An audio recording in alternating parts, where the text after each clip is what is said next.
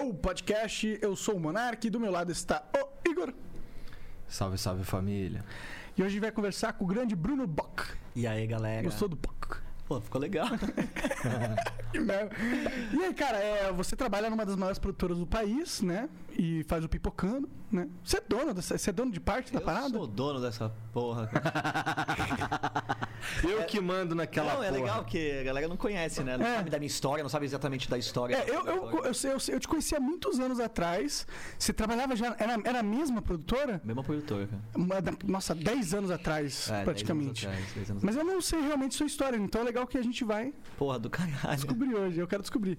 É, então nós vamos descobrir todos juntos nessa conversa maravilhosa, mas antes a gente precisa falar dos nossos patrocinadores maravilhosos também.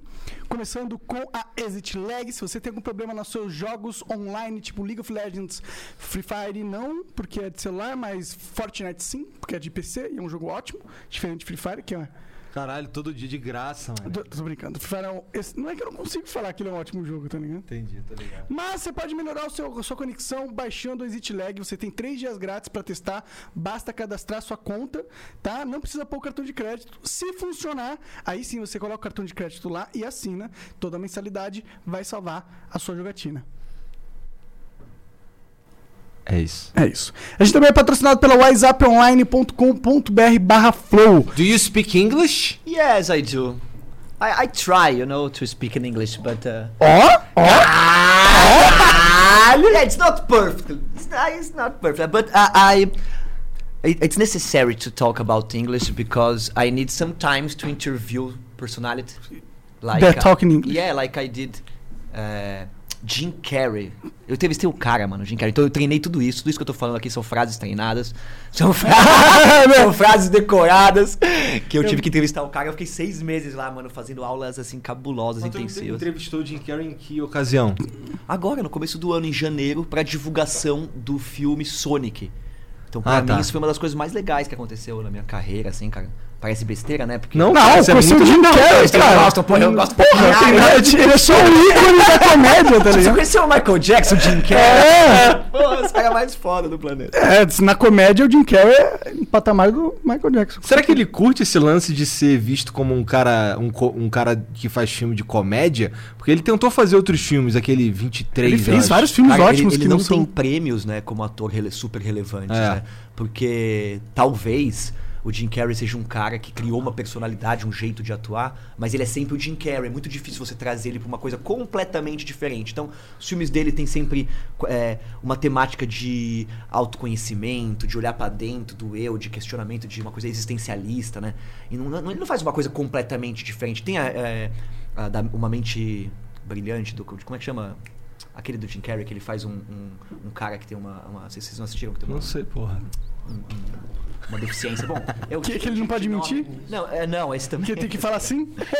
enfim ele, ele fez vários trabalhos um dos trabalhos mais interessantes dele galera é, a- é o último trabalho que ele fez que é uma série que chama Kidding Hum. que tá na Globoplay que é muito muito interessante É sobre o quê? Fiquei, fiquei que é a interessado. história de um, de um humorista. Na verdade, não de humorista, de um apresentador americano de programa infantil que trabalhou 30 anos na televisão, super conhecido, que é a galinha pintadinha, é o cocoricó do- dos americanos, algo que tá aí há muito tempo. Então ele me faz um- um- uma série que mostra esses dois lados do artista, o cara que se dedicou pra caramba, criou um negócio na faculdade, era um, era um videozinho que ele fazia de moleque, que virou um programa. Então, tipo, é engraçado, meu, meio que até me reconheci nessa história, porque o pai dele trabalha na produtora, meu pai também, então Ah, foi um negócio entendi. meio maluco, assim. Da. Interessante, só. interessante. Vou dar uma olhada nisso aí. E essa coisa de você ter que viver um personagem. O Jim Carrey é muito bom nisso, né? Então eu acho que lá ele tá sendo o Jim Carrey na superpotência, assim, cara. Não é uma coisa boboca. O primeiro filme que eu vi do Jim Carrey foi Ace Ventura, Detetive Ah, de isso aí Animais. é muito foda. Maravilhoso. Como é que é? Finkel é... Como é que era o nome da, da detetive? Não Ah, não lembro. lembro. Mas ele fica Bom, mas se você quiser é, entrevistar o Jim Carrey no futuro, você tem que falar inglês. falando inglês. É importante. É importante. Então vai aprender na whatsapponline.com.br barra flow, lá tem mais de 300 horas de é, aula, tem gramática, tem vocabulário, tem documentários com situações específicas que você vai passar caso você deseje ir pro exterior. Então vai lá que lá tem tudo que você precisa para aprender inglês. Monark, é, se eu pudesse voltar pra falar com o Bruno do Friburgo lá, molequinho, Hum. eu ia falar: só presta atenção na aula de inglês, velho. As outras, você pode até zoar. Mas na de inglês, você vai gastar dinheiro depois, vai ter tempo. A sua mente não é a mesma, né? Aprender uma língua quando Aham, você é moleque é diferente. Ah, aprender física, é, é, é, é, química orgânica, as pessoas vão me matar, né? foda-se. tá? Mas a aula de línguas, velho, meus amigos que prestaram atenção não precisaram depois fazer inglês. Então é uma coisa assim importante a aula de inglês. Pois é. É. Pois é, isso é uma reflexão interessante, porque co- como eu trabalhei dando aula pra, pra molecada e eu vi que os moleques cagava, eu tentava dar esse toque aí, mas adolescente é foda, eles não estão nem aí. Puta, eu falei isso pra um professor, né? Que mancada, né? É super normal, cara. Eu, os moleques ficavam na minha aula, aí eu falava por moleque as paradas, tipo, cara, porra, tu depois no futuro aí tu vai se arrepender. Eles, ah, cara, foda-se, eu tenho que estudar é pro vestibular. Mas tá ele é ligado? professor de inglês, né? Então tá safe. Pô, Aí- aí os é cara, isso, é aula porra. que tem que prestar atenção. Pois é, aí os caras, porra, eu quero estudar pra passar no vestibular aí, que se foda. Beleza, então foda-se. Se fudeu, agora você precisa arranjar um emprego pica e não sabe inglês, porra. Agora aí, ó, whatsapponline.com.br barra Bah, flow. Flow, vai lá. Bom, a gente também é patrocinado pela. Acabou, né? Não tem mais nada. Tem mais espaço, né? Se o pessoal É, quiser. tem mais espaço, é verdade. E onde é que a gente tá ao vivo hoje? A gente tá ao vivo na Twitch, é verdade, tem a Twitch. E é, você pode mandar 300 bits é, para mandar uma pergunta, né, qualquer coisa. Pelas cinco, as cinco primeiras perguntas custam 300 bits. As cinco próximas custam 600 bits. E as últimas custam 1.200 bits. Lembrando que você pode mandar é, 5 mil bits a qualquer momento para fazer uma propaganda ou para burlar esse limite. Nós também estamos ao vivo pelo YouTube e pelo Facebook, né, Janzão? É isso aí mesmo. Então, se você quiser nos acompanhar por essas redes, tem essa opção. Duvido, tu não é brabo o suficiente pra acompanhar todas as redes ao mesmo tempo. Eu acho que nem precisa, a não ser que você tenha 20 olhos, seja lá uma, uma Tem que mosca. ter três cérebros. Tá aí algo que ninguém tem aí, né? Quem sabe um. Ah, tem um- sim, porra. Tem uns caras que tem. Tem três cérebros? Dois dá pra ter. Se tu for Dizem que o estômago tem um, tem um cérebro no estômago, acho que não. Tá ligado? Bom, então é isso. Podemos só. Ah, tem, tem o Cortes do Flow, que é o melhor canal de cortes do Flow que existe. Pô, como é que, já que a gente tá ao vivo no YouTube, vai ter alguma, alguma interação aí com o Superchat? Cara, ah, é verdade, ó. Se você quiser mandar qualquer coisa do Superchat, é a partir de 500 reais a gente lê. É tipo, não manda não. Hoje não. Hoje não, é que a gente não organizou o Superchat é, a gente não organizou. O bagulho foi meio de última hora. Mas aí. se for mais de 500 reais, a gente vai ler, porque é fácil de ver quanto foi 500 reais, tá ligado? Só isso. Caralho, o cara é pouco mercenário, né, Ah, irmão? não, vai ter interação aqui. É. Vai ter interação. Cara. Custa, interação custa, é isso. É verdade. É uma ligação telefônica 4,99, não era pra ligar É só que aí várias, tipo, É. Xuxa, tu é fez 50 ligações telefônicas dessa aí. Mas é porque a aí- interação é de alto nível, né? É. Entendi. Pô, pensa, você vai ter um espaço num programa. Você ligava né? pro Walter Mercado pra receber uma dica astrológica? Walter Cara, eu Mercado liguei é pra foda. jogar no Hugo. Tá ligado? Maravilhoso. Caralho, eu gostava- demais, cara. Então, só que pra mim era uma merda, é porque assim, a minha. O, o- o feedback do que eu fazia na tela era mó demorado, porque o meu telefone era aquele ah, de. não. É sério, você tentou jogar Hugo com o telefone discado. você mandou bem? Não. Pula! Pá, pá. É, é. É, eu não lembro qual que era os botões, mas assim, era foda, tá ligado? Pra ir pro lado era, sei lá, o 4. Tra- tá, tá, tá, tá, E depois teve, teve o da MTV também, lembra? Que era dois monstrões Não, que jogava pelo telefone. não. Não, você não- MTV. A MTV chegou a fazer Então, e que depois. MTV era foda, porque pra eu ver MTV eu tinha que botar a TV num lugar específico da casa. Puta, o HF. É, é. Caceta, você É. tem isso, né? Eles têm tinham esse problema mesmo. É, é. Aqui em São Paulo era como? Aqui em São Paulo era, você ligava a TV e pegava. Tipo, porque eu, quando eu conversei com o Rolandinho, Nossa, ele falou, não, lá lá em Socorro não pegava MTV. Eu, cara, você perdeu essas referências maravilhosas, cara. Que inveja. Porque pra mim eu literalmente tinha. Eu lembro de pegar a TV e colocar num canto es- específico da casa e ligar, tirar a antena de um lugar, colocar no outro, que era o HF, e aí sim eu conseguia ver, meio fudido, mas conseguia ver. Tanto que eu vi Hermes e Renato lá, o Padre Quemedo, Puta, no que dia que passou na. TV, tá ligado? Você tinha um cantinho lá com bombril que ia. Aham, me amarrava em Hermes. O, meu bagulho com, com MTV era Hermes e Renato. Porque quando eu comecei, quando eu descobri que eu conseguia ver MTV, já tinha parado Beavis e Butthead, o caralho. sei. Eu só escutava os moleques falando na escola, eu ficava bolado de não. Caralho, eu queria muito ver essa merda. Pô, era muito bom, cara. Eu comecei a minha carreira prestando serviço pro MTV, porque era uma época que não tinha o YouTube. E a MTV fazia meio esse papel, né? De ter a produção independente, o mais moderno, o mais legal você encontrava, as coisas experimentais você encontrava na MTV. É. Né? Aquela, os comerciais muito doidos de, de arte. Então era um negócio muito da hora MTV. Sempre, era um- sempre foi realmente um troço muito doido mesmo, É, MTV, é, sempre cara. Foi muito Sabe, doido. eu, eu não assistia MTV na É? minha vida. Tipo, quando eu era moleque, eu não assistia. Tava ocupado jogando Dota. Tava É, imagino. jogando, cara. Eu, eu não assisti nada de TV, mas a minha prima assistia muito MTV, cara, porque tinha os clipes, né? Minha mãe não deixava eu jogar videogame durante a semana. Não deixava? Não. A minha mãe desistiu de tentar me controlar. Eu não sei como responder a isso. Foda-se então, né? Mas é, tu falou que estudou no Friburgo, né, cara? Cara, estudei no Friburgo, velho. Eu que também, coincidência. mano. Caramba. Por isso que nós estamos aí, né? Tudo, tudo fudido hoje. Não me, não sei, acho que vocês não estão fudidos, não, cara. Acho que o Friburgo, na real, foi um bom colégio. Pior que, eu, pior que eu gostei do Friburgo. Pra, dos colégios que eu fui, foi um dos melhores aí. Cara, eu gostava, porque ele, ele era um colégio bem. é, Liberal, né? É, não só liberal, mas um, um colégio que te incentivava a questionar as coisas. Então eu tinha um valor humanista de questionamento. Tanto que eu saí de lá muito questionador, demais até pro, pro sistema, pra, pra sair na- assim fora. Eu tomei muito na cabeça. Porque eles te, né, te, te deixam num ambiente ali onde você fala, beleza, vou sair daqui pra revolucionar, né? Tô preparado pra. Entendi. Então, tipo, mas isso é muito legal. O colégio no centro da escola tem um teatro. Então eu me Sim, era um teatro enorme, inclusive É. de madeira, muito Isso foda. diz muito sobre a escola. Pô, fiz muito teatro, muita coisa, então foi muito legal. Assim, você não vai bem em matemática? Faz vídeo, então. Eles tinham Faz- aula de arte, era faz muito legal a teatro, aula de arte. Eu ia bem, eu era a única que eu tirava nota boa. E aí tu saiu da, da escola, foi direto pra faculdade. Cara, eu saí da escola, fui com 16... Puta, isso eu acho que foi a pior coisa da, de, eu ter ido tão rápido. Porque eu era uma pessoa que na escola já... Eu já fazia vídeo. Só que na minha época, fazer vídeo era VHS, né? Eu sou meio tiozinho, né? Então era aquelas VHS, tinha uma ilha de edição na escola. Eu tinha uma, uma coisa precária que eu fazia meus videozinhos, né? Com... Só que era muito caro a câmera também. Não tinha condição de, de ter uma câmera. Quando eu saí da escola... é, na, na verdade, na escola, com 14 anos, velho, eu saí um ano do Friburgo e fui pra uma outra escola, pô, Elvira Brandão, que era lá do lado. E lá tinha aula de vídeo, super moderno. Imagina isso em 97. Tinha aula de Caralho. vídeo. E aí eu tive aula de vídeo, e aí, tipo, o professor de vídeo da época virou pra mim e falou: Mano, você vai trabalhar com o quê, velho? Aí eu falei: Ah, você é médico. Ele falou: Não, você não vai ser médico, não, cara. Você vai trabalhar com vídeo. Você nasceu pra fazer esse bagulho. Caralho, na que lata. doideira, Tipo, cara. Você nasceu pra fazer esse bagulho. Eu falei, é mesmo, cara, ele é, velho. Você faz uns planos, cara, melhor que meus amigos, assim. Falou pra me chavecar a criancinha, assim, brilhou o olho. Eu tava na ilha de edição dele editando meu trabalho. Aí eu falei, nossa, que legal, né? Pô, fiquei com isso na cabeça. Passou uns anos. O que, que você vai fazer então, meu pai? Ah, vou fazer cinema, nem ferrando, cara. Nu- nunca. Ah, vou fazer. Não, você vai fazer publicidade, administração. Aí chegamos numa negociação lá que eu ia fazer rádio e TV, vai, que era meio termo aí entre um cinema, que ele achava que não ia ter mercado nenhum, ele tinha- razão, e publicidade, que tava muito longe do que eu queria, graças a Deus. Acho que eu teria desistido mesmo se eu tivesse feito publicidade. Essa tu acabou? Acabei. Foi um, um- um bem difícil. Porque quando eu entrei na faculdade, eu já, eu já tava. Primeiro ano eu já comecei a trabalhar. O que, que eu fiz? É, Na época, cara, eu ficava em casa sem fazer nada. E aí meu pai ele falou pro meu irmão, falou, mano, esse moleque fica o dia inteiro em casa aí sem fazer nada, só ouvindo reggae, essas coisas. Manda ele trabalhar, vai, tá muito vagabundo. E aí mandaram pra uma produtora. E eu tinha uns 19 anos. Aí, cara, eu entrei numa produtora. O primeiro dia que eu entrei na produtora, eu saí 4 da manhã.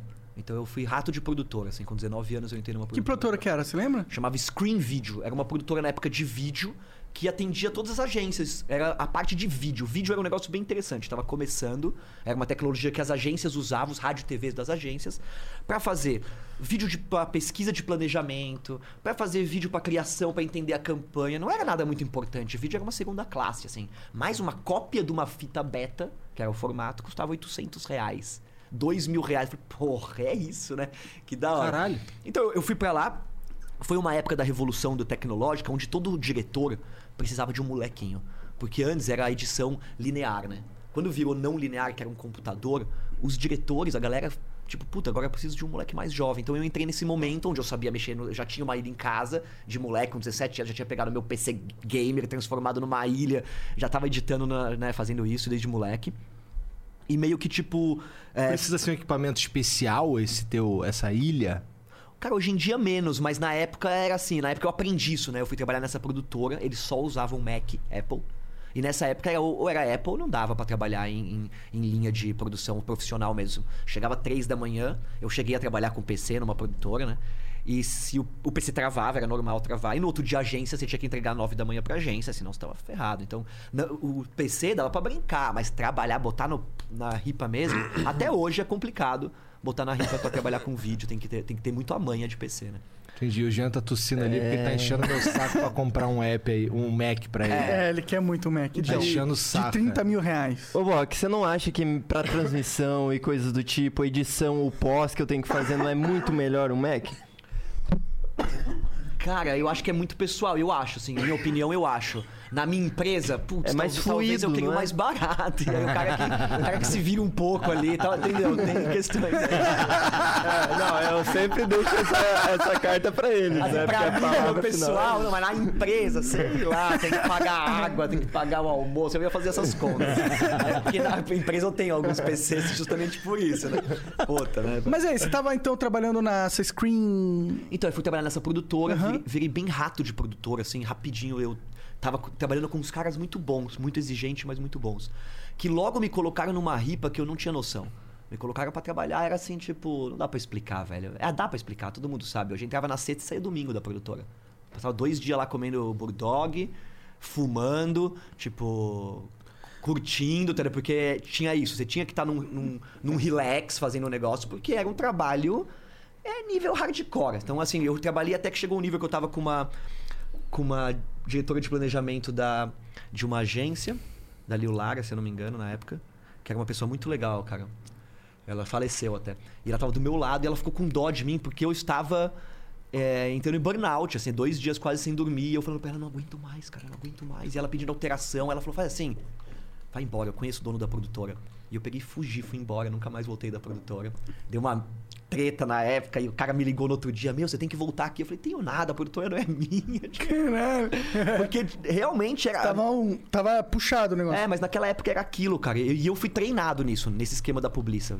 Pô, que bom que eu fui treinado nesse esquema, que foi muito hardcore e muito legal. Aí eu fiquei desempregado, né? Eu cheguei a trabalhar num canal de televisão que faliu, que era Ex Virtual TV. Não sei se a galera lembra o canal de turismo. Trabalhei um tempo. E aí fiquei desempregado. Falei, porra, agora ferrou, desempregado. Vou ligar pra aquele professor lá da sétima série que falou que era pra trabalhar com esse negócio. Peguei na lista telefônica, achei o nome dele. professor- Caralho, na lista telefônica. você telefone, professor. Então, mano, você falou pra eu não fazer medicina, agora eu tô desempregado, me salva. Aí ele falou, beleza. Ele tinha uma produtorinha de vídeo na época, uma casinha minúscula. Eu falei, bom, eu vou botar meu Maczinho aqui do lado, a gente vai trampando e vamos ver o que dá. E aí eu trouxe a experiência que eu tive nessa produtora de publicidade pra ele. Comecei a atender a agência de publicidade, peguei mudamos, puta, a comunicação visual, tudo. Então eu fui dando um up aí na produtora, meio com ele trabalhando. A gente nessa época atendia a DirecTV, que era fazer umas coisinhas de vídeo, tudo foi super legal. Pô, cara, mas era um trabalho mais leve, porque aí eu era o dono, meio entre aspas, eu era meio sócio dele. Entendi. Eu ganhava comissão do que eu trazia. Eu trabalhava igual um cão, igual um cão. Mas eu ganhava bem, cara. Eu tinha, assim, 20 anos, na época eu já ganhava 7 mil reais por mês. Porra. E, e- e, assim, eu era muito importante pra produtora. Eu lembro que não. Teve um, um ano que o cara me deu duas férias. Tipo assim, ele, pô, ele, eu, eu- eu- ele virava pra mim e falava, quanto que você quer ganhar? E eu falava, ah, o máximo possível, quanto que dá pra ganhar? Porque eu sempre fui muito ambicioso, assim, tipo, eu ganhava 7, mas eu trazia um trabalho de 50, tá ligado? Claro. Ah, mas rebobinar, eh, fazer cópia da fita custar 2, então, tipo, eu queria só que fosse, que fosse justo. Depois eu percebi que tinha muita coisa aí. Ser dono de uma produtora não era tão simples. 7 tava muito bom pra quem não tinha pica nenhuma, eu não precisava ter. Estresse nenhum. É, mas eu tava querendo crescer igual um foguete, cara. Minha carreira foi meteórica mesmo, cara. Isso foi muito legal. E aí, tipo, de- dessa. Foi meteórica durante 15 anos, né? Mas foi meteórica, eu só cresci, né? Ah, entendi, entendi. Né? Não foi que foi de um dia pro outro, não. Duraram. Foi, né? Então, 15 anos, Pô, mas. mas Foi, Então foi uma construção, né? mas foi uma construção muito de acertos, né? Entendi, entendi. Na, na nossa profissão, cara, é, você pode errar. Muita gente fala isso, né? Mas tem que acertar mais do que errar, né? A sua carreira é, ela é construída de acertos de portfólio, né? De você lá dar play, a pessoa fala, nossa, quanto trabalho legal, né? Agora os, os ruins você não precisa mostrar, então você tem que acertar mais. Então eu fui acertando, fazendo trabalho, fui conquistando clientes, né? Mas aí nesse momento, chega um momento que o cara falou pra mim, esse, profe- esse professor, esse sócio, falou, cara, vai abrir sua produtora, velho. Você tá me enchendo o saco aqui, querendo pegar mais trabalho, não sei. E eu já tô, meu, com me aposentando, vou morar na- na- no interior. Então, meio, meio assim, eu quero dizer isso, eu tô contando essa história, pra galera não achar que eu peguei um dia e falei, ah, vou abrir a produtora. Meu pai me deu um dinheiro, que não tinha essa possibilidade, e não foi assim. Foi orgânico, cara. Foi rolando. Eu fui com um cara, até que um cara falou, mano, não é a hora de você abrir a sua produtora? Tipo, então foi muito assim. Eu falei, puta, eu acho que é então. Aí peguei, aluguei um lugar lá, uma salinha, chamei minha mulher na época pra ser minha sócia. Comecei a ligar pras agências, ó, agora eu tô trampando. E fui ligando uma pra outra, isso era em 2005, foi quando eu ab- abri a Blues. Então eu peguei, puta, Blues, peguei, eu, eu- 2005 tu abriu a Blues? Caralho. faz 15 anos. Nossa, tem passo. Tem passo. Que era uma produtora de vídeo pra atender os RTVs de agência. Eu não tinha nem câmera, eu tinha 5 mil reais que meu pai me emprestou. Meu pai é judeu, alemão bem foda, então eu emprestei, ele emprestou os 5 mil reais eu devolvi. Né? na- É foda, porque não botava nenhuma fé em mim, velho. É legal falar isso. Nenhuma. Eu fiquei, tipo, dois anos sem falar com meu pai até. Bravo, que eu fugi de casa, fui morar na produtora depois. E hoje ele trabalha comigo, tipo, é, né, ro- rolou uma coisa muito legal entre a gente, assim. Mas nesse momento tava muito difícil, era muito complicado. Aí eu, eu, eu vou contar essa história, né? Mas eu, eu abri a produtora achando que era fácil abrir uma empresa. Não tinha noção do que eu tava fazendo, tá ligado? De verdade, não tinha noção.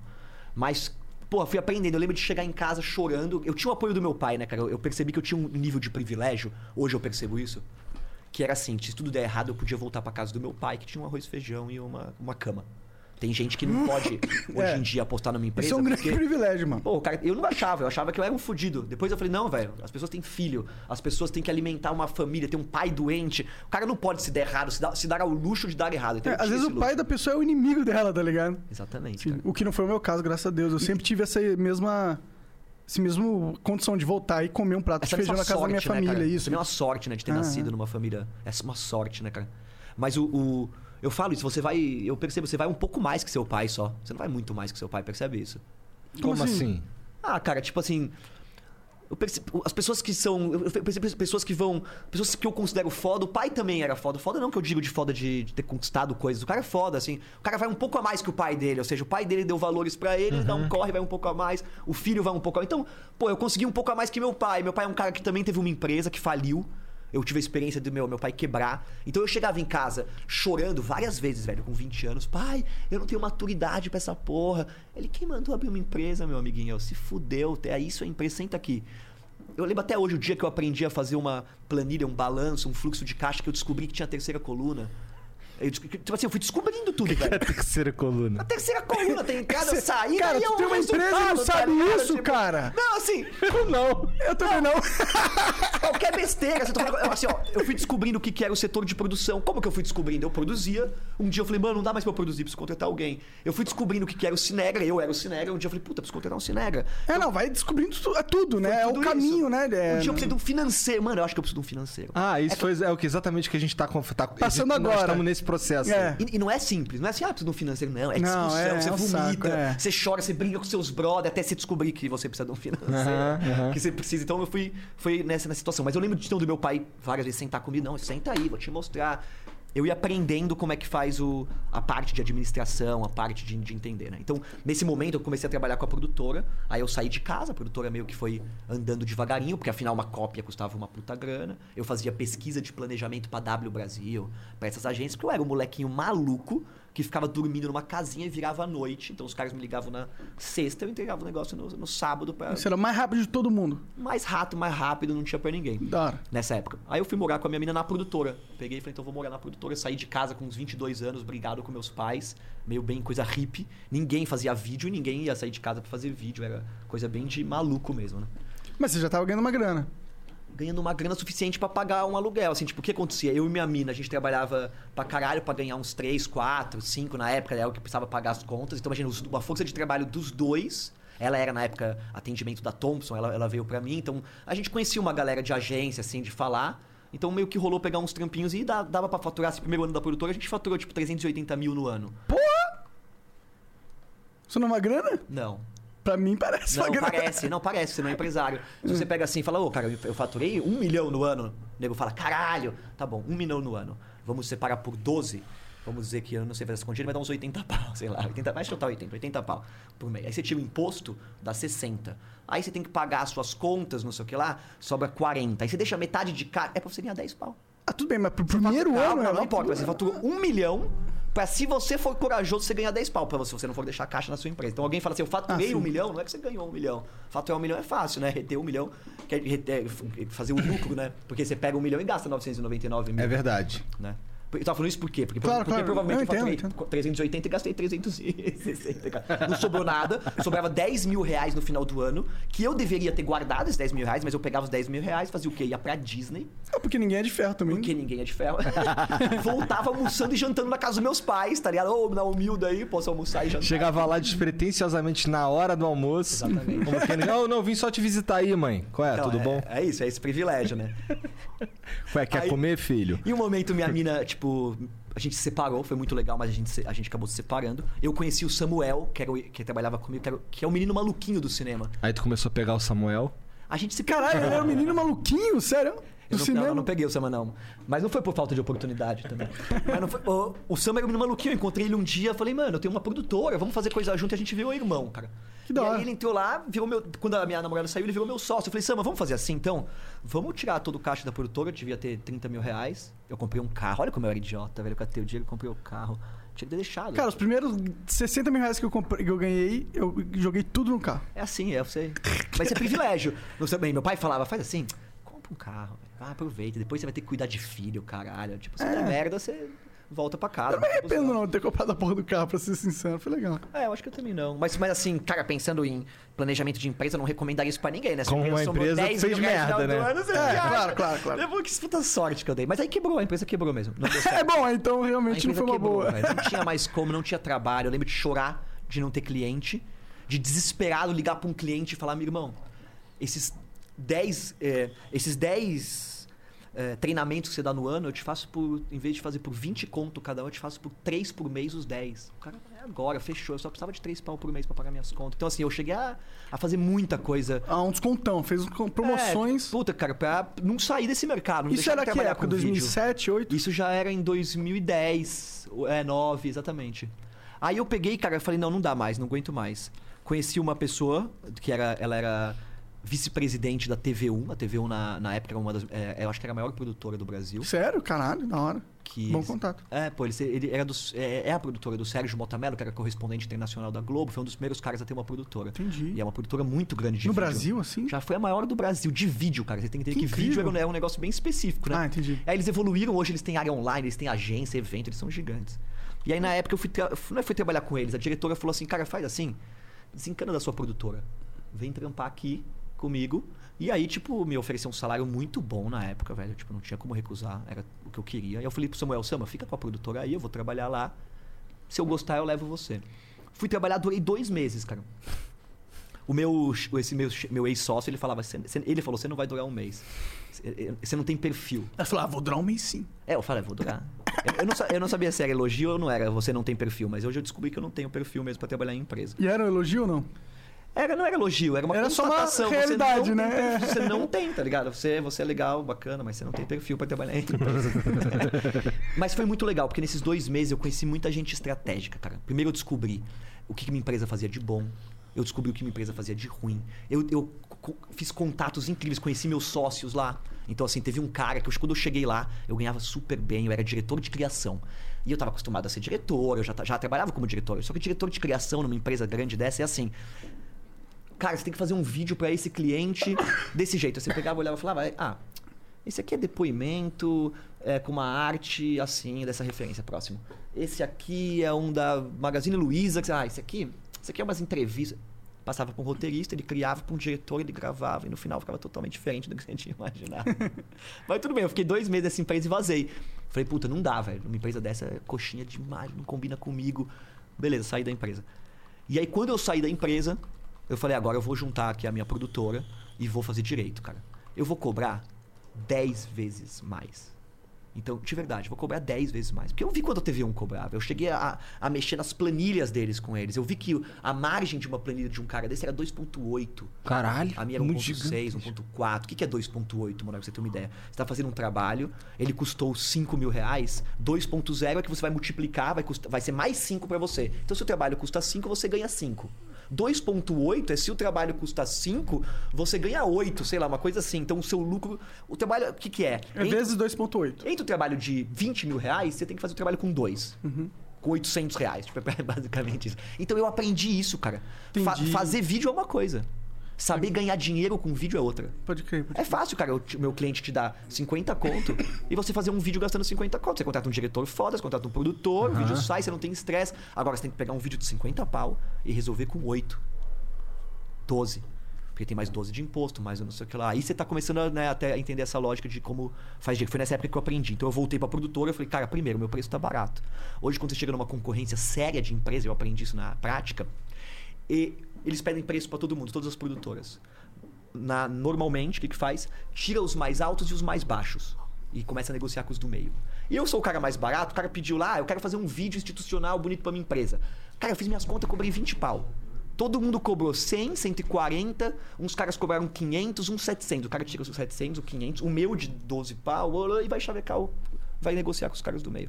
Então eu tava saindo, porque meus, meus preços Era muito barato. é, eu não tinha noção, cara. Por mais que eu ainda pagasse minhas contas e coisas assim, mexe, meus clientes ainda têm imposto, ainda tem, é, é, tem que pagar as pessoas na carteira. Ou seja, eu não tinha noção dos custos. Normal quando você começa. Tive noção. Aí comecei a cobrar. Quando eu comecei a cobrar direito, aí bombou, velho. Porque aí as pessoas começaram, opa, o cara tem uma produtora, o negócio é sério. Mas não foi exatamente assim, né? Mas começou a bombar mais. Mas aí chegou um momento que um amigão meu, que, que é um redator que trabalhou comigo, falou, cara, tem aqui uma concorrência da Sky pra você trabalhar, pra fazer um projeto pra público jovem. Você não é o cara da MTV? Você quer entrar aqui? Eu falei, porra, vou entrar nessa concorrência, velho. Tem tudo a ver, é pra fazer uns vídeos pra televisão lá pra Sky e umas coisas pra internet, tava começando, pra 2011. Puta, vou fazer, vou tentar. Entrei na concorrência, ralei, virei à noite, dei meu sangue pra essa porra. Isso, bom, eu te conheci, foi em 2010? Mais pra frente. Daqui. Foi mais pra frente? Foi. Você Quando me foi? conheceu em 2012, deve ser. 2012? É. Pode crer. Isso foi em 2010. Entendi, entendi. Eu não, não lembrava, eu sou com Então. data, eu sou horrível. Eu não lembrava que época que eu tinha ido lá. Porque eu fui gravar um negócio com vocês, Então, né? porque foi nesse. né, Foi a Sky que me contratou. Aí eu fiz um projeto pra Sky. Aham. Que no começo era um projeto assim, ah, a Sky então tem um, um projeto de X grana por ano, pequenininha, pra testar. E, a gente pegou pra ver uma produtora nova, pá, vamos ver qual é que é. E aí, qual era o meu desafio? Encontrar uma molecada descolada da internet pra falar com o público jovem entre 7 e 17 anos.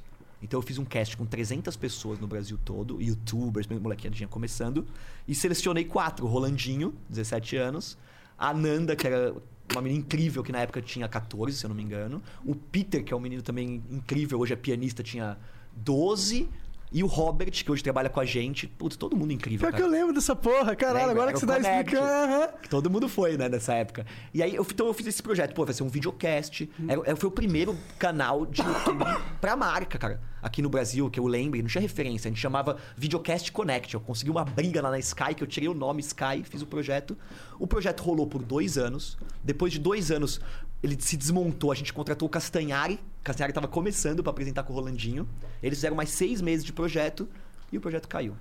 A gente ganhou um prêmio da Band, foi um estouro o projeto. E nessa época minha produtora mudou. Então quando, eu- quando eu peguei meu cliente fixo, que foi a Sky, aí eu comecei a criar um relacionamento. Pô, cara, aí, aí mudou tudo realmente, né? De verdade. Aí ah, eu consegui então estruturar. A produtora era uma produtora com três pessoas, quatro pessoas. Hoje. É, eu lembro, era um negócio. Era uma casa perto do Friburgo, né? Não sei se Exatamente. podia falar, mas. Não, podia. É.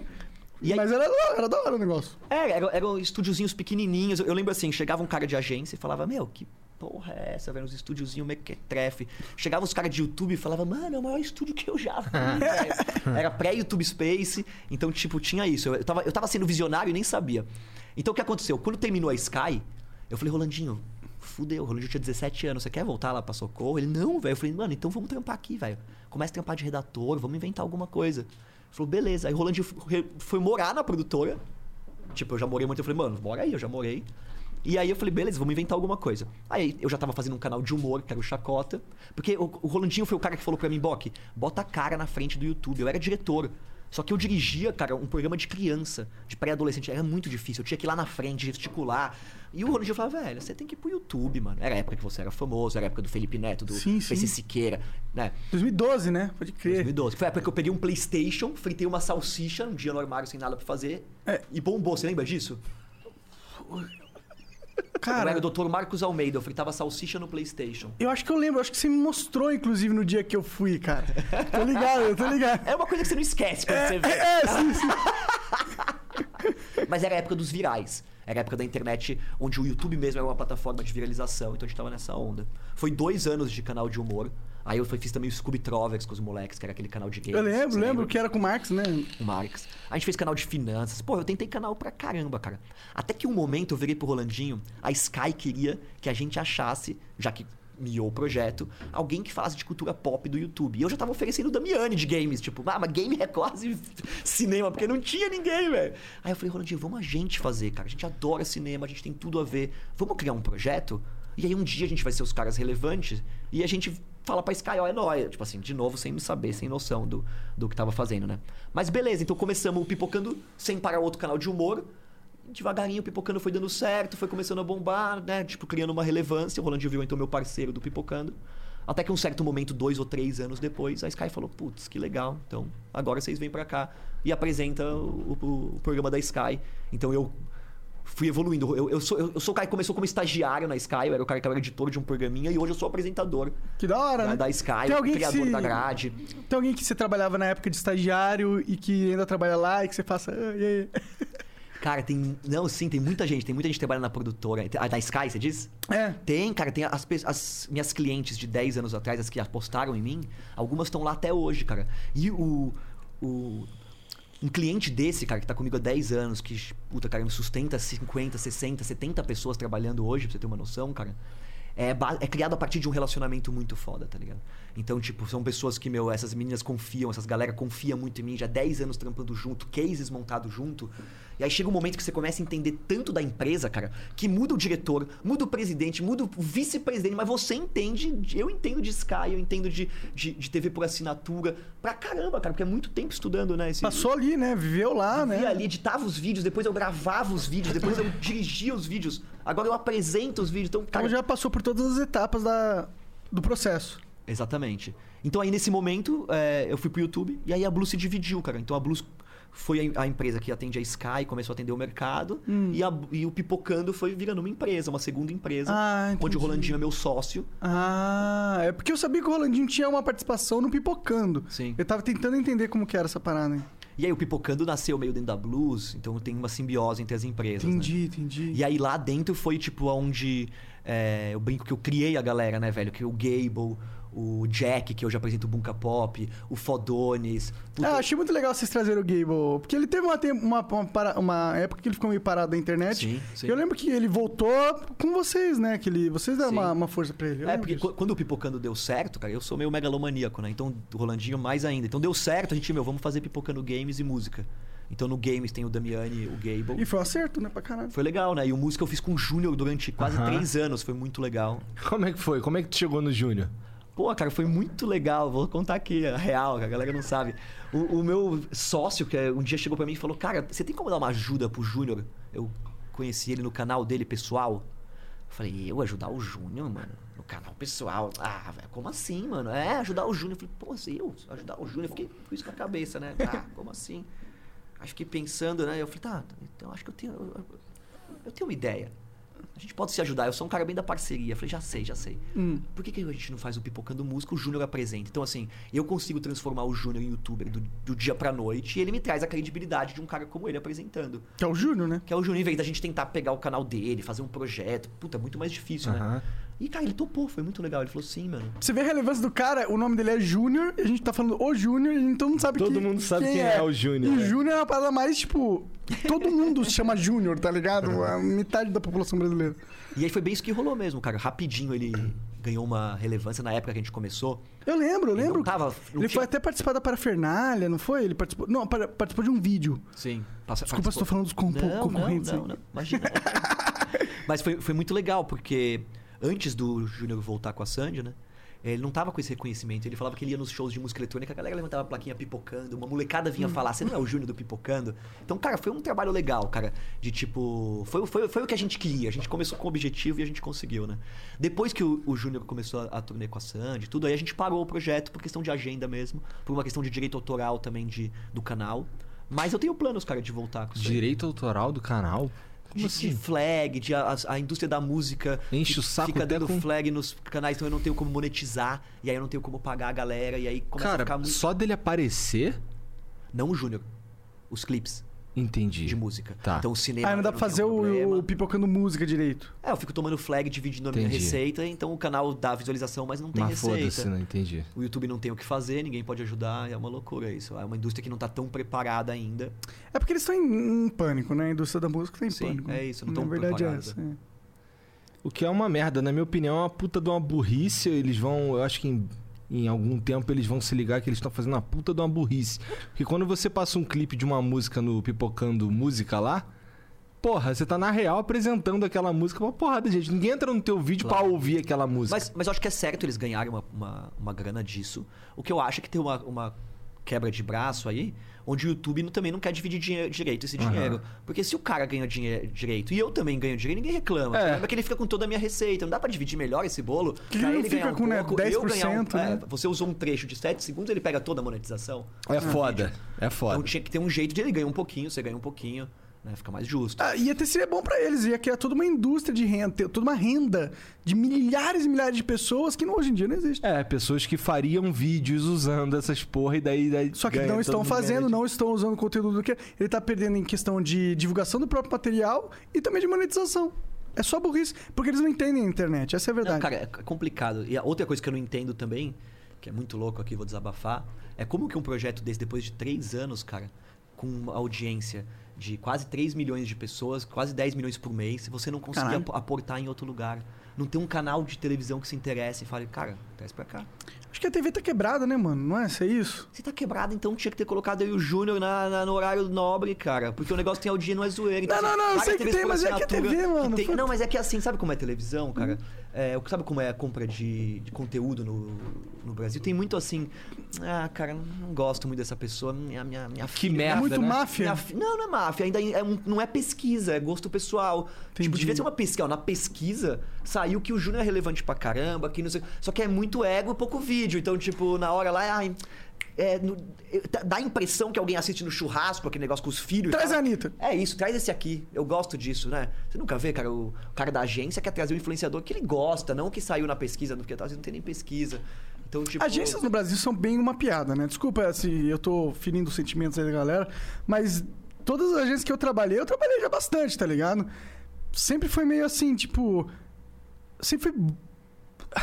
Era sempre um briefing burro, era um jeito burro de fazer tudo, era sempre tudo burro, tá ligado? Era sempre. Eu sou um moleque de, na época, né, 25 anos e eu, eu acho que eu faria algo melhor, tá ligado? Eu sempre pensava isso. Das... Então eu, eu não gosto das agências, velho. Eu acho que elas são ultrapassadas, velho. Sim, eu, eu, eu criei o Pipocando porque a gente não queria mais trabalhar com agência. Então, quando começou o Pipocando, uma das coisas que eu fiz na produtora, eu não atendia mais agência. Agora, com o Pipocando eu atendo, que é outro. Depois que você vira o influenciador, ah, é outro jeito que te atende. é, é. quando eu era produtora, nem me pagavam, eu tinha que ligar e implorar pra receber. Caralho. agência.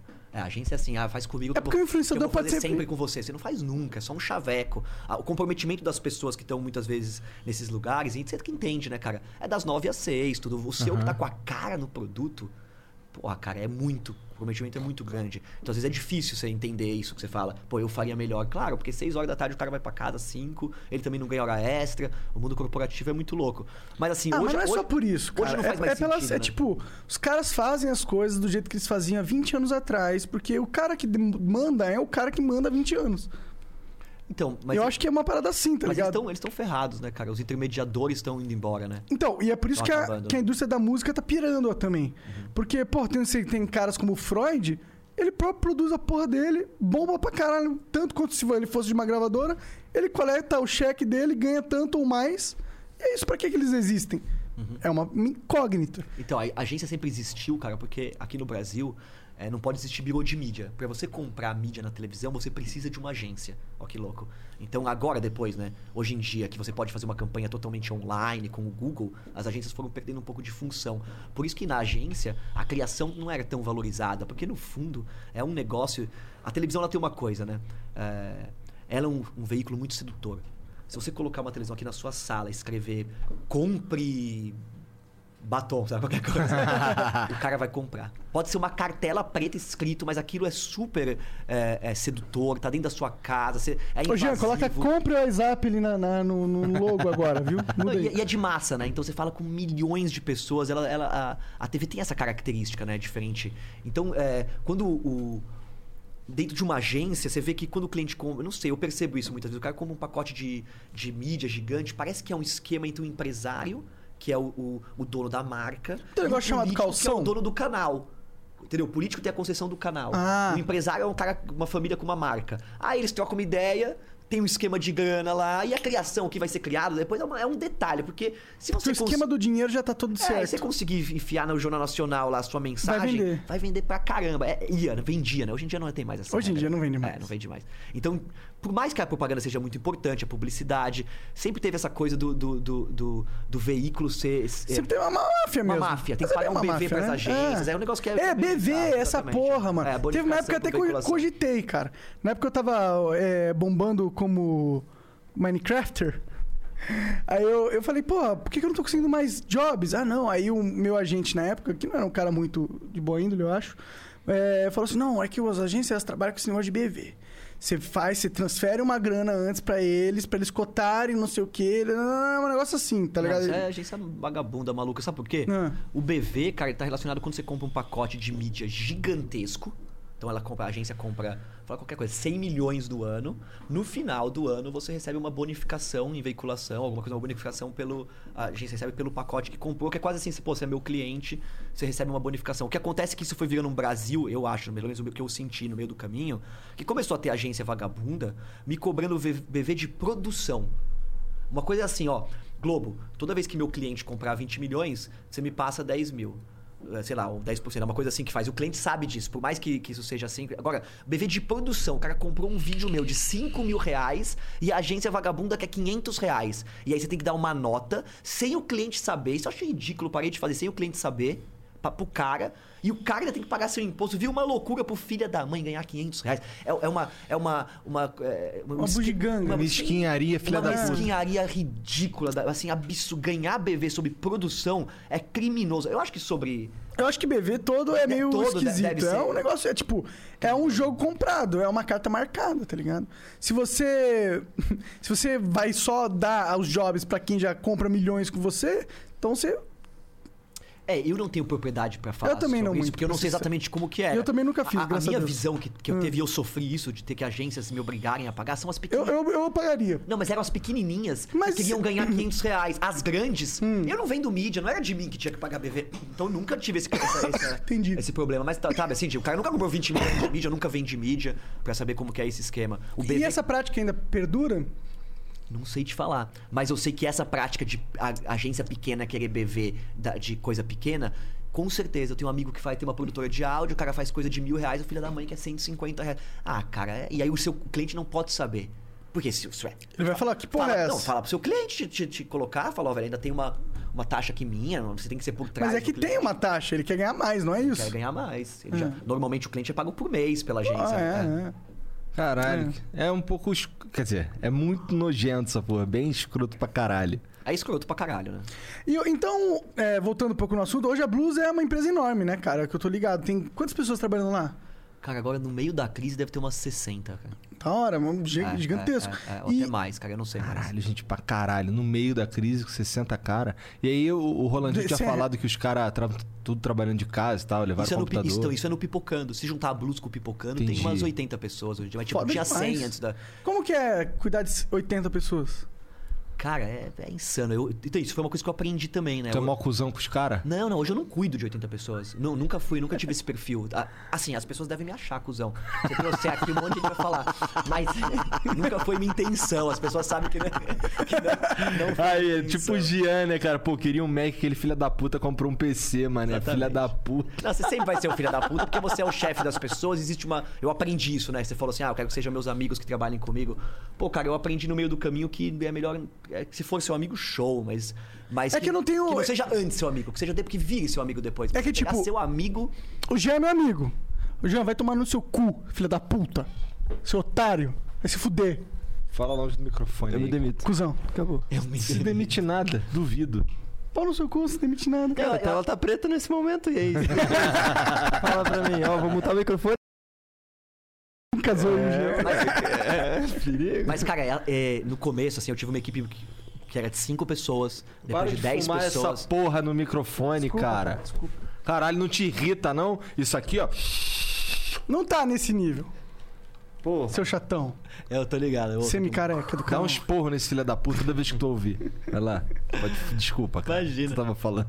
Mas aí, cara, como é que foi? A equipe foi crescendo, né? É, então, e no momento, eu gosto de trabalhar em equipe pequena. Por isso que eu dividi o pipocando. Ah, isso também é uma coisa importante pra mim. Equipe pequena, cara. Cara, depois que passa de 10 pessoas, por exemplo, você não sabe mais quem tem hora extra, quem precisa ir pra casa à noite porque tá não sei o que lá, pra quem que você tá devendo. Então é outro, outro esquema. Então hoje o cara tem que trabalhar mais, eu preciso, eu preciso falar com o RH, que vê se a pessoa tem horário. Antes da minha pequenininha, velho, você topa virar a noite hoje, te dou mais duzentão, fechou. Você quer então, pá, não sei o que lá, fechamos, é nóis, pede uma pizza, já era. No esquema de 50 pessoas, eu tenho que falar com o, o gestor da área se ele libera alguém. Então eu não sei mais quem é bom, quem é ruim. Eu tenho 20 editores, eu nem sei mais quem é bom, quem é ruim.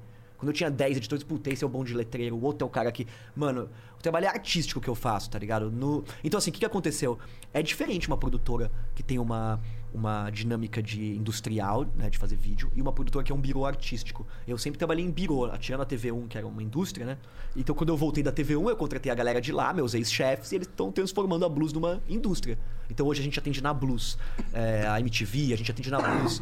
É, a Nickelodeon, que é da, que é da, da atende, atende a Tânia, a gente faz programas de televisão, de internet. Então tem essa galera. E tem o Pipocano, que tem hoje umas 10 pessoas, 15 talvez, eu não, não lembro mais quanto, que é essa equipe pequena, que eu tinha controle. Agora com a pandemia perdi de novo. Mas eu tenho os gestores. Então eu fui aprendendo, essa empresa foi crescendo, foi, foi tendo gestores. Mas realmente, você perde o, perde o contato. E, e foi um, uma coisa que me embateu, assim, há três anos, dois anos, eu entrei meio que puta crise, depressão, porque sempre trabalhei num lugar legal, onde a gente tocava, eu tinha meu estúdio, minha banda, e de repente o negócio foi ficando gigante, ninguém mais sabia quem eu era. As pessoas que entram lá, eu sou um cara famoso, eu já sou um cara famoso, cuzão. Desculpa. Automático. Antes de me conhecer, já de carro importado, ninguém sabe que eu ia de bike. Então, quem me viu crescer tem o maior, porra, é, é, maior orgulho de mim, da minha história, é muito legal. Mas quem não, a maioria da galera já começou uma relação onde eu não queria chegar mais pra gravar na Blues. Eu chegava lá no estúdio pra gravar, então tinha convidado da Sky, gente do outro programa. Se eu entrar sem falar com ninguém, eu sou mal educado. Se eu tiver que fazer uma presa com todo mundo, eu sou o dono do bagulho, já fiquei lá duas horas, já tem que mandar um nego embora, já me chamam pra ver uma coisa, já tô estragado, não consigo mais gravar. Já me chamam pra uma reunião, já. Então eu comecei a aprender que, cara, no dia que eu gravo, eu tenho que passar a semana bem, velho. Eu não posso chegar zoado pra gravar. O dia tem que ser preservado, não podem me chamar pra uma reunião. Então eu separei a empresa. Produtora grande faz vídeo caro ou barato, não sei, mas faz vídeo grande. Produtora pequena faz vídeo pequeno. Tem os dois, tem cliente pros dois. E é bem diferente. Então a Blues hoje faz vídeo grande. Tem empresa que precisa portar um projeto grande. Então precisa fazer assim, ah, uma série pra televisão, onde não sei, pô, eu tenho um estúdio de 300 metros quadrados, uma equipe agora, botar todo mundo pra trampar. É tipo assim, foi construindo isso. Então isso faz com que você possa atender um certo tipo de cliente. Saúde. Vai morrer, cara. No Pipocano não, no Pipocano é outro jeito, né? No Fuma Pipocano a gente produz igual uma televisãozinha e aí tem um time comercial que vende pra, pra galera do mercado, né? Na verdade, cara, é muito louco, porque a Blues, a gente fatura hoje quase a mesma coisa que o Pipocando.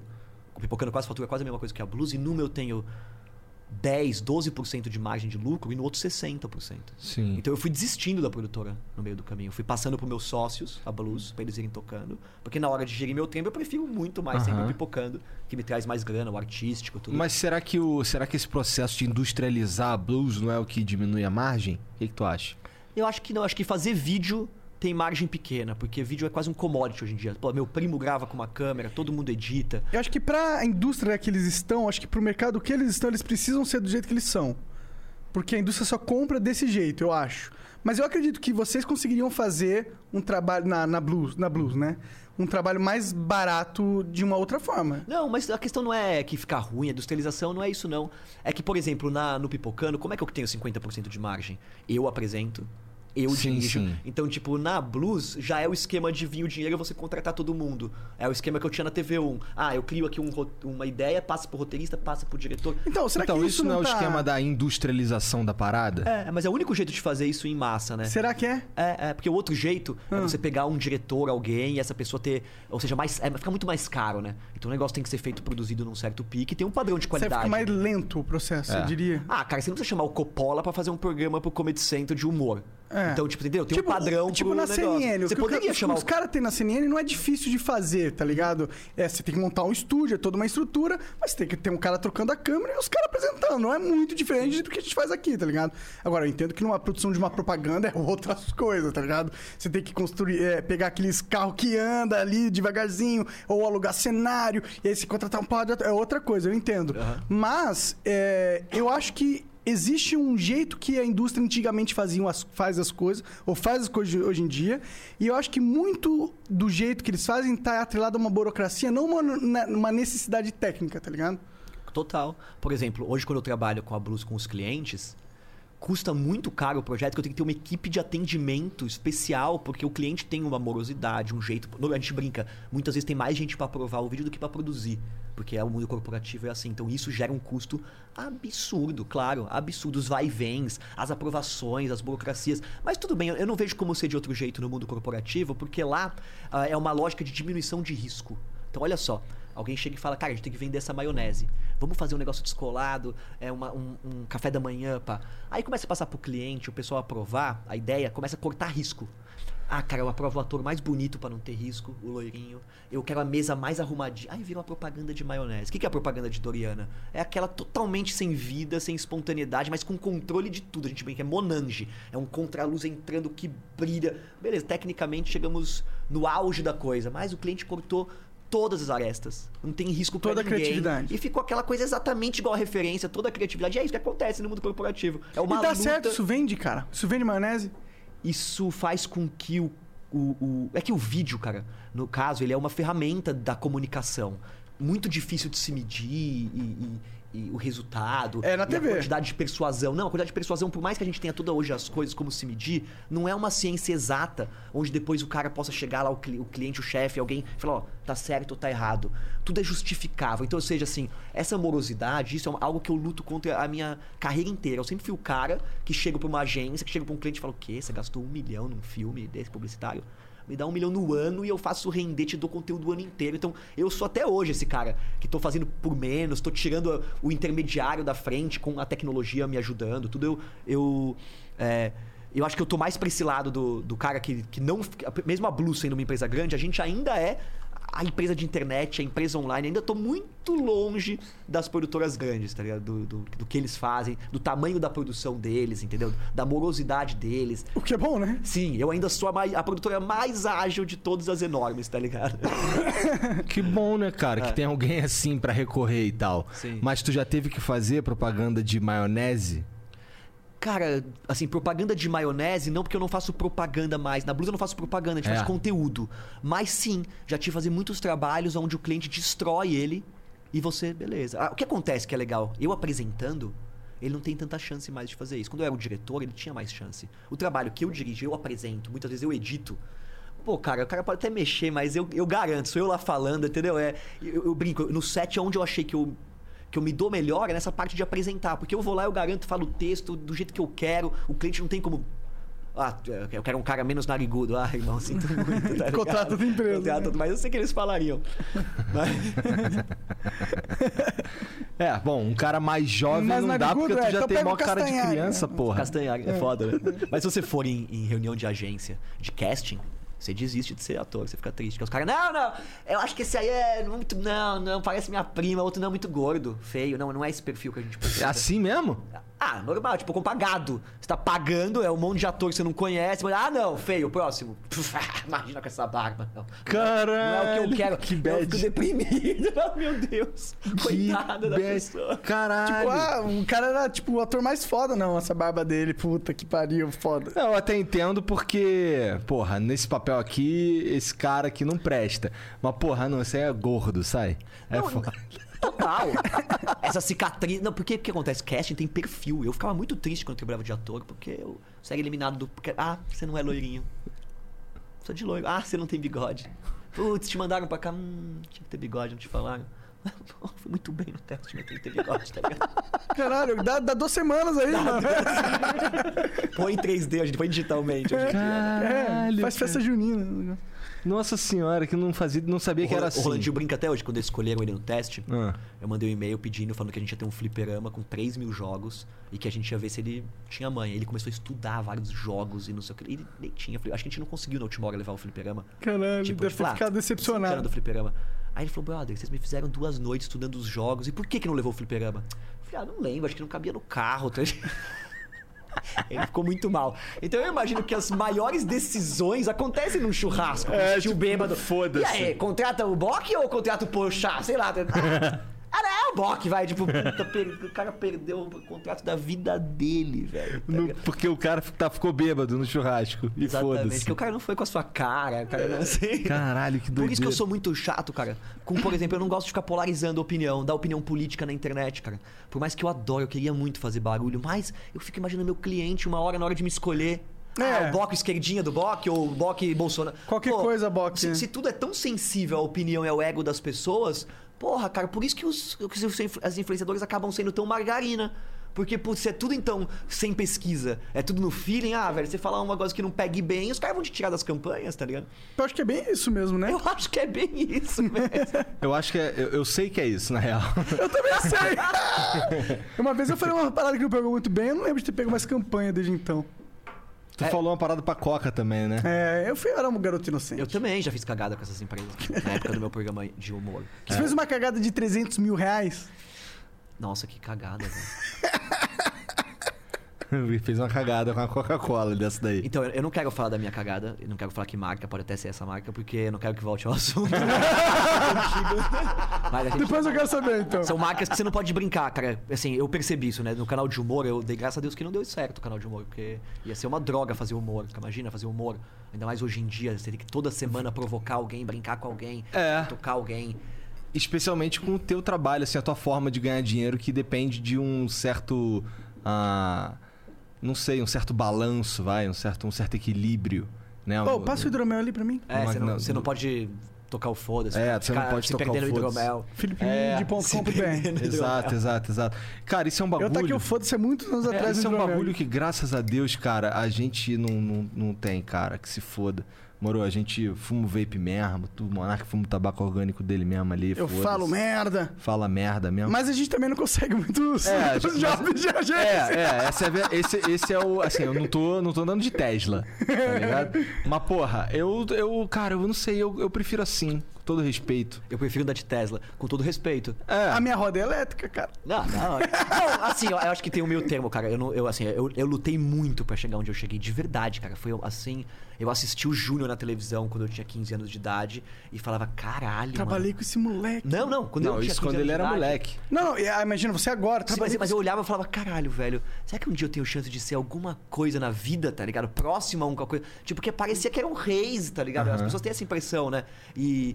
Então, tipo, depois chegar a fazer hoje, poder trabalhar com o Júnior, tudo, pô, pra mim foi um negócio tão surreal, assim, tá ligado? Por que eu tava falando isso? Porque. Por causa de grana. Por causa de. É. Exatamente. Então eu me fudi tanto e eu tenho certeza do que eu gosto, sempre tive, que meu objetivo sempre foi ganhar grana, porque eu já sabia o que eu gostava, que é fazer isso, então eu tenho que sobreviver, tenho que pagar minhas contas. Claro, aham. Então o Pipocando já começou assim, cara, tem que ser um canal comercialmente viável. Aham. Se essa porra não der dinheiro, não pagar as contas, vai ser mais uma brincadeira Aham. que tá gastando meu dinheiro, que eu tô lá trabalhando. É, pra não, caramba. eu concordo. Podia tá, tá entrada num apartamento, tô me fudendo, gasto, com- alugando fantasia da Brechou, tá E ligado? no mercado de publicidade, eu acho que não tem outro caminho. Você tem que ter o caminho onde você tem que falar o que, que as agências de publicidade querem. É essa parada? Ok, é isso. Não tem outro caminho dessa porra. Sim, sim. É isso. E eu acho que. Mas por outro lado, eu acho que a gente precisa de uma contracultura. E eu acho que a gente tá aqui pra preencher esse espaço de falar merda. Que eu acho que tá faltando. E ganhar pouco dinheiro. E ganhar pouco dinheiro. Mas a gente nem tá ganhando pouco dinheiro, cara. Ah, mas eu acho, mas eu acho que assim. mais. Não, mas eu acho que tem como falar merda e ganhar bastante dinheiro também. Eu acho que isso é uma coisa que a gente tá passando bem atual, né? É, as marcas estão aprendendo a lidar com a espontaneidade das pessoas, de você também ter marcas que combinem com você. Você não precisa de muitas marcas pra ganhar dinheiro e ficar bem. Precisa de uma que apoie você e te pague uma grana legal. Porra, né? Se for a Samsung. Não é, não, mas não é verdade? Não precisa Né? ter um milhão sim. de marcas. Pô, uma marca que tem um relacionamento legal, que te apoie, você já consegue ter uma. Eu- sempre fui bancado por, por marcas, cara. Eu sempre tive orgulho disso. Sempre tive uma vidona, cara.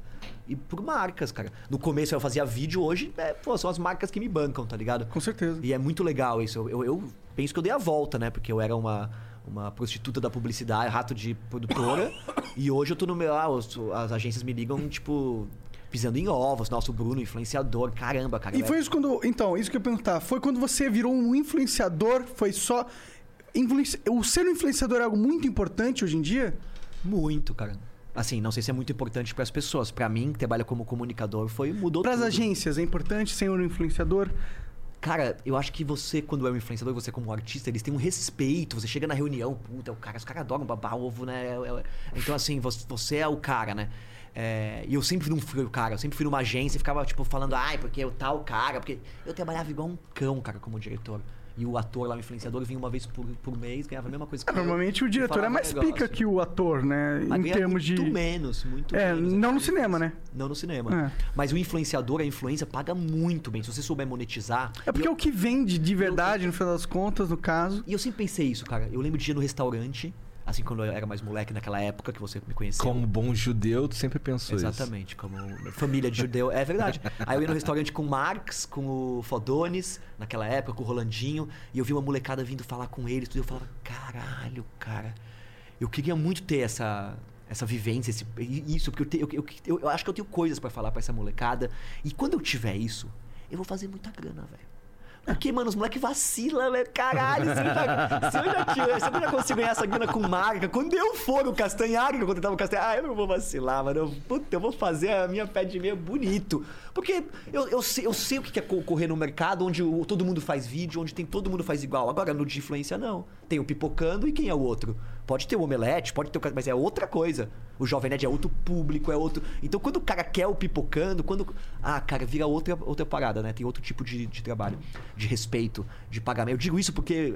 No começo, quem tem produtora sabe, eu não recebia, cara. O cara não te paga. O cliente pede 45 dias mais 15. É, uma, é um absurdo, tá ligado? Eu tava, tipo, achando aquilo lá surreal, esse esquema. E a condição influenciador, você é o primeiro a receber, porque senão você vai reclamar nas internet. É, isso que é. Então, isso. eu já, eu já fiz trabalho, pra você ter uma noção. Não, nem vou falar qual produtora pra, pra televisão, aonde eu e o Rolandinho recebemos. Minha equipe inteira não recebeu, a, a produtora quebrou e deixou todo mundo no cano. E eu sempre fui o cara que tomou o cano. Aí tu olhou pros caras chupa, seus otários. Não, eu fiquei muito mal, né? Pior que não, porque era todos meus brothers, mano, agora eu, agora eu tô no outro lado, caralho. É, chupa, otários, caralho. não, sacanagem, não é assim. Não, mas ser influenciador tem. Eu, sinceramente. Sei lá. Mas ser influenciador é uma parada foda, porque às vezes pode sumir do nada também. Pra caralho. Eu, eu passei por isso. Sim, mas assim, cara, é, o meu trabalho sempre foi de passinho a passinho, tá ligado? Nunca foi algo meteórico, no sentido assim, a gente bombou do dia pra noite. Mas foi uma coisa de construção. O Pipocando também sempre teve a ver com isso. E hoje, depois de tanto tempo, 6, 7 anos, você vira uma marca sólida. E no meio artístico demora pra você virar uma marca sólida na, na cabeça das pessoas. Então hoje a gente tá no material didático da escola. Ou seja, como é o Sérgio Malandro pra mim. Sérgio Malandro é o Sérgio Malandro, velho. Ele faz iê, iê, eu piro, eu pago 60 conto pra ver ele, 100 conto não importa. tá ligado? Porque Fazendo fez- glu-glu. Glu Glu, Nada no seco. infância, exatamente. Qual que é a porta? É, e vocês vão ser isso, a gente vai ser isso pra uma criança que consumiu você uma década, tá ligado? Então isso tem um valor artístico depois de um tempo, tá Daqui oito ligado? anos também. De influência, de... Não, você já tá mó tempo, tem seus fãs Acho que o Monark não dura 10 anos. É, se você durar, Monark, se Eu acho. Desse jeito aí, cara. O cara tá fumando, tá vendo que tá tossindo igual uma filha da puta, tá fumando, foda-se. Deixa eu ver se melhora. Cara, e o Pipocando lá, tu falando sobre filme era um bagulho que tu queria fazer? Ou foi no vou fazer porque tá precisando de alguém fazer? É, ele falou que sempre gostou, né? Não era, eu nunca fui o cara mais cinéfilo do mundo, mas, porra, eu queria estudar cinema, sempre fui isso. Mas hoje eu- eu tenho muito mais contato com a música, gosto mais de falar sobre música do que sobre cinema. Porque música eu sou muito melhor, eu ouço. Um, assim, eu já ouvi tudo de moleque, tudo. Cinema, cara, eu tenho. Demora duas horas pra assistir um filme, então dá muito mais trabalho também pra se atualizar Verdade. do que tá Verdade, acontecendo do que né? Verdade. música, né? Então, música eu, tenho, eu toco vários instrumentos, música eu tenho mais Ah, é? O proximidade. que, que, que você toca? Putz, cara, eu toco flauta transversal. Caralho. Que porra é essa? É uma flauta gigantesca? Aquela assim. Aqui- Ah! Toco citar indiano, meu velho. Nossa, que porra é essa? Tá ligado? O citar indiano aqui. É claro que Não, eu não tô eu não tô ligado. É claro ligado. que não tô ligado. É a mãe da guitarra elétrica, é um, um dos instrumentos mais antigos que. Não, não é Ô, Gilzão, na antigos, tela aí, por é um favor, citar. antigo. Desculpa aí pelos Citar frames do indiano. flow que vão ser derrubados aqui por Citar causa indiano desse você já deve ter ouvido em músicas é, indianas. Talvez você nunca tenha ouvido, mas tem um.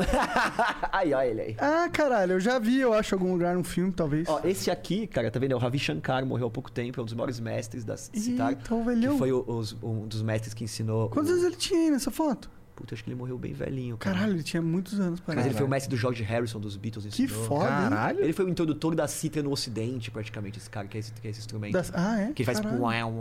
Quando você ouvir, você vai falar, ah, já ouvi isso aí. Que E foda. aí eu, eu tive aula, eu fui aluno do- de um cara que foi discípulo desse cara aí. Foi muito interessante. Que foi o Alberto Marcicano. Talvez uma galera mais velha tá ouvindo, conheça ele. Que foi um cara importante, cara, aqui no Brasil. O cara que introduziu o citar no Brasil. E aí eu tive aula com ele, foi uma coisa muito... Muito legal, muito Que legal, surreal. mano. E tu toca bem? Cara, pra um ocidental eu toco. Pra um Pra um indiano, ocidental. não. Ah, é. Um indiano vai dar risada. Mas por quê? Qual que é a grande diferença? É tipo você É ver um que o americano ocidental- tocando pandeiro. Você vai falar. Tá. Só que o- os amigos dele americanos falam, Acha caralho, pica." irmão. Pode Tá. crer, O pode cara é crer. sambista. Entendi, entendi. Tá, beleza. Manjei. Então, assim, pra você aprender um citar indiano, você tem que ser escolhido por um mestre na Índia. É uma coisa que passa entre gerações, não tem escrito, né? De milhares de anos. E, assim, é uma dedicação fodida. É, eu toco aqui, você vai falar, caramba, moleque toca pra caramba. Mas, cara, música clássica indiana é uma dedicação da vida inteira que as pessoas têm na Índia. Então eu sei que eu não tô, tô muito Contra longe. os mestres, os mestres, É. os magos. Tá, mas e, instrumento moderno, tu toca algum? Cara, eu toco um pouco de violão, eu toco hang, aquela espaçonave maluca. Esse eu não faço ideia do que, que é também. Depois eu mostro pra vocês. Beleza. eu quero ver o teu One Wheel, na real. Porra, cara, muito da hora. Eu sou uma criança. Eu nem sei o que é um One Wheel também. É tipo o teu? Cara, é tipo o meu, é uma roda também, só que a, É pelo nome? a plataforma é diferente. O, o meu, a, a roda fica no meio e as duas plataformas ficam no meio da roda e você vai pra frente assim. Aham. No dele, aí, ó lá, olha lá, mais fácil. Ah, caralho. Cara, eu já tive muita coisa elétrica. Então e, e esse aí é um que eu me amarrei demais, cara. Demais. Caralho. demais. É tipo, É tipo um skate, skate. ele, É um ele roda skate em com uma de roda no roda meio. de kart e tem um flow muito legal pra andar na Essa rua. roda é gigantesca. É Isso assim- parece mais seguro, de, assim, parece mais fácil de andar do que Parece... o. Não Do sei. que o. Talvez, talvez. o É. Não, é, não é difícil de andar.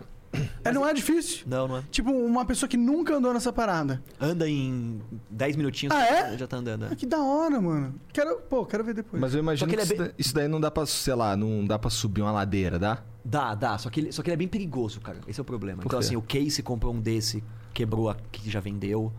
Ou, sei lá, tem vários youtubers que você vê que compraram, se machucaram. Então ele ficou famoso. E tu por- que é o brabo, que anda nessa porra e não. Cara, eu sou bem. Eu sou muito cuidadoso. Assim, vocês que andam nesse outro aí, fica tranquilo que é tudo, é tudo esporte que mata. Vocês não vão ver diferença. É, não, eu me fudi no ouvindo- ombro. Inclusive, acho que o meu ombro deve estar ou quebrado, ou luxado, ou alguma coisa. Inclusive, quando eu mexo assim, faz um crack, crack. É, é bem perigoso, porque você cai mesmo de, de, de ombro, né? É, eu caí, de- é, do- puta, eu caí de joelho, aí o joelho bateu, aí bateu o outro joelho, depois bateu o ombro, aí eu virei. Sinistro, sinistro. Aí, bate- é, é. aí eu levantei, eu caí em pé. Cara, deve ter sido um tomo muito maneiro de se assistir. Foi, a velhinha ficou, tipo, muito impressionada. Ela queria rir, mas ela tava preocupada comigo. Entendi. e esse foi o segundo tombo feio que tu tomou, né? Esse foi o primeiro tombo feio. Teve uns outros tombos mais ou menos. Esse foi o único tombo feio que eu tomei. Esse foi o do, naquela roda de Eu cima? não sei, eu talvez eu tenha levado. É que faz muito tempo que eu levei esse tombo. Não foi. Eu acho que eu tomei. Eu me machuquei no ombro num tombo que não foi nem feio. Caralho, É. que loucura. Mas nesses, nessas, nessas aqui que ele tem, tu nunca andou? Nunca andei nesse aí, cara. Ser Vamos- muito vamos legal a gente fazer isso, exatamente. A gente fazer essa, essa troca aí de experiências. doideira, cara. Muito que legal. doideira. Eu queria convencer ele de comprar um. Eu não consigo, cara, andar nessa porra. Por Eu subo não? ali e fico. Todo mundo sobe ali e fica assim, Eu cara. fico pensando se, se. Assim, esse seu, se moto mata, esse aí. Porra! É, fudeu, Pois né? é. Tipo, o meu não é pra andar no meio dos carros. O meu é um esporte. É mais um esporte do que um transporte. Tá É. ligado? Dá pra fazer um rolezinho, mas pra quem curte skate, snowboard, o meu é mais pra isso. Pode crer, pode crer. Né? O meu é totalmente transporte. Eu, eu dei o meu carro pra minha mãe e eu só me locomovo, me locomovo com essa porra agora. É igual ele te falou, a gente tem que ir nos lugares ele vai naquela porra Mas lá. eu achei incrível. Já, já Quem tô, que já chega tô primeiro? influenciado já. Já quero comprar um. Já... Pô, é muito legal. Te indico uma loja. Do caralho. Quem que chegou primeiro? Em qualquer lugar que a gente marca, quem que chega primeiro? Monark. Quem, que eu- morre, quem que morre primeiro? Mas eu chego com Eu muito mais ainda. conforto, Quem com ar-condicionado, tá é. ligado? O Eu ventinho na cara é como? muito melhor que o Meus brothers de ar-condicionado. moto, todos, mano, ó, um perdeu o dedinho. O outro também é, é, perdeu o de- o dedo do pé. Então, assim, a galera. O outro quase morreu. Meus brothers de moto. os- tem que tomar cuidado. Eu cago- não ando de moto. Eu não ando de moto porque um amigo de escola morreu, um amigo do quartel morreu, É. meu pai já se fudeu todo, já quase morreu várias vezes. É, essa porra de uma roda aí, cuidado. Que lá cima. Já se tivesse todos os motoboys andando de uma roda, ia ter acidente pra caralho. Imagina, imagina. Ah, vamos ver. Se, pô, se eu morrer, todo mundo. Tem uma galera que vai ficar feliz. É. Não, só toma cuidado, porque São Paulo é uma cidade muito sinistra. Até a pé os caras te atropelam. Tem que tomar muito cuidado. Caralho. É, então eu tenho que. Foda vai ser arrumar outro cara burrão igual o Monark, assim, né? Ah, isso tem aí, cara. Que não, igual o Monark não é. Ah, tem muita gente burra. Mas ó, eu brinco que, cara, quando o Pipocano não tava decolando, muita gente me ajudou, né? Deu várias dicas. E teve um cara, acho que foi o Edu Koff, se pá, não lembro quem, que deu uma dica pra gente que falou: galera, vocês têm que ser mais burro, cara. As piadas de vocês estão muito advanced. E aí eu entendi a verdade, cara. Não é mais burro, mas, pô, mano, eu tenho que me conectar com o Brasil, velho, tá ligado? Não adianta eu, eu falar a diferença de nerd e geek. Tá ligado? Tipo, umas coisas meio. Quando eu falo de Chaves, bomba. Quando eu falo de Pretty Little Liars, não, porque as pessoas não sabem nem, nem falam. Eu aprendi ontem. Eu falo, que porra é essa? Exatamente, tá ligado? Não, é sério. E aí eu comecei a entender um pouco de audiência, cara. A Sky me ajudou muito com isso, porque na Sky a gente fala pra 6 milhões de pessoas, Brasil todo. Então a entender que eu falo com o filho do pescador, cada vez mais no YouTube também. Aham. Com a galera que, tipo, é super simples, que tem. Que às vezes a. a, a o- o- a internet tá no 3G. Então, tipo, tem muitas coisas que, que rola que a gente teve que adaptar a nossa linguagem. Então as pessoas falam, ah, mas o Pipocano faz lista, o Pipocano não é tão. é, tão é, profundo, mas, cara, é de propósito. Eu saquei uma, uma virada da minha carreira foi quando eu saquei que o meu negócio era audiência.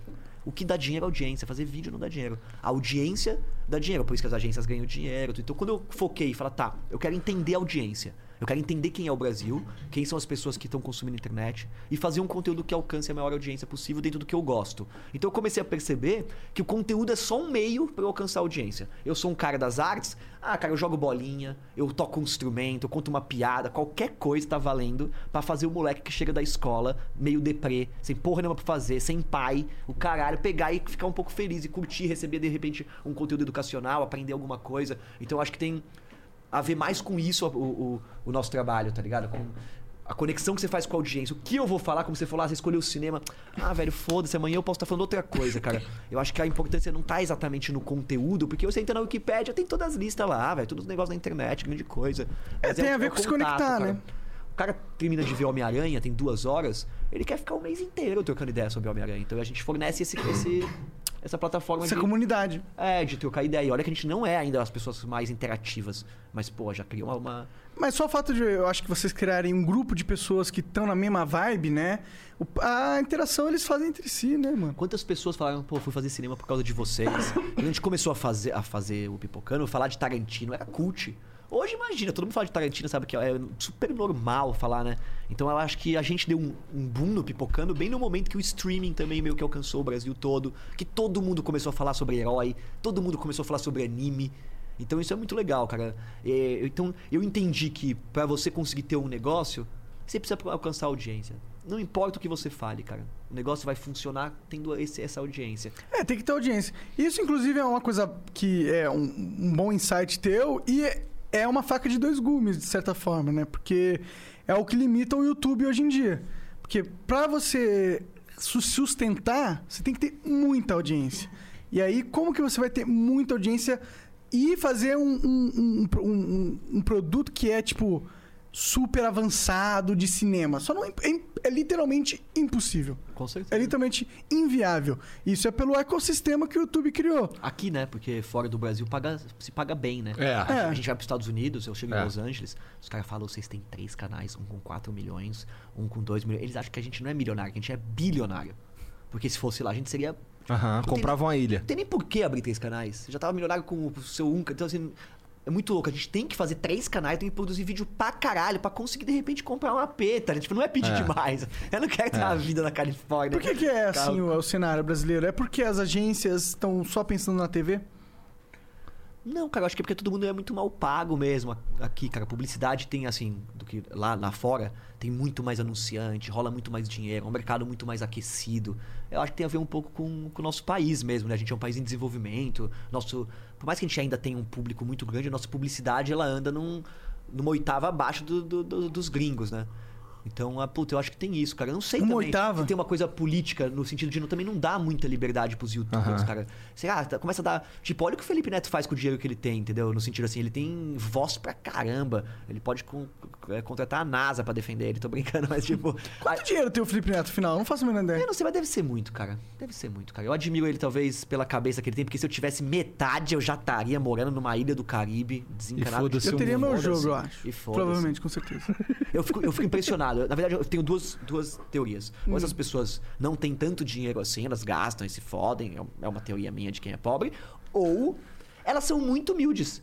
Porque eu com muito menos já tô com carrão, tá ligado? Tipo, já tô viajando pra gringa. Mas é ele- sério, cara. Sei lá, o primo rico, pô, o cara é fudido, tem lá quantos milhões ele... Brother, eu já estaria, mano, morando com os artistas mais foda de Londres, lá em Beverly Hills, vizinho dos caras fazendo um curso em Hollywood. Tipo, sei lá, velho. Mas aí você tá fora do jogo, né, cara? Que jogo? Porra. O jogo que você. que o primo rico. Porra! Porra, tu não sabe que jogo? Que jogo, cara? acho o jogo, o jogo. Eu não sei, né? Você tá jogando o jogo, cara. O jogo, cara. Você não sabe, esqueceu do jogo, mano. Tá todo mundo aí perdeu o jogo agora, diga-se de passagem. É, né? Outra piada. Eu acho assim, ó, cinco pessoas Hum. querem comprar uma, uma, Merce- uma Ferrari. Aham. 50 pessoas querem comprar uma Ferrari. Uma só vai conseguir comprar a Ferrari. Essa se fudeu. Por vai quê? ficar deprimida. Porque ela descobriu que não mudou nada, velho. É verdade. E as outras vão gastar a vida inteira delas distraídas tentando conseguir a Ferrari, tá ligado? E elas não se fuderam? Não, elas vão ficar distraídas, correndo a vida inteira atrás da Ferrari. O que conseguiu se fudeu. Entendi. Ó, mas tipo, sabe qual que é o jogo? Faz sentido, gostei É. dessa analogia aí. Porque quando você tá correndo atrás do, do seu objetivo, você tá distraído. Uhum. Quando você chega, velho, Aí você pega aí, eu quero um iate agora. caralho, dá uma depre... eu, eu cheguei várias vezes, eu dei três voltas de onde eu queria chegar. Pô, eu só queria ter uma produtorinha com a minha mina, de repente, puta Aham. negócio, tudo. Chegou o momento disso, tá ligado? Tipo, e de você, tá bom, eu, eu cheguei onde eu queria no Agora tu sentido tem de... que inventar um troço novo, senão fudeu, senão a vida vira uma merda. Então, mas que porra é essa? Aí eu comecei a entender, tipo, cara, a gente tá muito programado pra ser escravo do trabalho. Ninguém te deu nem a ideia do que você gosta de fazer. Mas o escravo pai- do trabalho é o jogo, pô. Então, sim. O jogo é esse. O jogo é, tipo, todo mundo, ó, o primo rico, você. Vocês estão trabalhando, vocês estão criando um perfil e avançando esse perfil. Não, mas, cara, eu não tenho esse perfil. Eu não falo sobre empreendedorismo, eu não falo sobre como ganhar mais dinheiro. não, mas o seu Eu- perfil eu é já a sua abandono- produtora, é a sua produção, Sim, é outro, é outro eu jogo. Não eu não tô rico mas também você tá pra, jogo. pra abandonar o trampo. Quando eu ficar minimamente, eu vou abandonar, cara. Você vai abandonar. Não é que eu vou O, o abandonar. quanto que é, o quanto, o quão rico você tem que ficar pra abandonar? Ah, acho que tem umas, umas 5 milhas investidas de dinheiro lá, 5, 6 milhas investidas. Hum. Eu acho que eu já pararia. É porque assim, cara, eu, eu fui me descobrindo, e eu acho que meu pai não teve essa oportunidade com 60 anos, talvez, que foi de, tipo, saber o que gosta. Cara, eu adoro andar de kitesurf. Eu tenho uma casa no Ceará que eu poderia fazer isso pro resto da minha Você vida. só quer cu- curtir, Eu assim, queria ter um sua, filho, eu queria educar esse meu filho. Ó, é legal mandar o filho pra escola? É o caralho, legal você ver seu filho crescer. Alguém te falou que você tem que. que você não pode fazer isso. Eu queria ver tudo, tudo. Meu filho crescer. É um privilégio. Eu queria criar uma vaca, uma cabra. Isso Ah, é legal, eu tenho um aspira assim também. Eu tenho que ser. é, esta- não, pode ser eu queria mandar uma hora ele pra escola. Mas no sentido assim. é, você não precisa trabalhar. Eu aprendi Não, assim, claro. Eu, eu nunca. eu- muita gente sabe disso, cara. Tem uma Aham. elite brasileira que não trabalha, famílias nunca trabalharam, nunca vão trabalhar. Eu descobri isso depois. Mas eu sempre trabalhei, sempre toda uma família de pessoas muito trabalhadoras. Uhum. E que descobri depois de um tempo que, tipo, cara, a vida não é trabalhar. Eu realmente prefiro ficar em casa com a minha mina, fazendo nada, desculpa. Prefiro do que trabalhar, velho, tá ligado? prefiro cuidar do meu corpo, prefiro fazer esporte, prefiro fazer música. É que ninguém deu opção para as pessoas num, num país miserável, num mundo como que é o nosso. Disse, pô, você tem essa opção? Não- a gente não tem muito. É né? que, mano, eu, eu sou. Sei lá, eu sou meio. Eu gosto do jogo. Tá ligado? Essa é, pra mim, eu- quero ter um filho também, tá ligado? Eu quero, porra, andar de monociclo, ou no seu caso, kite, surfar. Eu gosto das paradas também. Eu, eu se- sempre tive a de ter uma fazenda também. E que, eu queria mo- morar num lugar que fosse totalmente autossuficiente, tá ligado? Grid elétrica, eu tô, painel eu tô- eu tô solar. nessa pira agora. Tu tá nessa também? Porra, tô vendendo meu Puta, apartamento aqui de São Paulo e tô negociando uma casa com, com rio. Que foda, que foda, mano, que foda. Muito uma foda, na minha opinião, inclusive. Então, mas é que, tô- é que eu tô nessa de. Isso tem a ver agora, na minha opinião, cara, com a tendência mundial. Que é, cara, as pessoas querem menos dominar o mundo e dominar o seu mundo. Sim. Então, menos viajar agora pro mundo e conhecer tudo e mais ter o meu terreninho, com a minha coisa, com, o meu, com a minha plantação. a- Por vários motivos. Primeiro, deu uma merda na pandemia que ninguém esperava sentir isso. Essa insegurança de que o mundo não é tão tudo tão. é, 100% seguro. é, é seguro, sempre pode dar uma merda a qualquer momento. Mudanças climáticas. Não é que pode dar uma merda a qualquer momento. Os próximos 50 anos tende a ser sinistro. Talvez a gente tenha uma, uma coisa desse- dessa gravidade como a pandemia a cada cinco anos ou por década, tá? Então a gente teve a Revolução Industrial, duas grandes revoluções, ultimamente a Revolução Tecnológica, e da próximos 50 anos vão ter mais duas. Tá tendo uma agora, né? Então vão ter mais duas nos próximos 50 anos. Ou seja, Imagino. o mundo vai virar de ponta cabeça. Ou mais. Tal- Talvez. Hoje tá fazendo 38 graus, 40 graus em São Paulo. Eu nunca vi isso na minha vida. Daqui a 20 anos, talvez, cara, é, ter a sua, a sua casinha longe da cidade seja uma. Não é uma tendência, é uma coisa de uma obrigação. As pessoas na cidade vão fritar. Vai ficar difícil. Olha essa cidade, cara. É a verticalização sem noção da cidade. A cidade é uma selva de pedra a ser explorada igual a Amazônia. Bota os empreiteiros aí pra construir, pra subir prédio. Você compra um prédio, aparece um prédio na sua frente, É. um outro prédio, ninguém mais anda, a gente é a mercadoria da cidade. Então, cara, que cidade é essa? Você nascia no interior e falava, meu sonho é pra ir cidade. Hoje, meu filho, eu quero ter dinheiro pra meu, não criar meu filho na cidade. Pra criar o mais longe possível com fibra ótica, no lugar distante. Nada, satélite. Ou com a internet do- do Elon Musk. é, Exatamente. grande. Perfeito. Ou com o carro do Elon Então, eu Musk. entendo, É, eu só entendo isso pra caralho. Eu gosto disso também. Eu queria isso, inclusive. Eu quero e vou fazer isso acontecer no futuro. Mas o jogo é muito legal também. Mas é fase, você tem que conseguir a sua Ferrari. Pra você ver que não mudou nada. Quando você conseguir sua Ferrari dar aquela sensação de merda, aí caralho, não mudou nada. Você vai voltar. Mas é que eu não quero nada material, tá ligado? A parada. Ah, então- O, Ah. o jogo, o jogo é um negócio assim, ó.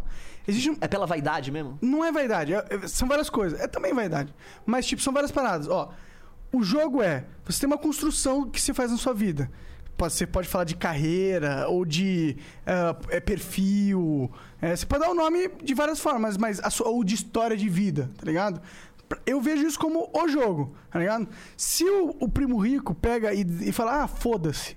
Pegar esses meus, ele tá lá, tem 50 milhões, acho que é, um, eu acho que é Eu ia achar tem. do caralho. Ele inspirar a molecada. Eu não sei, cada- eu não tô julgando ele, né? Lógico, é do caralho ele ter 50 milhões. É que eu, se tivesse uma grana dessa, primeiro, eu ia abrir a instituição Bruno Bock de. de ah, cara, Ah, ele tem as paradas. não, eu, assim, não tô julgando, não Sim, sei, sim, não sim. sei deles. Pelo, pelo amor de Deus, eu Claro, admiro ele pra caralho, né? Eu queria poder guardar tanto dinheiro igual ele também. Mas. mas eu acho que, cara, eu não sei, não. Eu sou meio tipo, pô, cara, se eu tivesse uma grana fodida, eu, eu, eu não sei, eu ia querer fazer grandes coisas. Eu sei. Grandes, grandes. Ele quer também. Mas ele- ele Rico- tá- é, é, mas esse é o quer, quer ponto. deixar um legado. Eu acho que ele é um exemplo. é exemplo- Mas o jogo é grandes coisas. Eu acho que o exemplo do Rico- Primo Rico é positivo porque ele é um cara que tá vendo com uma nova dinâmica esse jogo. Tentando colocar todo mundo no jogo. Pelo menos assim, já que tem tanta gente excluída, pô, Ah, se as pessoas investirem, pelo menos você entra nesse jogo, tá ligado? Então eu acho que é, é benéfico. O que eu tô questionando, na verdade, é que. Cara, talvez se eu tivesse muita grana, eu entraria num outro jogo, cara. Num jogo mais, mais nova era, um jogo menos, menos de. eu- eu- menos. Mas o jogo que ele, mas o jogo não é acumular dinheiro, pô. No caso dele é, porque ele é o, é o cara do, do- da finanças, tá ligado? Mas o meu jogo não é acumular dinheiro, tá ligado? Nem o do Igor. Imagino que o seu jogo não seja isso também. Não, não. O meu jogo aqui é conversar com o máximo de pessoas interessantes possíveis e ter a melhor conversa possível durante essas conversas. Ah, mas então esse não é o jogo, cara. O jogo seria se você tivesse comprometido com o dinheiro. Se você tivesse agora aguentando uns clientes chatos pra caramba, porque você tem que fazer dinheiro pra botar aqui dentro. Mas esse não é o jogo, pô. Esse é o Mas jogo. esse não é o jogo que o jogo- o tá o fazendo. jogo- O jogo, começa quando você começa a vender. E aí, que qual você- é a jogada? Não, quando você começa a vender o que você acredita. Qual é a jogada? Pelo jogo, tá ligado? Não, o jogo é o- totalmente o oposto. Ah, Na minha visão, pelo menos. Pra mim, o jogo é você criar, fincar na terra uma construção tua. E, e crescer ela o máximo que você conseguir, tá ligado? E essa construção, pra ela ser algo que pode crescer, ela tem que justamente obedecer suas regras interiores, tá ligado? Ela não pode é se legal, vender. mas, mas eu acho que é mais legal a construção interna, cara. Porque a gente não leva porra nenhuma dessa vida. O mais legal é chegar velho depois. Mas eu vou morrer, mano. Então, Eu vou isso- morrer sábio, mas eu vou morrer. Eu preciso tornar a minha sabedoria Cara, em coisas não, no mundo, ao tá contrário. ligado? imagina que você vai ficar aqui, Hum. se ainda conseguir imprimir órgãos daqui 20 anos, você vai ficar aqui mais 50 anos. se você é um cara que, que não sabe viver bem, Uhum. você vai ficar 50 anos sofrendo, velho. Então, Ah. a missão do autoconhecimento, de criar um bagulho interno da hora, pra mim, a maior missão é autoconhecimento, né? Não é uma coisa piega da yoga, não, velho. É porque é o que faz a gente se sentir bem mesmo. É tentar chegar a ser um velho sábio. Porra, pra chegar nos meus netos, na galera dar conselho. Não ser um velho bêbado, o velho que perdeu tudo da família na coisa, o velho com Alzheimer. Porra, eu queria ser um cara que fosse. é, é, Mas esse é o jogo, pô. Não sei, não, Mas esse cara, jogo- não é o jogo. Não? Não, o jogo das pessoas não é, é parecer. O jogo Ah, eu das tô pessoas. falando do é jogo não das pessoas, tô Não, falando do jogo tá da fa- vida, porra. Esse é o jogo da vida, você tá falando do, do flow, da real, né? Não, não, eu tô falando do. Porque- o, jo- o jogo, o jogo da vida, mano, é tipo. O jogo da vida é Pra que que pessoal, tá vivo? cara. Ele é Você tá falando um do jogo pra propósito. cada um. É, o propósito. Cada um tem seu propósito, cada um tem seu próprio jogo. É, mas todo mundo tá jogando o jogo. Todo mundo tá Entendi. no jogo. Por que, que o. Cada um tem sua função. Por que, é que o tipo Primo Rico não sai, não sai e vive essa vida? Porque o jogo dele não é esse.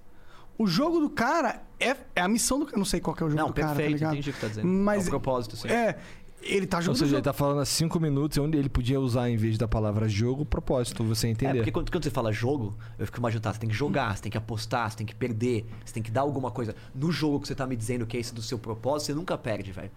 Tudo, você vai pra cadeia, você ganha, você acumula, é autoconhecimento. Eu concordo. Então esse jogo você não perde. O que você perde. Mas é o jogo que todo mundo deveria estar jogando, na minha opinião. Sim, mas o que tá todo mundo jogando é o jogo do Instagram, da beleza, do parecer, tá todo mundo de carrão concordo, endividado. eu concordo com tipo, esse é o, é o game. O game do parecer, tá ligado?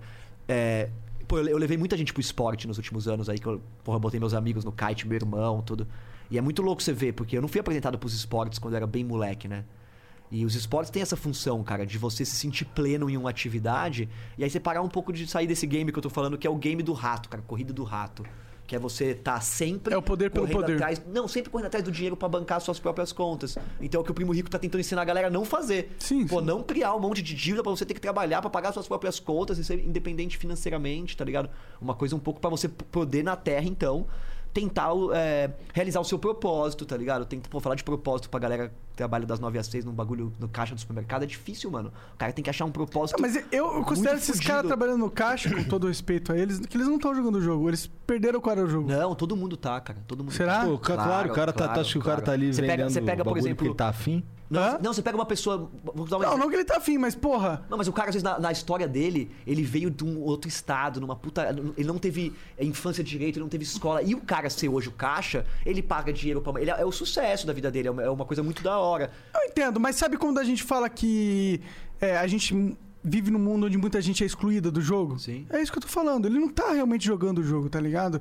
Ele não tá. Eu, eu, eu- desculpa, eu acho que o ser humano é um, é um- é um ser pica pra caralho, tá ligado? Capaz de coisas inimagináveis. Eu acho que. Tá bom, então ele não tá jogando o jogo porque ele não deram a oportunidade dele entrar no jogo, entendi. Claro, é Tá, isso, é isso. tá. Não porque nada é culpa do cara, tá ligado? Mas acho que não tem a ver com atividade. Atividade, vamos dizer que hoje você ganhasse como caixa de supermercado a mesma coisa que você ganha como diretor de cinema. Talvez eu preferisse ser caixa, velho, alguns dias da semana. É tesão, eu, eu não tenho problema em ficar em um lugar. Tipo, vou dar um exemplo, mesário. Eu Hum. resisti pra caralho. Quando eu fui mesário, eu adorei. Você vê que eu tô ficando velho. Ah, mano, eu fiquei lá falando com todo mundo. Foi um dia mó legal. Se você. Se você Mas foi, faz quanto tempo isso? Faz uns anos. Se você, res- se você ressignifica. O que eu quero dizer assim. Imagina, tu chega lá pra votar é o Bruno Bock. Vai ser incrível. Faz bastante tempo. Mas se você. Tipo assim, hoje a gente, a gente significou essas profissões, essas coisas, como sendo algo desvalorizado. Mesma coisa, o trabalho do lar. Cara, eu adoraria ganhar o que eu ganho pra cu- cuidar da casa e dos filhos. Se eu ganhasse o que eu ganho, tipo assim, é que a gente desvalorizou o trabalho feminino, o trabalho do lar. Então parece que é um negócio, ah, vou, ficar- vou ficar limpando fralda de criança. Mas atender cliente de agência é bom? Ah, limpar a fralda de criança, você tampa o nariz, fecha lá, não sei. Por que, que esse trabalho é bom ou outro é ruim? Mas aquilo que você falou, pô, cuidar do seu filho é o jogo, na minha opinião. Mas Uma das partes mais importantes. Ou do, ou do outro, se você fizer um bom trabalho enquanto você cria o filho. Mas é que, tipo, normalmente as pessoas que estão num trabalho de, de 10 às, né, elas estão batendo o cartão.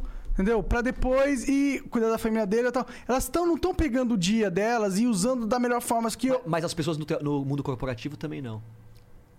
Então, mas eu, eu, acho que. ganhando 5 mil reais na carteira também. Eu acho que o cara que tá 99% jogando o jogo é o também cara que, que, igual você, tá ligado? Pega e monta a parada dele, tá ligado? Ou monta uma parada onde ele, ele tá. em- ele é, tipo, algo que ele acredita, tá não. Jogar ligado? o jogo é tipo hackear a Matrix. É da, tipo, você, jogar, o- você, você ganhar o jogo, não. É Porque jogar o jogo parece se, se ferrar tanto, tipo, jogar o jogo, tem que jogar esse jogo é uma merda, não é, cara? Pô, mas, Podia morar todo mundo numa comunidade, se amar. Tipo assim, ó, um exemplo. mas é que a vida não é feita. Tipo, É. quando imagina a- antes, quando a gente não tava tão evoluído no jogo, tá ligado? Na época que o jogo tava começando. O jogo era com certeza lutar dia após dia pra sobreviver junto com todo mundo, tá ligado? O jogo nunca teve a opção de você ficar numa boa. Você nunca faz parte, nunca fez parte da regra do jogo. Eu não, acho.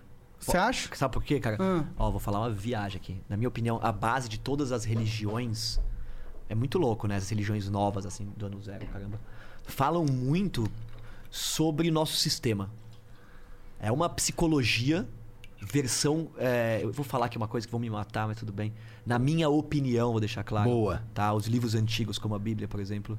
Ela é a novela da Record, Os Mutantes, sobre o nosso, como funciona o nosso sistema.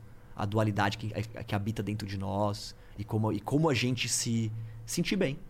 Só que imagina você ter que contar isso pra milhares de pessoas numa época que ninguém tinha estudo. Hoje já, hoje é difícil eu chegar pra você e falar sobre autoconhecimento, sobre coach, sobre técnicas de meditação, mindfulness. Tá, imagina isso há muitos anos atrás. Então, que tinha que falar isso. Então, olha que louco. Porque eu aprendi na minha vida, velho, que existe dentro de mim, sem falar de religião, eu não gosto de religião. Mas existe dentro de você um lugar aonde você tá sempre pleno. Se você não foi muito traumatizado quando criança, é muito mais fácil encontrar esse lugar. É um lugar onde você ai, dá uma relaxada, faz um silêncio e tudo volta ao normal.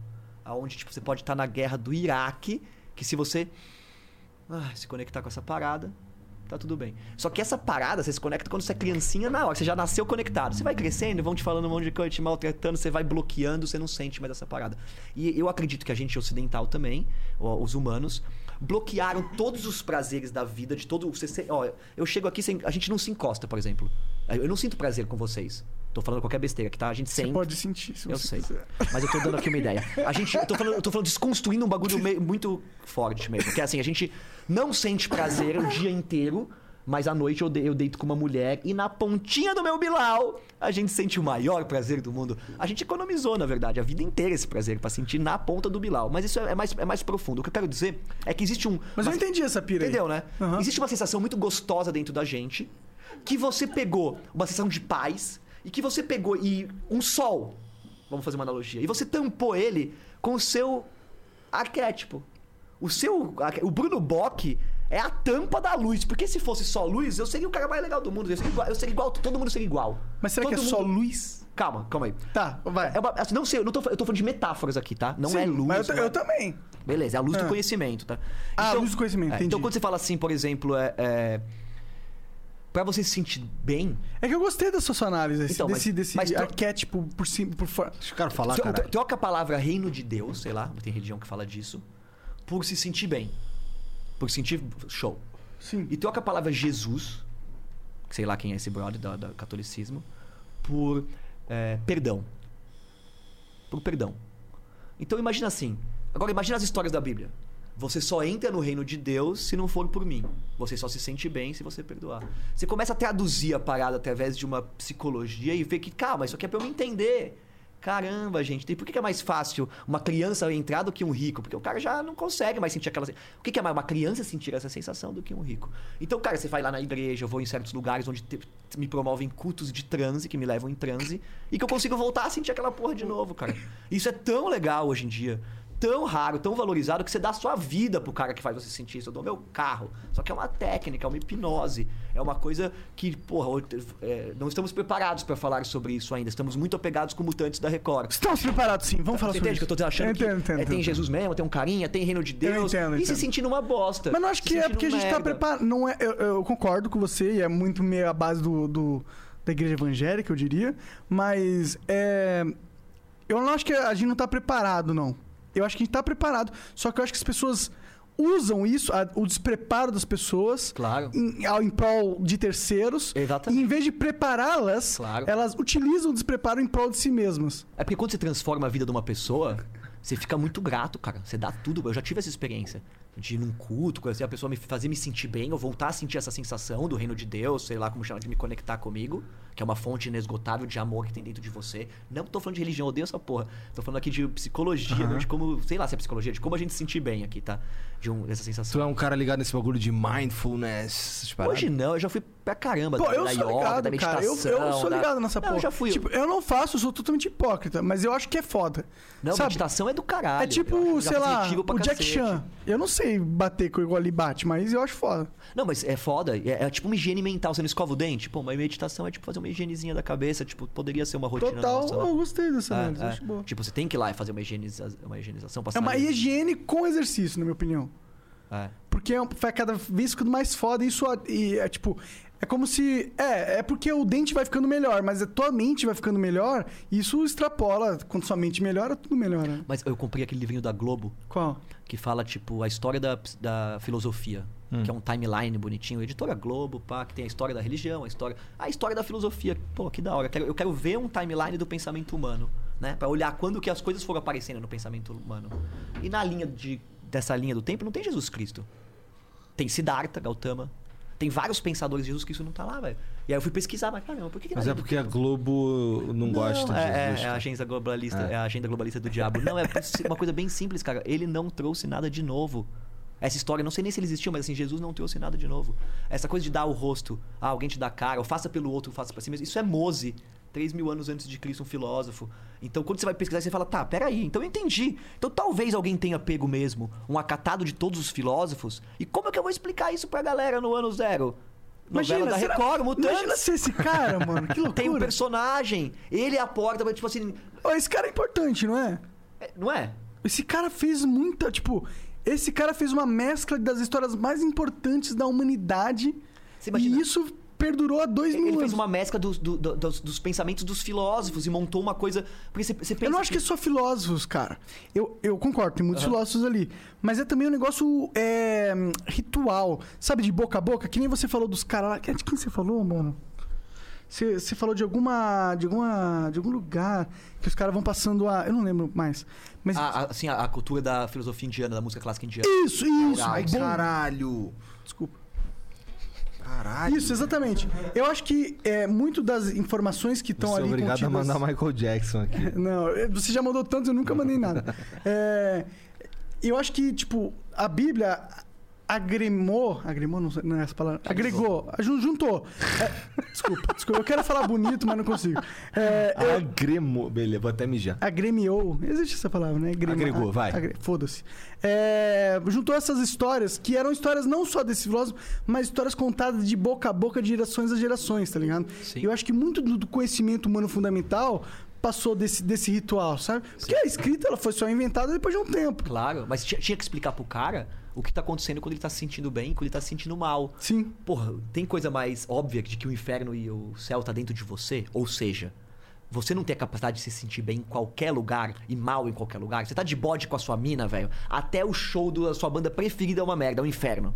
E se você tá com, com uma namorada nova, de repente até na prisão você vai se sentir feliz. Então, cara, peraí. Então, inferno e terra é tá na sua cabeça. Talvez se eu chegar no inferno eu vou curtir muito mais do que o céu. Tá cada um sair. Então, essa coisa me parece uma história fantasiosa pra gente se entender, né? Como é que a gente sente, tá ligado? E como é que a gente tem que tratar o Me outro. parece também. Não é? Só que aí você imagina as pessoas usarem isso pra manipular as outras e elas têm uma intenção muito clara nisso, né? Em deixar essas pessoas serem personagens, deixar as pessoas acreditarem que tem um temente a Deus. teme- E, e aí Mas aí eu uma- te um pergunto. disso, né? A partir disso, né? Te pergunto uma coisa que uma questão que realmente tem curiosidade de saber sua opinião, que é o seguinte: por mais que existam pessoas que pegam e usam esses conhecimentos, esses conhecimentos ancestrais, diga- digamos assim, para o bem próprio, você acha que a perpetuação desses conhecimentos na nossa cultura é algo positivo? Cara, eu acho que. Então, tem esses dois lados, né? É, o que sobrou hoje, dessa, me parece, da religião, né? Tem o seu lado positivo e o seu lado negativo. Cara, realmente muita gente se sente bem indo na religião, né? É, assim, você pensa uma pessoa que tá fudida lá, a igreja é um lugar que ela vai, ela se sente bem. O cara, o pastor, ele olha pra você, ele te perdoa, você se sente bem, né? Então E tem eu um conheci- resultado. Sim, e eu né? conheci muitas pessoas que olham pra Bíblia ou pro Evangelho, sei lá, ou pro Espí- o livro do Espírito é Allan Kardec, alguma Sim, coisa sim. assim. E pegam guias que ali estão escritos e usam pra vida e se tornam pessoas melhores com aquilo, Então, sabe? eu sei, mas assim, eu acho que é uma evolução nossa perceber também de como a estrutura dessas religiões são criadas e como você pode ser ético, bondoso, legal, ter valor, sem precisar ter. Assim, você precisa de um velhinho que vai te punir pra você ser bom, talvez você não, você não tenha entendido muito bem o que é ser bom, velho. Você não esteja muito bem resolvido dentro de você com bom ou ruim. Eu não preciso de um velhinho pra me punir. Não preciso, eu sou bom, eu sou correto com você. Eu, se você pode deixar seu dinheiro aqui, eu nunca vou pegar. Eu não vou falar, não vou olhar sua mulher, e não é pelo, pelo Velho Testamento que tá escrito não olhar a mulher dos outros. Eu não preciso disso, não, cara. Eu fui educado, tá ligado? Eu sei como morar em sociedade. Como é que é legal morar numa sociedade. Só que imagina 3 mil anos atrás. Se hoje é difícil, imagina 3 mil anos atrás. Então tinha que contar uma história super cabulosa, uma- um, um mito que durasse. Por isso que o Zeitgeist, aquele documentário, fala que a história de Jesus aconteceu já outros mitos exatamente iguais. tá? Não tô questionando aqui, cara, a crença de cada um, porque eu acho lindo, cada um acredite no que quiser. O que eu tô dizendo é que minhas pesquisas sobre as religiões mostram que existe um conhecimento sobre como a gente funciona e os ritos religiosos são claramente feitos para colocar as pessoas em transes hipnóticos, e hoje a hipnose eu acho que é, é uma Bem ciência estudado, né? não tanto ainda, mas bem estudada, que melhor explica esses fenômenos, tá?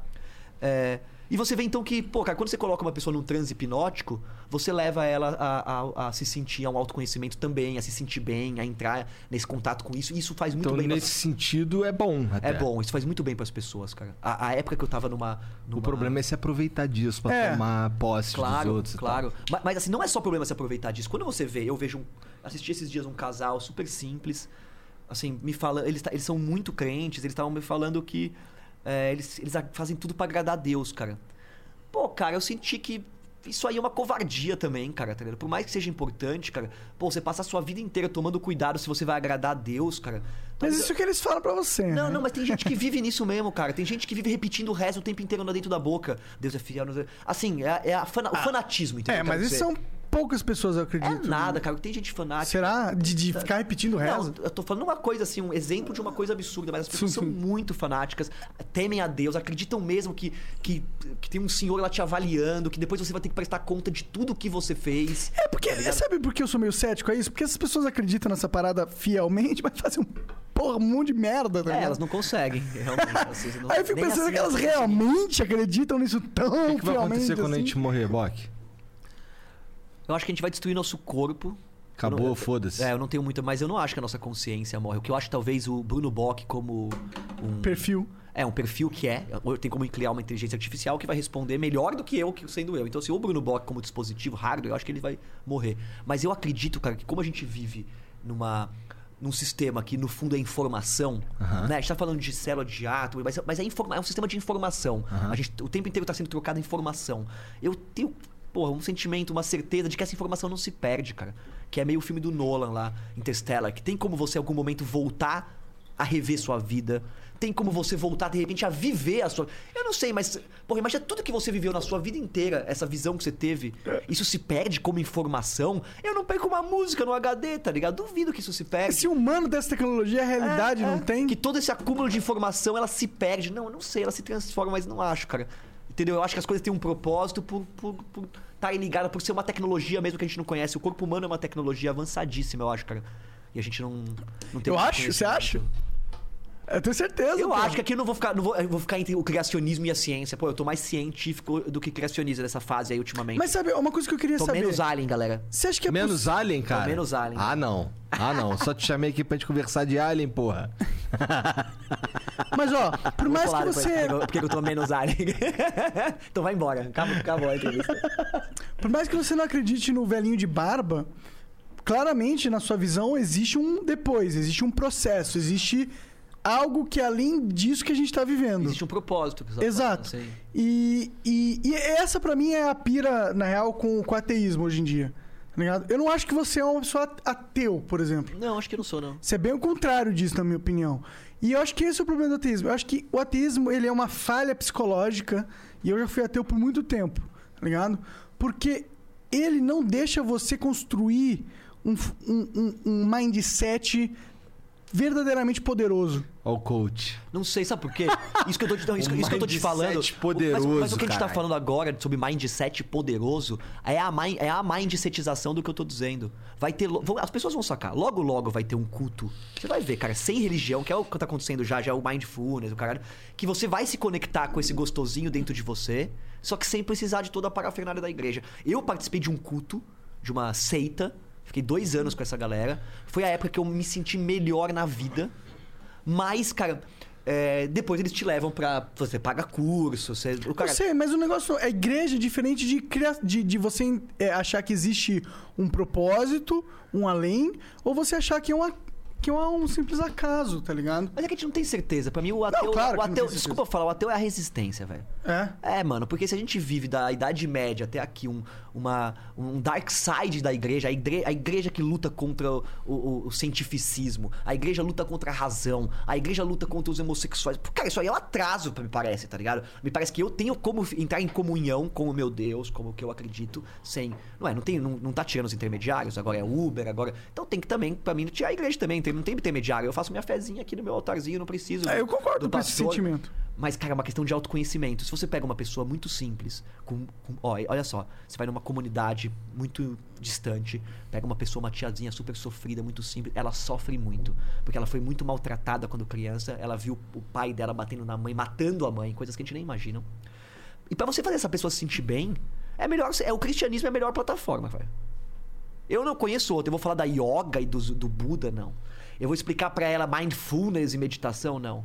Vamos falar de Jesus, velho. É do caralho, é uma plataforma fodida pra falar do perdão e pra ela, pra ela voltar a acessar aquilo. Porque olha que louco. Você não vai no psicólogo, fala um monte de coisa da sua vida e se sente mal bem? Né, Igor? Jesus Cristo, sei lá qual é a mensagem, mas não veio falar do perdão? O que, que é o perdão? Ou seja, nada pega nada, brother. Me dá um tapa na cara. Ah, mano, não pegou nada, velho. Não mudou quem eu sou. Doeu minha cara, tudo, mas quem eu sou mesmo, velho, nunca muda, tá ligado? Você não tem como mudar o que eu sou dentro de mim. Então, a. a A não ser- que você escolha deixar, né? a não ser que você escolha, você escolha deixar, mas a, A consciência disso, tá ligado? Te faz estar próximo dessa sensação. Você não precisa dessa plataforma. Mas assim, Jesus Cristo é a plataforma melhor pra falar sobre perdão. Aí você vai no padre, o que, que o padre faz? Te perdoa. Me conta aí suas bostas. Ah, mano, eu, eu comi, eu dei pra cinco, sei lá. Eu fiz a homenagem, eu fiz suruba, eu, eu desejei a mulher do outro. Eu só consigo pensar isso, né? De pecado. eu fiz coisas terríveis. Aí o padre olha e fala: Eu te perdoo, mano. Mas por que, que só o padre fala eu te perdoo? Se seu amigo for benevolente, for um cristão mesmo, na minha ideia, ele olha pra você e fala: Relaxa, cara. Sob o nome de Jesus é que eu te perdoo. Não é? Tô fazendo o que ele mandou, o que ele ensinou, eu perdoo. Quer dizer que nada pega nada? Não, nada pega nada. Nada pega nada é o reconhecimento que você nunca me feriu, cara. Isso é real, velho. Só que isso é uma honra, mano. É um bagulho bem, bem foda. Mas é possível ferir, né? É possível ferir, mas sempre é possível superar. Se sempre é possível superar, a gente pode dividir a dor como sendo algo irreal e o, e o prazer como sendo algo real. Então a gente pode dividir a realidade em algo mais real do que uma coisa que. Um exemplo. Sensações. É, um exemplo. Aqui a gente fala que isso aqui é real? É. Mas talvez isso aqui seja menos real que as sensações. Por quê? Porque sensação, cara, eu posso sentir prazer. Não é a mesa que me faz sentir prazer. Não é o mar que me faz sentir prazer. O que me faz sentir prazer é o significado que o mar tem. As crianças que morreram no tsunami, se chegar perto do mar, choram. A gente construiu a vida inteira uma história de que o mar é legal. Você entende que o prazer não tá nas coisas. Então, tipo, talvez tenha um momento que a gente vai conseguir falar pras pessoas que a gente colocando elas em transe, que você desabafando, falando que a gente entendendo o conceito do nada pega nada, tá ligado, irmão? Puta, mano, que é muito complexo isso, né? É que é perigoso também, se nada pegar nada, na minha opinião. Sabe por que é perigoso? Porque parece que toda a humanidade é feita a partir do conceito da vingança, velho. Tudo. Você acorda de manhã pra se vingar. Eu falo assim pra caralho. Pra se vingar do meu pai, que falou que eu não podia conseguir. Pra vingar da minha mina, que não sei o que lá. Pra... Cara, os meus objetivos é um plano de vingança, tá ligado? É um Tô charada. Não é, velho? Tipo, a vida me fudeu, então agora todo mundo vai tomar. Mas a vingança me movimentou Mas o caralho. outro argu- professores da faculdade vão tá ligado? Mas tem um negócio que é, tipo, as coisas têm que ter consequências, entendeu? Então, se às vezes a gente vai nessa mentalidade de nada pegar nada, tá ligado? Que eu concordo, eu acho que você tem que é, perdoar, eu acho que é importante, o caralho. Quatro, mas tem que tomar cuidado pra não, não transformar isso em algo que não é, entendeu? As coisas podem ter consequências. É. Se você achar. Não, calma, se você achar que, que tem que Tipo, ter pô, não, consequência. não é necessariamente. Tipo, eu não gosto. Tipo, ah, quando, quando a minha mãe falava, olha, quando alguém te dá um soco, virou outra tapa. Mano, virou outra, virou outra face? Tá maluco? Eu vou partir pra cima, mano. Esse negócio de virar outra face é coisa de, de- de gente que deita e perde, tá Mano, ligado? se, se- se você. Vou falar qualquer merda aqui, vai. Você tá na balada. Aí um cara vem, começa a arrumar teta com você e te dá uma muca. Hum. Você pode comprar o jogo dele e dar uma muca nele. Ou você pode tentar olhar pra esse brother e falar, mano, qual que é desse cara? Qual que é a verdade dessa situação? Além dos egos. E você olha e fala, isso aqui é um coitadinho, velho. E se ele for Calma, pra cima. calma, calma. Ah, desculpa. Fudido com a bebida, o caralho, que tá numa situação de bosta. Você pode ir lá e dar um soco nele, foda-se. Mas o jeito mais didático pra esse cara encontrar o gostosinho dele era de repente ser desarmado, dar um abraço no maluco. Sabe assim? É o que eu queria ver. Brother, chega aí, nossa, você precisa de um abraço, irmão. E de repente o cara. Eu tô falando assim, coisa. Eu discordo. Eu acho Não, que o jeito mais didático dele é enviar um murro bem no nariz, assim. Cara, se essa for a sua, chão. a sua sensação e que Ah. você quiser fazer, talvez. Porque o karma, eu acredito que é isso. Imagina, irmão, imagina, Monark, você morrer. Ok. morreu. Se você não, você não ia querer voltar aqui pra pegar o cara que te matou, pra pegar o cara que tá comendo sua filha. Tipo, mano, eu acredito, assim, na minha opinião, que se existir uma vida após a morte, é tão de filha da puta quanto a vida. Não vai pro outro lado e vira anjinho. Deve ter assim, ah, você quer renascer nos Estados Unidos? Nem fudendo, irmão. Nem tem crédito. Deve ter assim. É, é é- é- o negócio deve ser, mano, muito bem estruturado. O Espiritismo fala um, um pouquinho da parada como é que é. Mas assim. Mas de- se o cara estiver comendo minha filha é o marido dela, não tem problema. Não, tô dando um exemplo. O cara ela bateu na sua filha. É, você fala, não vou, eu não vou problema. voltar. Eu vou amaldiçoar a vida O dele. que eu quero dizer é que assim, vai saber, talvez, mano, o, você já tenha voltado aqui com uma promessa de vingança e você nem sabe. E pra você precisa desestruturar isso, tá ligado? Ah, Você com a sua mãe. Por que, que será que você não consegue parar de brigar com seu irmão? Porque talvez seja um, um laço de vingança mais antigo. Tô falando o que eu acredito, tá ligado? Não sei Claro, claro. se é real isso ou não, tá ligado? Mas Caralho, me parece Que viagem do caralho. que quando você vai puxar suas noias, pe- pega uma coisa que te machuca, vai, vai puxando, tá ligado? Vai vendo da, da onde que é, tá ligado? É um, é um mimimi com a vida, velho. Uma vingancinha. Você nasceu aqui achando que você tava num playground, viu que isso aqui era uma foda. E aí, nossa, se protegeu, criou o Monark pra se proteger da, do mundo, tá ligado? É, mas todo mundo faz isso, né? Sim, mas se, se não tivesse a vingança. Vamos dizer um exemplo. O cara. É, falar, ó, gente, falando que é, filosoficamente, uma pessoa matou a outra, a gente obriga a ir pra cadeia e faz o cara ficar lá, velho, parado sem fazer nada. Mano, de verdade, velho. Sei lá, cara. Não, pra mim, assim, ou reabilita o cara, ou então mata o cara. O que, que adianta botar o cara entre quatro paredes pensando? O cara não tá pensando, não tá reabilitando. A, a sociedade quer fazer isso pra se sentir melhor? Eu, Tipo se assim, o cara estupra ah, alguém, eu quero que ele sofra. Então, mas eu não me sinto melhor com ninguém sofrendo, cara. Eu me sinto. Sabe por quê? Um cara Porque estuprando, quando eu me vo- sinto, ele quer que ele sofra. Você toma o veneno e espera que o outro morra. Desejar o mal do outro Ah. é tomar um veneno e ficar achando que o outro vai morrer. Eu não desejo mal do outro, eu desejo mal olhar, olhar pro presídio e falar, eu quero que todos esses caras paga, é sentir uma sensação horrorosa. É pegar o gostosinho lá que você tem dentro e ó. Não, não, tem, Nunca tem- vou ver esse gostosinho. tem diferenças, Agora, olhar pra tipo- essas pessoas e falar, são, é tudo pessoas que erraram, que talvez. que Sei lá, que, mano, se você tivesse feito uma cagada, hoje viesse alguém aqui te prendesse por motivo e te colocasse numa cadeia, aquilo não é justo pra, pra ninguém, velho. Se tem uma chance de reabilitação, então me dê essa chance. O que, que você acha sobre isso, Tá Igão? Se não me mate. Mas me deixar sofrer a vida inteira O que, que muda. Na, entendeu? Assim, ah, tá bom. Eu acho que a pessoa tem direito de vingança. Vamos falar assim, você. não- Pô, se estuprassem sua filha. Ok, cara. Você pode ter o direito de vingança. Eu tô questionando se você se sente bem se vingando. Se realmente a vingança A traz, questão é, traz uma se boa sentir sensação. bem é o final da- do jogo? Eu acho que o final do jogo é se sentir bem, cara. Voltamos pro jogo. Eu acho, que o final do pro jogo, é- jogo. eu acho que o final do jogo é se sentir bem, cara. Eu não acho. Eu acho, cara. Eu não acho. Se sentir bem é apenas um. É mais um detalhe na sua existência, enfim. Não, se, se eu não tivesse me sentido bem, eu não estaria aqui hoje, cara. Eu estaria com de- meio depressão, com fobia social, estaria em casa com caraminhola. Eu Não, não, preciso estar me peraí. sentindo o mínimo bem pra, É que tem o bem e o bem. Uma coisa é você se sentir bem no sentido sua vida é fácil, é tranquila. E tem o negócio de se sentir bem no seguinte, eu acredito no que eu tô fazendo. Pra mim, se sentir bem é acreditar no que eu tô fazendo. Se mas, tiver. é, mas é quando você tá sentindo mal, você, te- você lembra, você lembra do seu propósito e volta a se sentir bem? Cara, quando eu tô me sentindo mal, eu não tô me sentindo mal de verdade. Tá ligado? Porque eu, eu tô fazendo o que eu tenho que fazer. E é isso. Então sempre, por mais que eu esteja sofrendo, passando mal, vomitando, ou com dor, eu tô fazendo o que eu tenho que fazer. Então eu não tô mal. Então você tá me falando um negócio mó da hora, que assim, eu sempre tô em contato com essa porra. Por mais que eu esteja me sentindo mal, é o que eu tô falando, essa é uma realidade inferior à realidade que eu sinto. Sentir é maior do que a realidade. Então, por mais que eu esteja aqui tudo fudido, eu, cara, eu sou, eu sou moleque, eu, te- eu sou malandro, eu sei como acessar essa porra de dentro de mim. E eu tô ligado, é, no fundo, velho, todo mundo depende disso, fala disso, cultiva isso. Mas isso aí é misturado com a religião num nível que fica difícil, cara, conversar sobre técnicas Pra você se sentir realmente bem. Esse monte de coach, essa galera fala. Mas esses caras fizeram um retiro mesmo? O cara foi fazer um retiro na Indonésia, igual meu amigo Phil, um retiro de silêncio e no escuro. Como que é isso? Em silêncio e no escuro. Do- uma semana. Quanto tempo? Uma semana? Você sai, tem que usar óculos escuros só tomando suco. Caralho. Eu fiz retiro de silêncio, já fiz retiro de Tu meditação. fez? Sério? Quanto Cara, tempo? Fiz, cara. Ah, uma semana. Caralho, aonde? Uma Onde? semana meditando. Uma semana Aqui meditando e fazendo sim, yoga. no- Aqui em extrema, divisa de. de, de- E era tipo um sítio? Como que é é? um sítio. Tem, tem, cara, tem vários retiros. Vipassana, vários retiros que são assim. Legal. Eu tinha, eu, tinha, eu tinha umas piras assim no passado, eu nunca cheguei aí. E é porque- maravilhoso. Caralho, isso soa muito foda. Você passa um tempo no retiro, cara, você volta, é uma higiene. Você tira todas as merdas da cabeça e volta a encontrar aquela porra na hora. Porque te retiram. Te colocam É um numa- retiro, num né? lugar Não. com 20 pessoas, com uma alimentação fudidamente natural da hora, todo mundo se amando, se E é uma boa comida? uma boa comida. Não, mas se aceitando. É igual uma dinâmica de palco de teatro, quando você vai treinar lá, fazer uma dinâmica. Todo mundo combina o quê? Ninguém vai se julgar. Pô, vamos aqui fazer improviso, mas qualquer merda que sair, ninguém se julga. Então cria um ambiente seguro pra você ser você mesmo. E é isso que tem que ter em todos os lugares, velho. Aí você tem que promover com seus amigos. Eu não te julgo pelo que você faz. Você pode fazer mó cagada, eu sei quem você é, tá ligado? Então você cria um ambiente seguro pra, pra poder se expressar, pra você poder ser, ser, ser espontâneo. Por que, que a gente tava falando isso? Porque é muito foda ir pra um, ir Ah, pra tá. um No retiro, É. você cria esse ambiente seguro pra se expressar. Você come uma alimentação legal, você acorda e você medita o dia inteiro. Depois de dois dias meditando, que é um inferno, no terceiro dia você fala, mano do céu, você, você medita, você começa a chorar. Porque você acessa aquela sensação e. Caralho, eu vou levar isso pro mundo. Tá ligado? Não, é. Você vê que, tipo, tá todo mundo vindo pro mundo pra, pra colher, pra buscar. Aonde tem sensação boa aí? Cadê? Me dá uma cerveja, me dá uma Coca-Cola, me dá um não sei o que lá, eu quero sentir, quero sentir, me dá, me dá. Mas quando você tá em- ligado com essa porra, você vai pro mundo pra dar.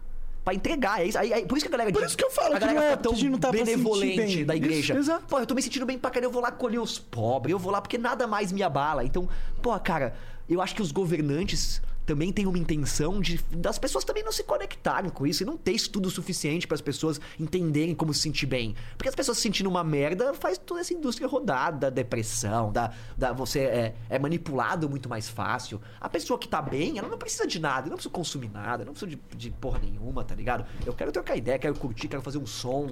Você não joga o jogo, você não, o outro, você não tá no sistema. Você tá fora do Você sistema. não vai. É, é que pra você, eu, eu entendi. O jogo pra você é aquela, o jogo do capitalismo. Que é acumular e é, parecer ter. Isso. Eu tô ligado, mas isso não é realmente o jogo. Mas eu entendo que todo mundo acha que esse é o jogo. Porque é todo mundo iludido, na minha opinião. É, é, todo mundo iludido. Então- Caralho. Profundo demais. Tu viu? Vocês acharam?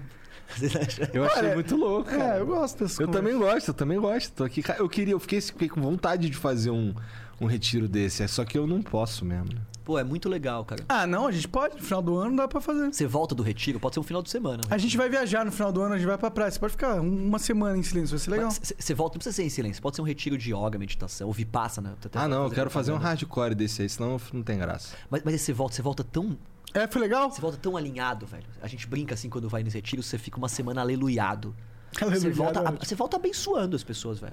Tá ligado? Sério, cara, não dá pra explicar. Um dia eu, eu voltei de um retiro, eu tava tão alinhado, eu brincava que eu tava dando Hadouken, velho. Não, não tá ligado. Nada me abalava. Era uma sensação que eu tive que eu sei que daria pra sentir essa sensação. Nada me abalava, nada. Eu, eu era extremamente profundo com as pessoas que um brother veio conversar comigo, eu comecei a conversar com ele e começou a chorar. Caralho. Tá ligado? Tipo, um negócio assim, muito foda, tá eu ligado? fico assim quando eu tomo bala. Tipo isso. É sério. É uma, é uma Tá ligado? serotonina, uma conexão. E aí, tipo, quando eu ligava a televisão no Discovery e via baleia encalhada, dá vontade de chorar.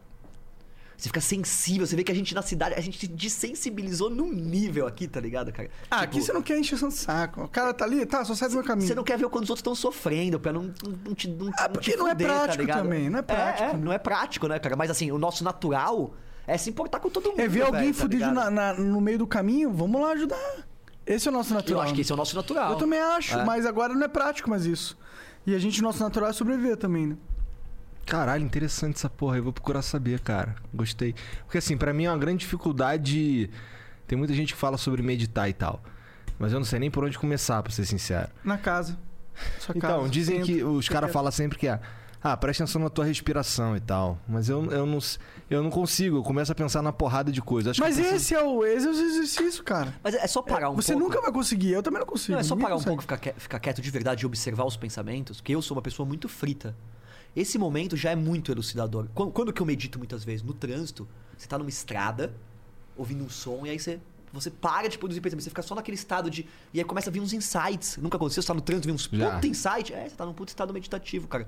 Porque os seus pensamentos, seus traumas, é uma porra de um rádio na cabeça, de sintonizado. Sua mãe, seu pai. Você tem que deixar essas porra quieta um pouco, velho. Pra você conseguir saber o que que é importante pra você mesmo. Se você tem que tomar decisão A, decisão B, tá ligado? Então, tipo, é uma coisa prática mesmo a meditação, né? Ficar quieto um pouco. Ouvir. E também quando você fica quieto, você percebe o outro, cara. Muito da hora perceber o outro, né, cara? Ficar quieto e ver o que o outro tá passando, tá ligado? Tipo, tem gente que é muito autocentrada, cara. Entra, faz um rolê e não percebe o outro, tá ligado? Caralho. Verdade. Verdade pra caralho, inclusive. Isso daí é. Acho que o ego entra muito nesse, nesse ponto aí, né? O cara, hoje em dia, como tá falando aí nesse jogo, Uhum. é, tem uns caras que coloca o, ele mesmo num pedestal e, e gosta de ter um monte de súdito, né? De ter um Exatamente. monte de. Aquela galera ali que fica ali, caralho, cara, não sei o quê. Especialmente nisso que a gente faz aqui. É meio escroto isso, mas é, é algo que é fácil de perceber, na real, fácil de observar, né? E aí tem um. Aí, aí aí nesses momentos eu acho que a gente precisa de vários monarcas, tá ligado? Que o monarca é o, ca- Sim, sim. é o cara que fala pro cara, cara, mas você não, não- você não tá no pedestal. Ele fala pro cara na cara dele e é E- muito e- louco. E, pra- pra não ter essa cultura do, do fanático, cara. Que é muito importante isso, cara. Né? Tipo, a cultura do fanatismo, do fã, que a gente alimenta Aham, é verdade. pra caramba, tem a ver com isso. Puta, o seu músico lá, o adolescente, lá viu alguém que fez você sentir aquela parada. Aham. É quase uma igreja. O cara sentiu o bagulho, ele se conectou e falou. E, ele, e agora jogou aquilo em você.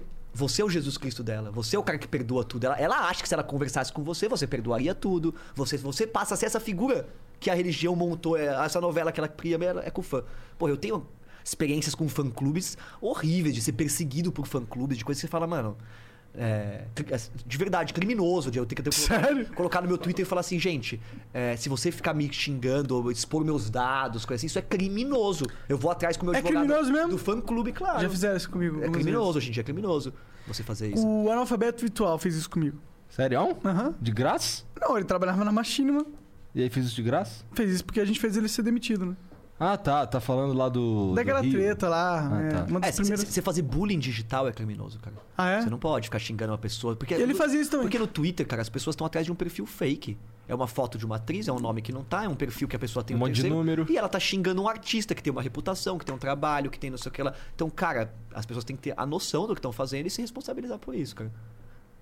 Pô, mas É, aí tu tá de Ele tá preso hoje em dia. Na- ah, É, tá de vingancinha. eu, ainda, eu, não, eu, ainda, eu ainda não superei, eu tô de vingancinha com algumas coisas assim, assumo.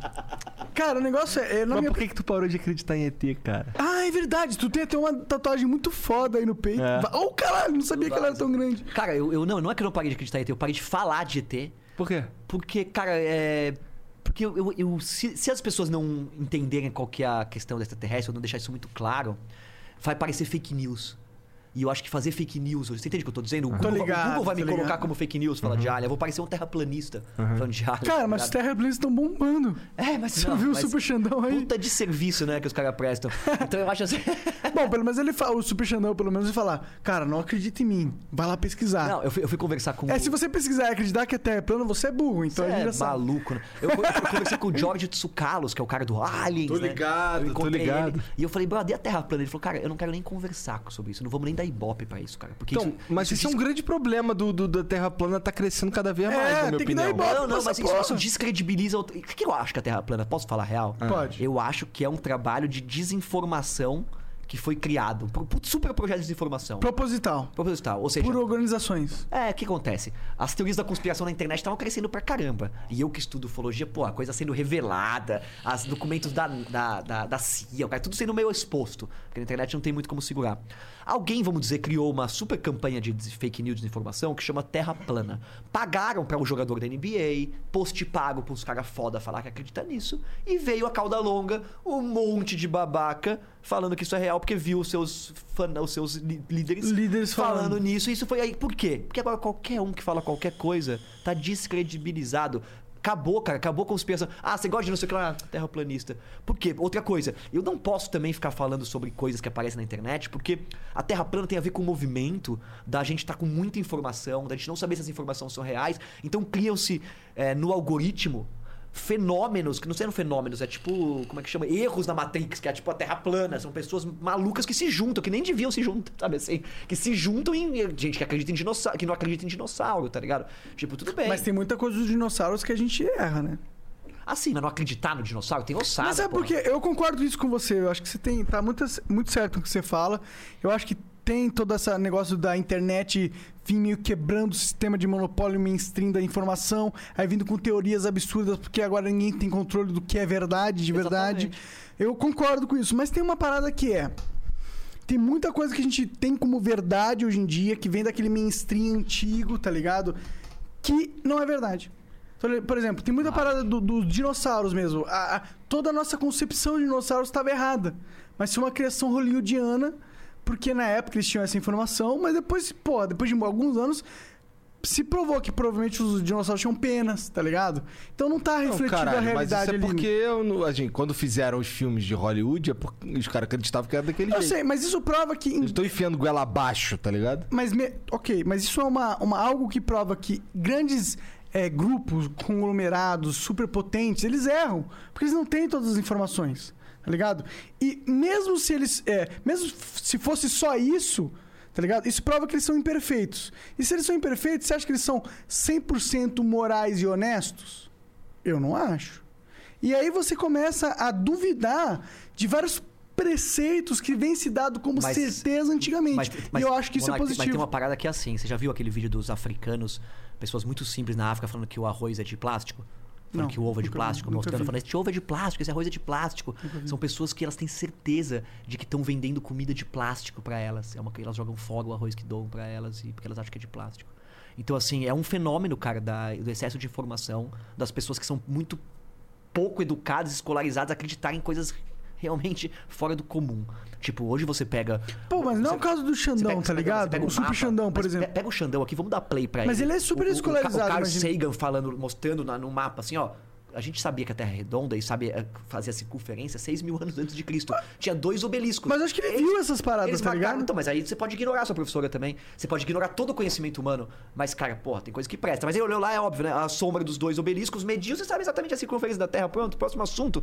Caralho, tá ligado? Bugamos nesse assunto. Mas aí você chega pra uma criança da quinta série que fala isso e fala, irmão, tá viajando, chega aí, deixa eu te explicar. Ó, foi assim que aconteceu, foi não sei o que lá. Pá. Tipo, tem como você entender qual é a verdade. E aí, você- o mais louco é quando você vai estudar toda a história do pensamento humano, da filosofia, você vê o quanto o, o iluminismo, a razão, é o que salvou a gente da igreja. Que hoje a gente ficar de novo querendo que a Terra volte a ser plana é uma loucura. Tipo, as pessoas foram pra, pra, pra, pra fogueira, velho, porque falaram que a Terra era redonda tá ligado? Os pensadores que foram, foram pela, pra gente ter o mínimo de razão aqui hoje em dia e não ser dominado pela igreja. E aí vem uns malucos falar que a Terra é plana. de novo. Ah, brother, e aí quem que tá defendendo? Mas você acha que eles têm alguma Não, chance de tá- realmente convencer a quem- humanidade tem, que a Terra... tem como de- os crentes. Você acha? A, a galera das religiões. Porque quem tá junto? A galera da religião, cara.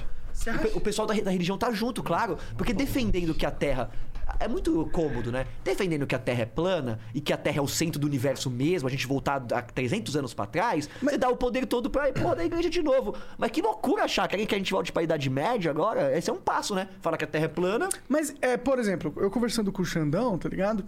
O negócio dele das terras ser é, o centro do universo era mais, Pra mim pareceu, tá ligado? Mais uma questão psicológica de entender que você tem que viver na vida como se na vida o ser humano fosse o centro do universo, porque o que importa pra você é a Terra, tá ligado? Perfeito. E o ser humano, a humanidade é o centro É, a do filosofia, teu universo. A filosofia é toda ligado? legal. O único problema é que a Terra não é plana. Entendeu? É, isso é verdade. Por isso, a, a- Tem de esse novo, detalhe. estamos falando de psicologia com essas alegorias que não são reais. Não tem um velhinho, não tem uns elefantes levando Aham. a terra. Mas se uma coisa me parece real, o que a gente pode discutir é que a Terra e a, a- onde estão os extraterrestres? Cara, é provável que eles sejam interdimensionais, não interplanetários. A gente pode buscar o É universo possível. inteiro. Eu penso e pode ser que nisso. não tenha nada. Que seja tudo isso aqui pra cercar a gente do- de nada. Pra você nem sair daqui, seja lá qual for a, Imagina que a- loucura. o objetivo dessa parada. Que loucura. Né? O que eu quero dizer é que o, o espiritismo fala de extraterrestres interdimensionais. Aham. É só isso que ele fala. Pô, o cara que tá aqui de outra dimensão e que Aham. observa, que você não vê, tipo, e tá, um- é, ele tá em outra dimensão, né? Então, isso é uma, uma, uma hipótese. Então, existe uma hipótese disso aqui todo, inclusive a Terra, não ser redonda. Ela não ser nada. Ela ser um byte de informação que tá no cérebro de todo mundo, e quando a gente olha esses átomos, a gente vê a Terra. Quando você sai aqui do, do flow, aqui a gente tem. um- Vou falar uma loucura aqui, vai, mas ó, tem um monte de átomo aqui. Né? Uma nuvem de átomo que você tá olhando e a gente tá olhando isso aqui e, e identificando isso aqui como sendo isso. Quando você sai e volta pra cá, é outra nuvem de átomo. Ou seja, a gente tem uma- um endereço que a gente se combina de se encontrar que é aqui. Então, quando a gente olha essa mesa, tem tudo aqui. Mas isso é uma organização é, randômica de átomos, uma nuvem de átomos que está passando. Ou seja, Pode ser construído através de uma alegoria artificial, ou seja, isso é você tem construído através toda da nossa a- percepção É, tem realidade, entendeu? A desculpa da física, mas a nossa percepção é o que é o que importa de verdade. Então, se um ser quiser criar algo que tem uma desculpa de física, ou seja, está no universo tal, não sei o quê, mas é tudo uma simulação, é tudo uma, é isso que você está falando? É, se você hipnotiza uma pessoa, ela vê a Terra, a terra plana. Pra ela, Hum. a Terra plana. Então, assim, tem um livro, cara, muito interessante, que dá pra baixar em PDF, a galera vai me matar, hein? Nunca falei sobre isso, mas eu acho legal porque é cultural. Baixa em PDF, pirateria legal. PDF, 1900 e bolinha, assim, começo da hipnose. Ah, então acho que já até perdeu os direitos. Começo da hipnose. Por Chama- que a galera vai te matar? Porque é, puta, é muito contra a cultura. Chama Jesus Cristo o Hipnotizador.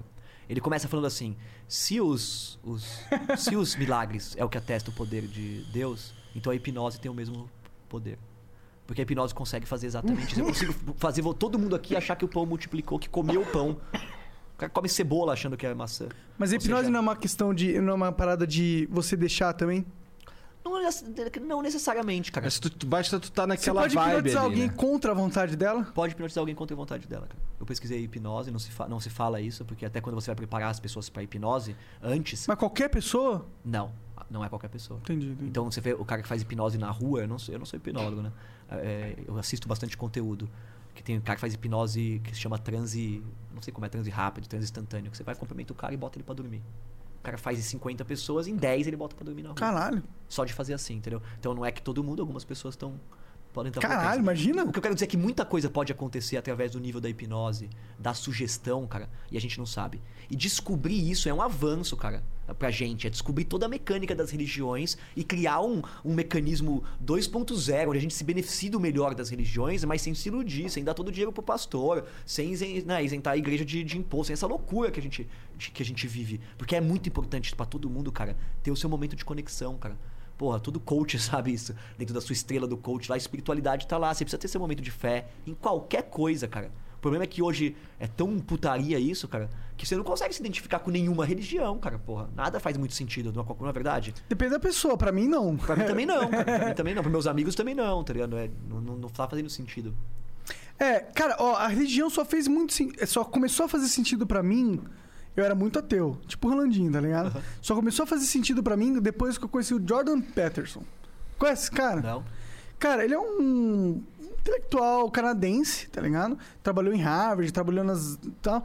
E ele tem todo um livro, ele tem toda uma filosofia dele. Ele se baseou, se baseia em Carl, Carl Jung, que foi um filósofo das antigas. Eu não manjo nada dessa Aham. porra, tá ligado? Mas esse cara, ele tem umas palestras lá no, no canal dele, ele me conectou com o porquê da religião existir, que me clicou e que me clicou até com o porquê eu acredito. É, na probabilidade. Tipo, me fez crer que a probabilidade de existir uma lógica universal é maior do que a probabilidade de ser aleatório. Tá ligado? E isso fez uma diferença muito grande pra minha vida, tá ligado? Uhum. Mas eu não lembro porque eu tava falando isso. Não, é muito legal isso. Porque é- é- essa, essa, Eu preciso essa, lembrar. mas, mas, Monark, essa for. lógica, o que, que, que eu acho louco?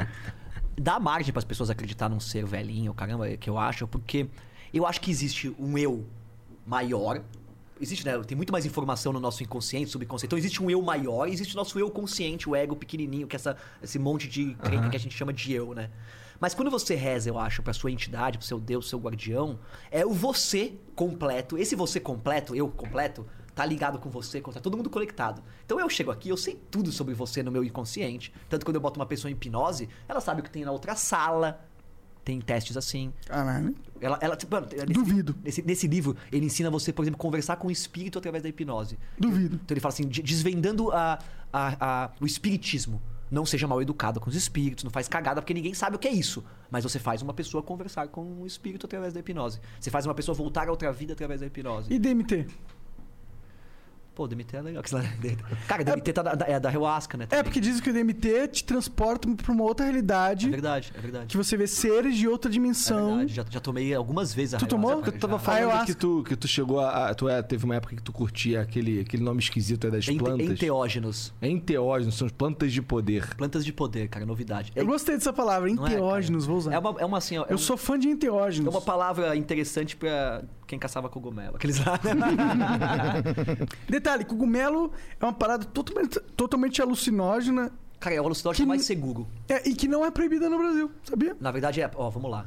Não, Depende sabe por que, que não é Não, proibida não, no não, Brasil? não é não, cara. Porque nasce em qualquer pasto, Ah, de sim. qualquer Cara, fazenda. Faz isso não, pelo amor de Deus. De qualquer planeta. Ô, Monark, se você quem tá primeiro, ouvindo. Se você pegar hoje um cogumelo, o Psilocybin cubensis, processar, vender, tirar a substância, qualquer coisa você tá em cana, vem- é, né? Cara, Então, assim, eu já comprei cogumelo através da internet. Você comprou o cogumelo através da internet, provavelmente era Amanita muscaria, que é um cogumelo aquele vermelho dos esquimós com pontinha. Não, não é? foi. Como se você comprou Psilocybe cubensis, então foi de um traficante. Não foi do traficante, foi num site na internet. Não vou falar pra não foder os caras. Depois a gente conversa disso, porque você deve ter comprado o kit de cultivo. Tipo, não, não foi o kit de O cultivo. kit de cultivo é permitido. Não foi o kit de cultivo. Depois a gente conversa, porque Demorou. provavelmente não é isso, porque esse realmente é proibido. Da cana, um site não venderia esse. Eles falam que é pra pesquisa, tá ligado? Não tem problema, não pode vender. Eu sei, mas veio, eu comprei. Você, você tem certeza Várias que vezes. você não comprou o, o Amanita muscaria? Não, não comprei. Chamava como? Cara, é aquele psilocibino, não sei o quê. Psilocibina, psilocibina. Não, tudo bem. Mas é proibido, tá? Então também não vai. Ninguém, não é pra ninguém no pasto comer cogumelo, porque também você pode pegar o errado, coisa assim. Mas eu É, verdade, eu estudei, é importante. Eu estudei muito isso. Estudei com. Quando eu era jovem, bem jovem. com meus 17 anos, 18. Eu gostava, não, eu gostava das plantas de poder, que foi o jeito que eu me, me aproximei disso, através da ayahuasca.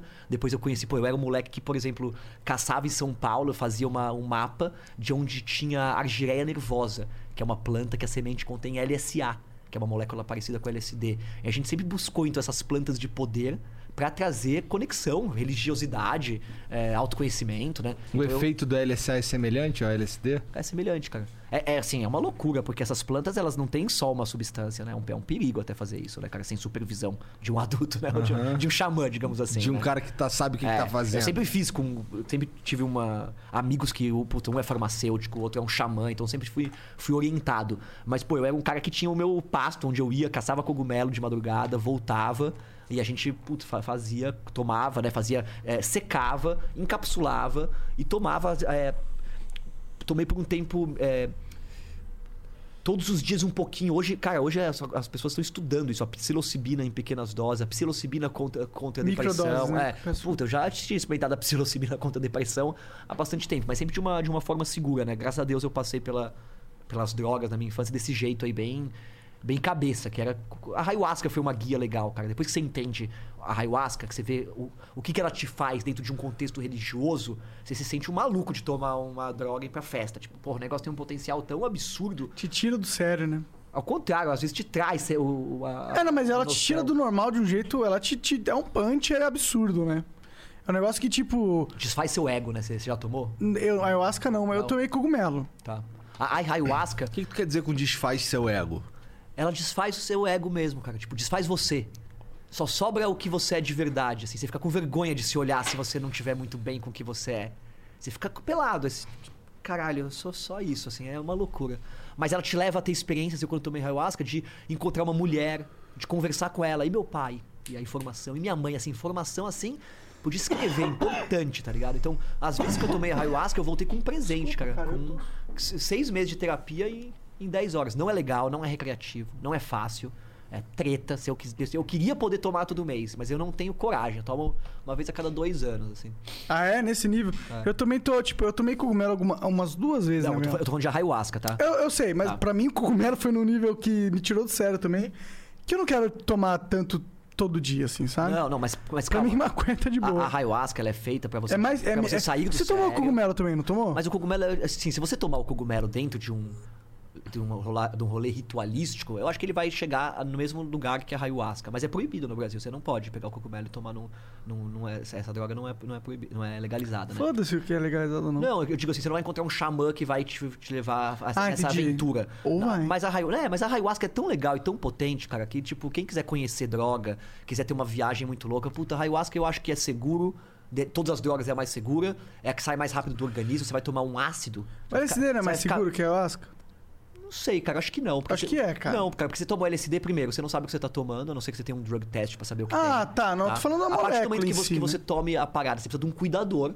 Então, se você estiver tomando dentro de um. Normalmente você tá tomando na balada, tomando álcool em cima, então normalmente não é mais seguro por causa disso. Claro. Se você tomar dentro de um ritual religioso, mas mesmo assim, você toma o LSD, você fica 12 horas maluco. A ayahuasca te leva num auge, onde você sai de si e tem essas, esses insights que dura 20 minutos e você volta. Então, putz, cara, mais, Mas controlável. mais controlado, assim, é uma, mas é, é pancada, não é? Ninguém vai se divertir tomando ayahuasca, não tem É, como. então eu imagino. O cogumelo, coisa assim, puta, muita gente toma pra se divertir, mas mesmo assim é porrada, cara, nem pra todo mundo é diversão. Você tomar aquilo lá e, e tomar bastante, você vai receber umas lições, você vai tomar um- uma rasteira, não é recreativo o negócio, tá ligado? Você passa mal, você vomita, tem um monte de substância. Eu tenho maior medo dessas porra aí, mano. Mas o cogumelo, eh, dizem que é o, psi- o psicodélico mais seguro. Mas não é questão de ser seguro, é que eu não, não sei se eu vou gostar do que eu vou ver. Tá ligado? Sim, sim, sim. Então eu tenho, eu tenho um pouco de medo nesse sentido aí.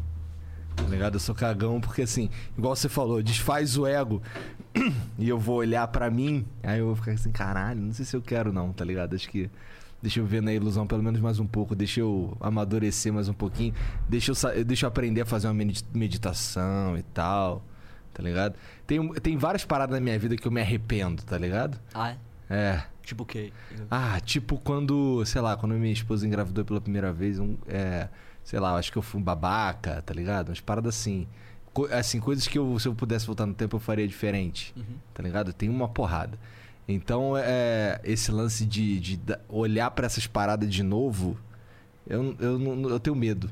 Você vai ter que acolher esse, É, essa ferida aí. é.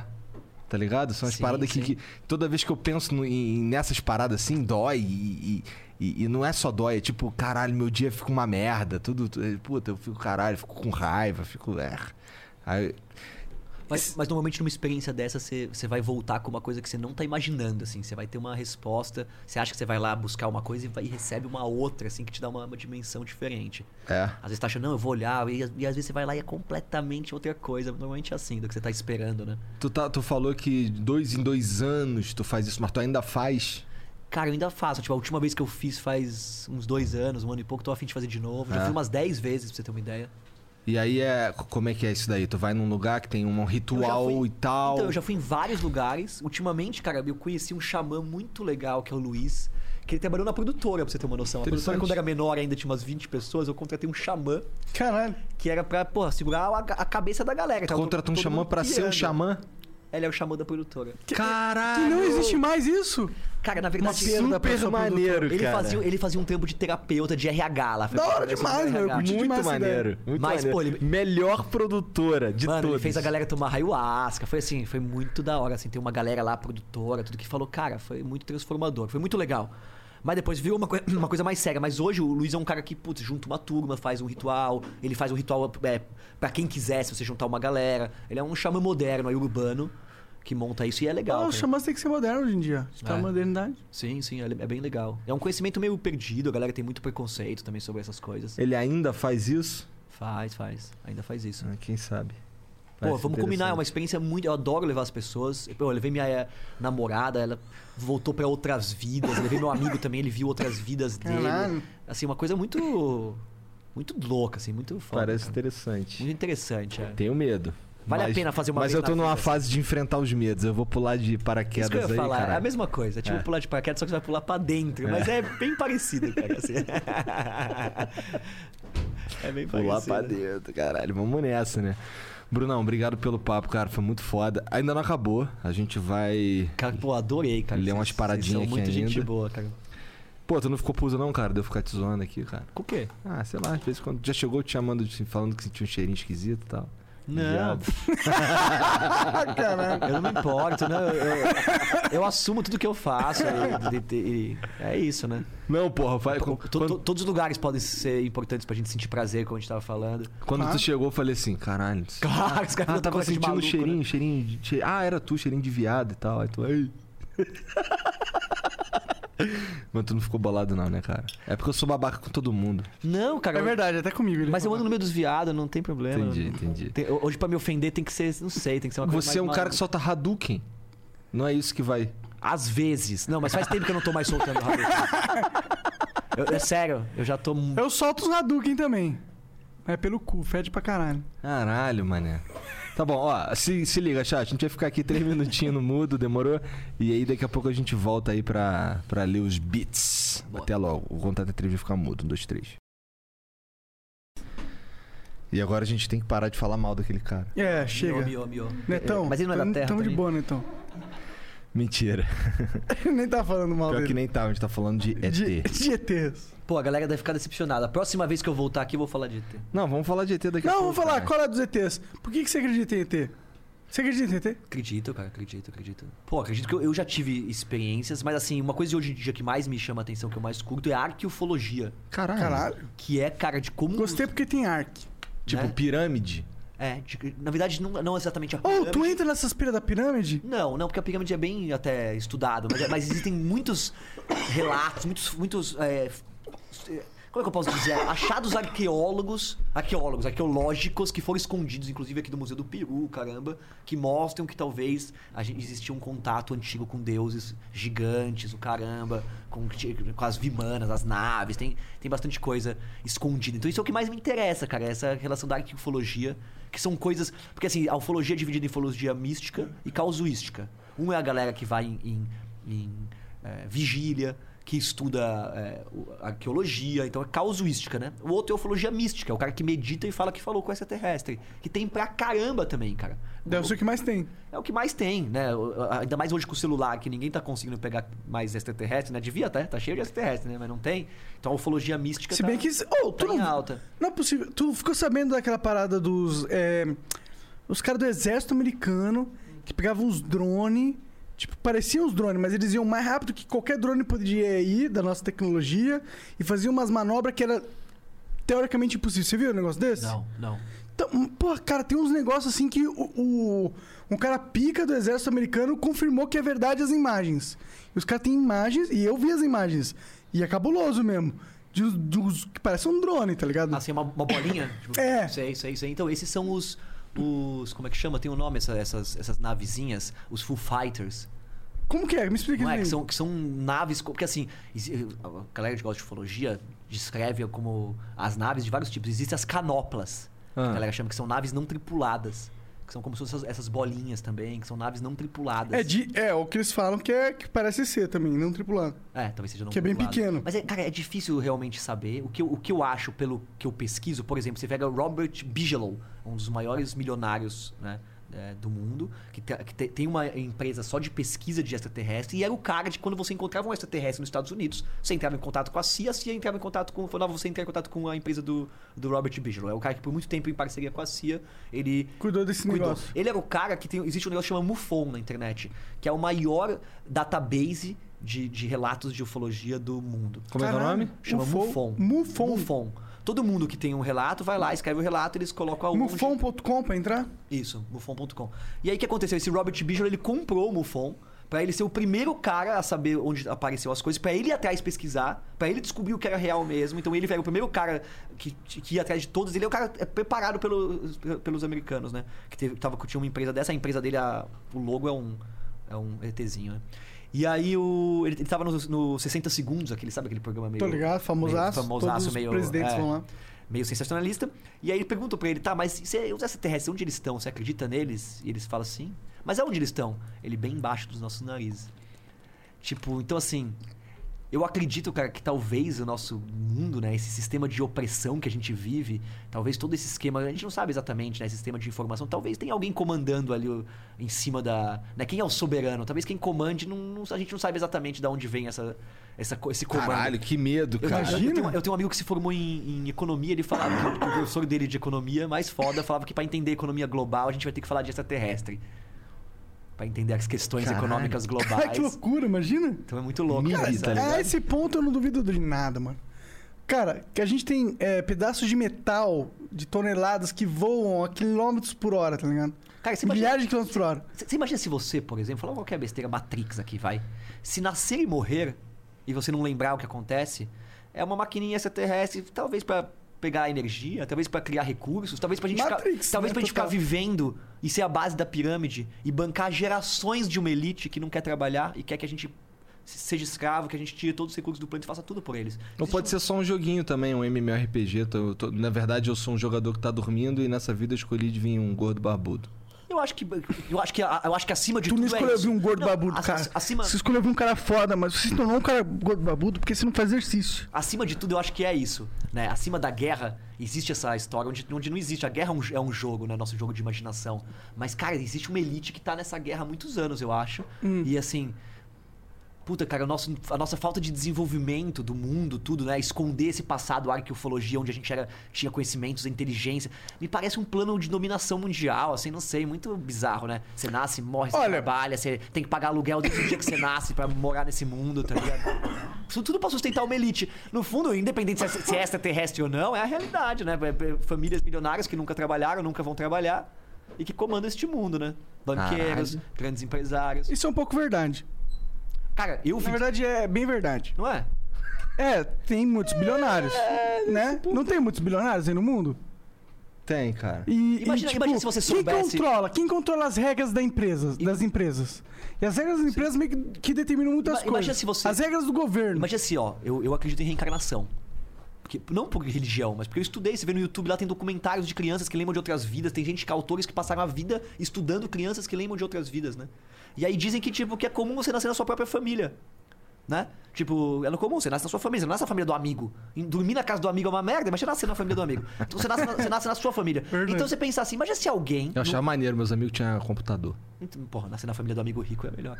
Mas É, imagina, se, imagina se você tem esse conhecimento. Você, tem, você é uma elite que tem o conhecimento de que as pessoas voltam e voltam na sua família. Ué, então faz sentido eu ficar guardando herança. Faz sentido eu ter todo um esquema de preservação de patrimônio, porque eu volto. Faz sentido eu me vingar. Faz sentido eu querer que meu filho, é, a vovó chegar e falar: e aí, não vai arrumar uma. Uma mulher. Não, porque a vovó quer voltar, velho. O subconsciente dela tá pensando, onde é que eu vou voltar, mano? Se esse filho não, se esse netinho não tiver um filho, eu vou ter que voltar na família do amigo. Caralho, que doideira Então essa toda, porra. a, toda a, a parte, a minha pira, minha pira, tá? Toda a Imagina parte. voltar na família do amigo, porra! Nossa, mas já falou uma família que você nem conhece. Então, tipo, você fica na hora de ter Verdade. filho. Chega nos 30 anos, as minas querem. Não, minha, minha viagem, as minas, os homens, a gente quer procriar porque a gente quer deixar o legado. Que legado? Você quer voltar, talvez. Seu inconsciente talvez queira voltar num corpo bonito.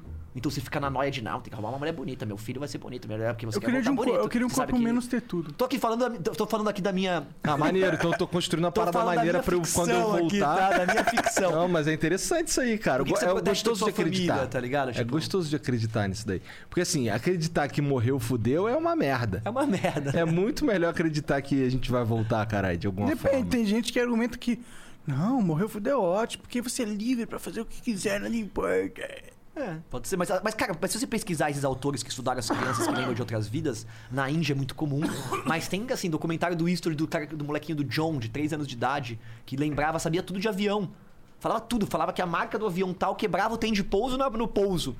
E aí descobriram que tudo era verdade e o moleque era a reencarnação de um piloto. Sério, isso aí? De um piloto da Segunda Guerra que nasceu. Mano, assim, surreal. Na Índia pegaram também uma menina.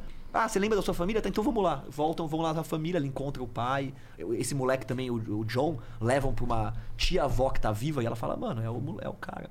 Então, assim, eu acho que as pessoas. e- Esse autor fala. Ok, esse, esse, esse bloqueio falhou naquele moleque ali, talvez. Tem muitas. É que assim, o que, que eles falam? Na Índia, quando alguém fala com dois anos de idade que lembra de outra vida, a galera dá mó corda, porque lá culturalmente isso é, faz sentido, né? Eles são reencarnacionistas e o caralho. Aqui a criança começou a falar de outra vida, ah, cala a boca, deixa a mãe cozinhar, então ninguém vai dar bola pra criança pra falar a historinha dela. Então Entendi. acontece muito menos, mas as crianças até dois, três anos de idade tendem a lembrar de outra, falar que teve outra mãe.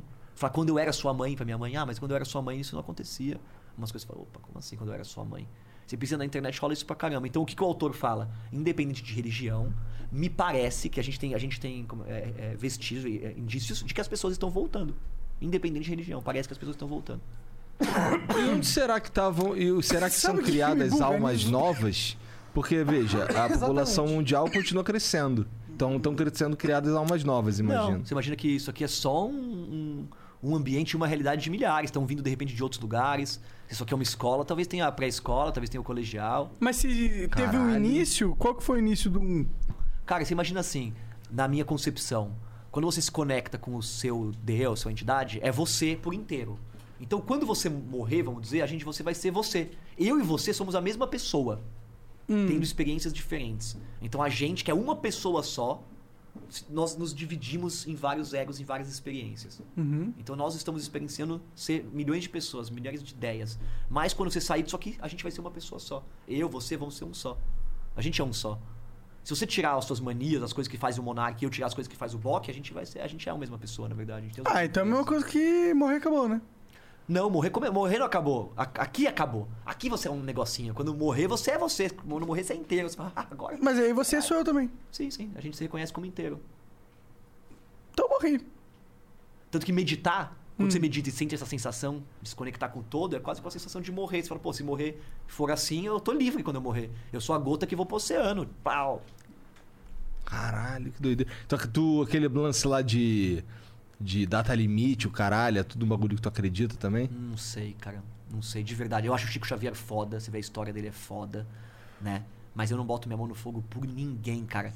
Todos os mestres estão caindo, né? A gente viu esse ano, esse ano passado, é, Prembaba, que era um cara foda que abusou das pessoas. João de Deus abusou das pessoas. Pra mim, qualquer pessoa que tá se colocando na posição de mestre em 2020, velho, eu suspeito das intenções da pessoa, assim, até a último fio de cabelo. Porque se a pessoa tá, tem esse conhecimento que eu tô falando, no mínimo, sei lá, ou tem uma noção disso, por que, que ela vai se colocar na posição de mestre? Por que, que ela não oferece esse conhecimento do jeito mais técnico, do jeito mais benevolente para as pessoas e não se colocar na frente? Por que, que o bispo tem que subir no palco? Ah, pra falar com muita gente. Mas sabe assim? Tipo, tem que ser um negócio de verdade, tipo, Democrático. vocês mas que não centralize numa pessoa, num intermediário entre você e Deus, entre você e sua religião, sua Entendi. comunhão. Isso é bizarro, né? Que você seja livre para ser feliz com a sua com a sua crença, com o que você acredita. Caralho, será que a gente tá no ensino médio? Porque o ensino médio é uma merda. Uma merda, né? Talvez. Cara, Não do Friburgo. É, mentira. É merda. dizem que o conceito de família é uma coisa muito atrasada no universo, né? É? Vocês não acham, cara? O que que você acha? Eu acho que é muito atrasado, cara. Eu acho que, assim, eu defendo por unhas e dentes a pessoa que saiu de mim. Os outros eu quero que se foda. Isso é o conceito de máfia. O planeta Terra é uma máfia. Ah, Mas não é esse Você necessariamente sua o conceito de família, né? É. A pessoa que nasce de você, Uhum. ou seja, eu não sei de onde as pessoas estão vindo, mas uma pessoa nasceu de mim. Aqui a gente teve e nasceu. Essa eu vou cuidar. Ah, os outros eu quero que se foda. É mais uma parada, tipo, se eu tenho que focar Imagina na minha vida, eu vou evoluída. focar nas pessoas que Sim, mas nasceram imagina uma sociedade um pouco mais evoluída, você. Hum. Porra, cara, seria menos hipócrita você dar atenção pra todas as crianças, se preocupar com todas as crianças como você se preocupa com a sua, tá ligado? Ou não? Ou só Eu a não sua, concordo. a sua é mais importante que... sair do seu pau. Aham. É, é mais importante. Eu acho que faz sentido isso que você tá falando. É, criança, Não, não, é, não criança é algo que, pra mim, é porque tu não tem, tu não tem a tua própria criança. Pode ser. É, para mim, criança é algo que é meu ponto fraco, na real. Eu não posso ver um. Cara, ver uma criança numa situação de merda é algo que. Ah, que- não, isso é verdade. Não, mas eu Mas não, mas não, só- não, não apenas isso. Por exemplo. Criança é foda, claro que eu protejo uma criança em Já- detrimento a um adulto. Já falei um- uma vez aqui, inclusive, que eu tava. Eu tava no, fui no mercado comprar fralda. Não, fui no mercado fazer alguma parada assim, na época que a minha filha tinha acabado de nascer. E aí chegou um cara lá, porra, cara, tô precisando comprar fralda pra minha filha, não sei o que e tal. Aí o cara, pega a fralda lá, cara. Pega lá, pega lá a fralda que precisa, não sei o que. Depois no, no caixa, o cara falaram, pô, esse maluco é mal golpista. Eu, porra, maluco. Ele vende O a fralda depois. O cara chegou pra mim e falou que a fralda era pro filho dele, cara. A minha parte tá feita aqui, eu tô. Não, e você pensa assim, se o maluco tem que ficar dando esse golpe, na boa situação ele não tá, né, velho? Tá É. ligado? Tipo assim, claro. O cara tem que ficar dando golpe da fralda, irmão, pra comer, tá Caralho, ligado? né? Tipo, Mas é que, tipo, às vezes o cara se colocou naquela situação também, né? Claro. Eu não sei, eu, eu sou. Eu gosto desse sentimento, tá ligado? Mas eu gosto do sentimento das pessoas serem responsáveis pelo, pelo que elas fazem nesse mundo. Eu acho que às vezes o cara que tá na rua, às vezes talvez ele mereça estar lá, tá não, ligado? mas, mas ele já- as pessoas já são responsáveis pelos que fazem, não são? Elas só não, não acham que Às são. vezes não, vai falar isso pros filhos dos poderosos aí. Aham. Vai falar pro cara lá do Wake Batista, o Thor Batista, que atropelou uma pessoa e tá livre. É, mas Eu não sei se eles são. co- como a gente falou, vai, que o céu e o inferno é você que cria, cara, eu acho que a gente sempre, a gente sempre tem o que merece dentro da gente, entendeu? Pode ser, assim, ah, não, tem gente cara de pau e psicopatas que vão fazer o mal pra todo mundo e ficar tranquilo. Eu acho que sim, mas a maioria das pessoas que eu conheço não faz o mal tranquilo não, viu, cara? E pros caras que fazem o mal, ficam tranquilo. Eu não sei se A eles gente ficam tranquilos dá outra mesmo. face? Não sei se eles ficam tranquilos mesmo em fazer o mal, Eu acho que tem gente que fica bem tranquila, cara. né? É. Eu acho que existem essas pessoas. Eu realmente Sim, acho. mas, não, mas eu acho que existe, existe. Os psicopatas são pessoas que fazem o mal. e Eu acho que nem precisa nem ser psicopata Não, mas, necessariamente. mas é, mas, é, mas é uma pessoa. A gente chama de psicopata, né? Não, necessariamente, cara. O psicopata é o cara que é incapaz de sentir. Sim, sim. Tem o cara que sente e fala, foda-se parada, eu sou, eu sou mal mesmo, não sei o quê. E Ah, sim, fala mas, assim- mas ele sente a parada, né? Mas ele pode sentir e ignorar. E, e é uma escolha do homem, tá ligado? Podemos. Mas aí a gente volta E talvez. você acha que não, não existem pessoas que escolhem isso? Não, e que acho. depois que, ela, depois que a pessoa escolhe essa parada, fica cada vez mais fácil de escolher, tá ligado? Enquanto fica cada vez mais fácil, você escolhe esse caminho. Não é que você nasceu, tá ligado? Eu tô ligado, tô ligado. Eu, eu não- eu acho que a gente tem que tomar cuidado de achar que só quem faz o mal é um psicopata. A gente tem que entender que todo ser humano é capaz de ir muito fucking mal, tá ligado? Então, mas pensa assim, nas, na- nas, nas vezes que as pessoas mais fizeram mal pra mim. Foi a- na, na vez que eu mais me fudi. Foi as vezes da minha vida que eu mais aprendi também, de alguma forma, tá? De verdade. As vezes que eu mais me fudi, pô, a pandemia, agora eu tô me fudendo. Ou, ou, ou as vezes que alguém fez mal pra mim, por mais que fez mal, eu- foi a vez que eu mais evoluí. Então você pensar que quando alguém fez mal pra mim, fez, na verdade fez bem, talvez meus inimigos sejam as melhores pessoas, porque eles são as pessoas que me dão a oportunidade pra eu evoluir. É o único cara que vai falar aqui, meu brother, isso aqui te incomoda.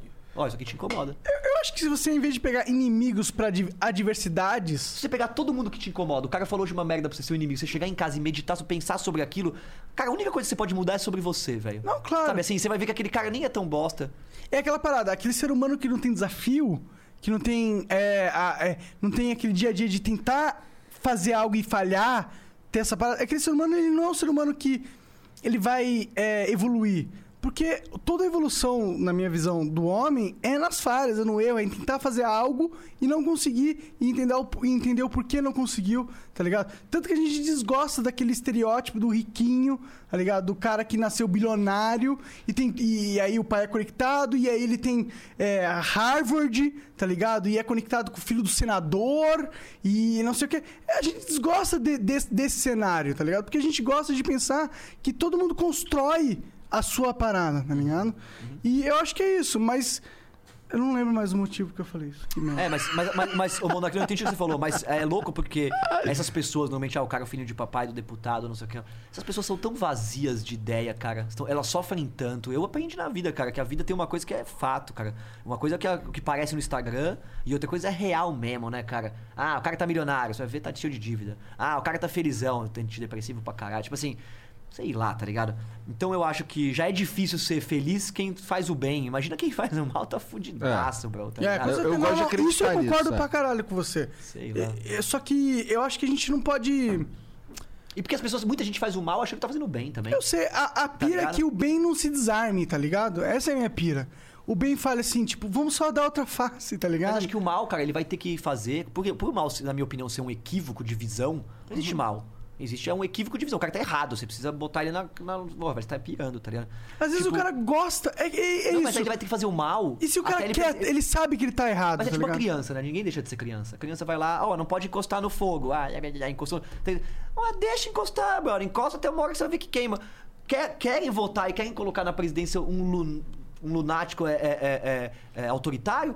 Coloca, velho. Vai todo mundo sentir o cu arder. E assim, a Europa. Cara, eu, eu fui no Museu da Espanha, lá da Barcelona. Mano, os caras, tipo assim, é uma guerra a cada 10 anos nos últimos 3 mil anos. Os caras só estão vivendo uma tranquilidade que eles se fuderam muito. A gente vai ter que se fuder muito, cara. A gente vai ter que se matar todo mundo. Então, em várias guerras civis fudidas pra dar valor à paz, ao respeito. Porque a Europa não aprendeu do dia pra noite, mano. É insano a quantidade de guerra que eles fizeram pra aprender a cada um ter seu cantinho. Aqui pode isso, aqui pode isso. Cada um respeita o seu limite. Aqui não, Tem velho. aquela máxima, né? Que o país que sofreu com as guerras é um país Sim. mais socialmente evoluído, né? Eu acho que, tipo, a, a- a Alemanha, Cara, por exemplo, trouxeram os que é um escravos, país que mais sofreu com a guerra, que a os Alemanha. imigrantes pra cá, velho.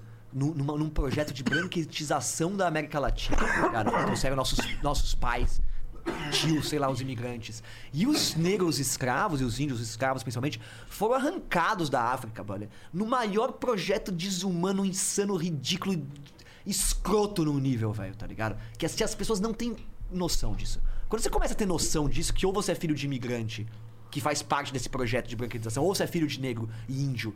E a diferença que faz isso, por, cara, por você não ter noção quem é sua família, da onde veio, as suas raízes africanas foram pro saco.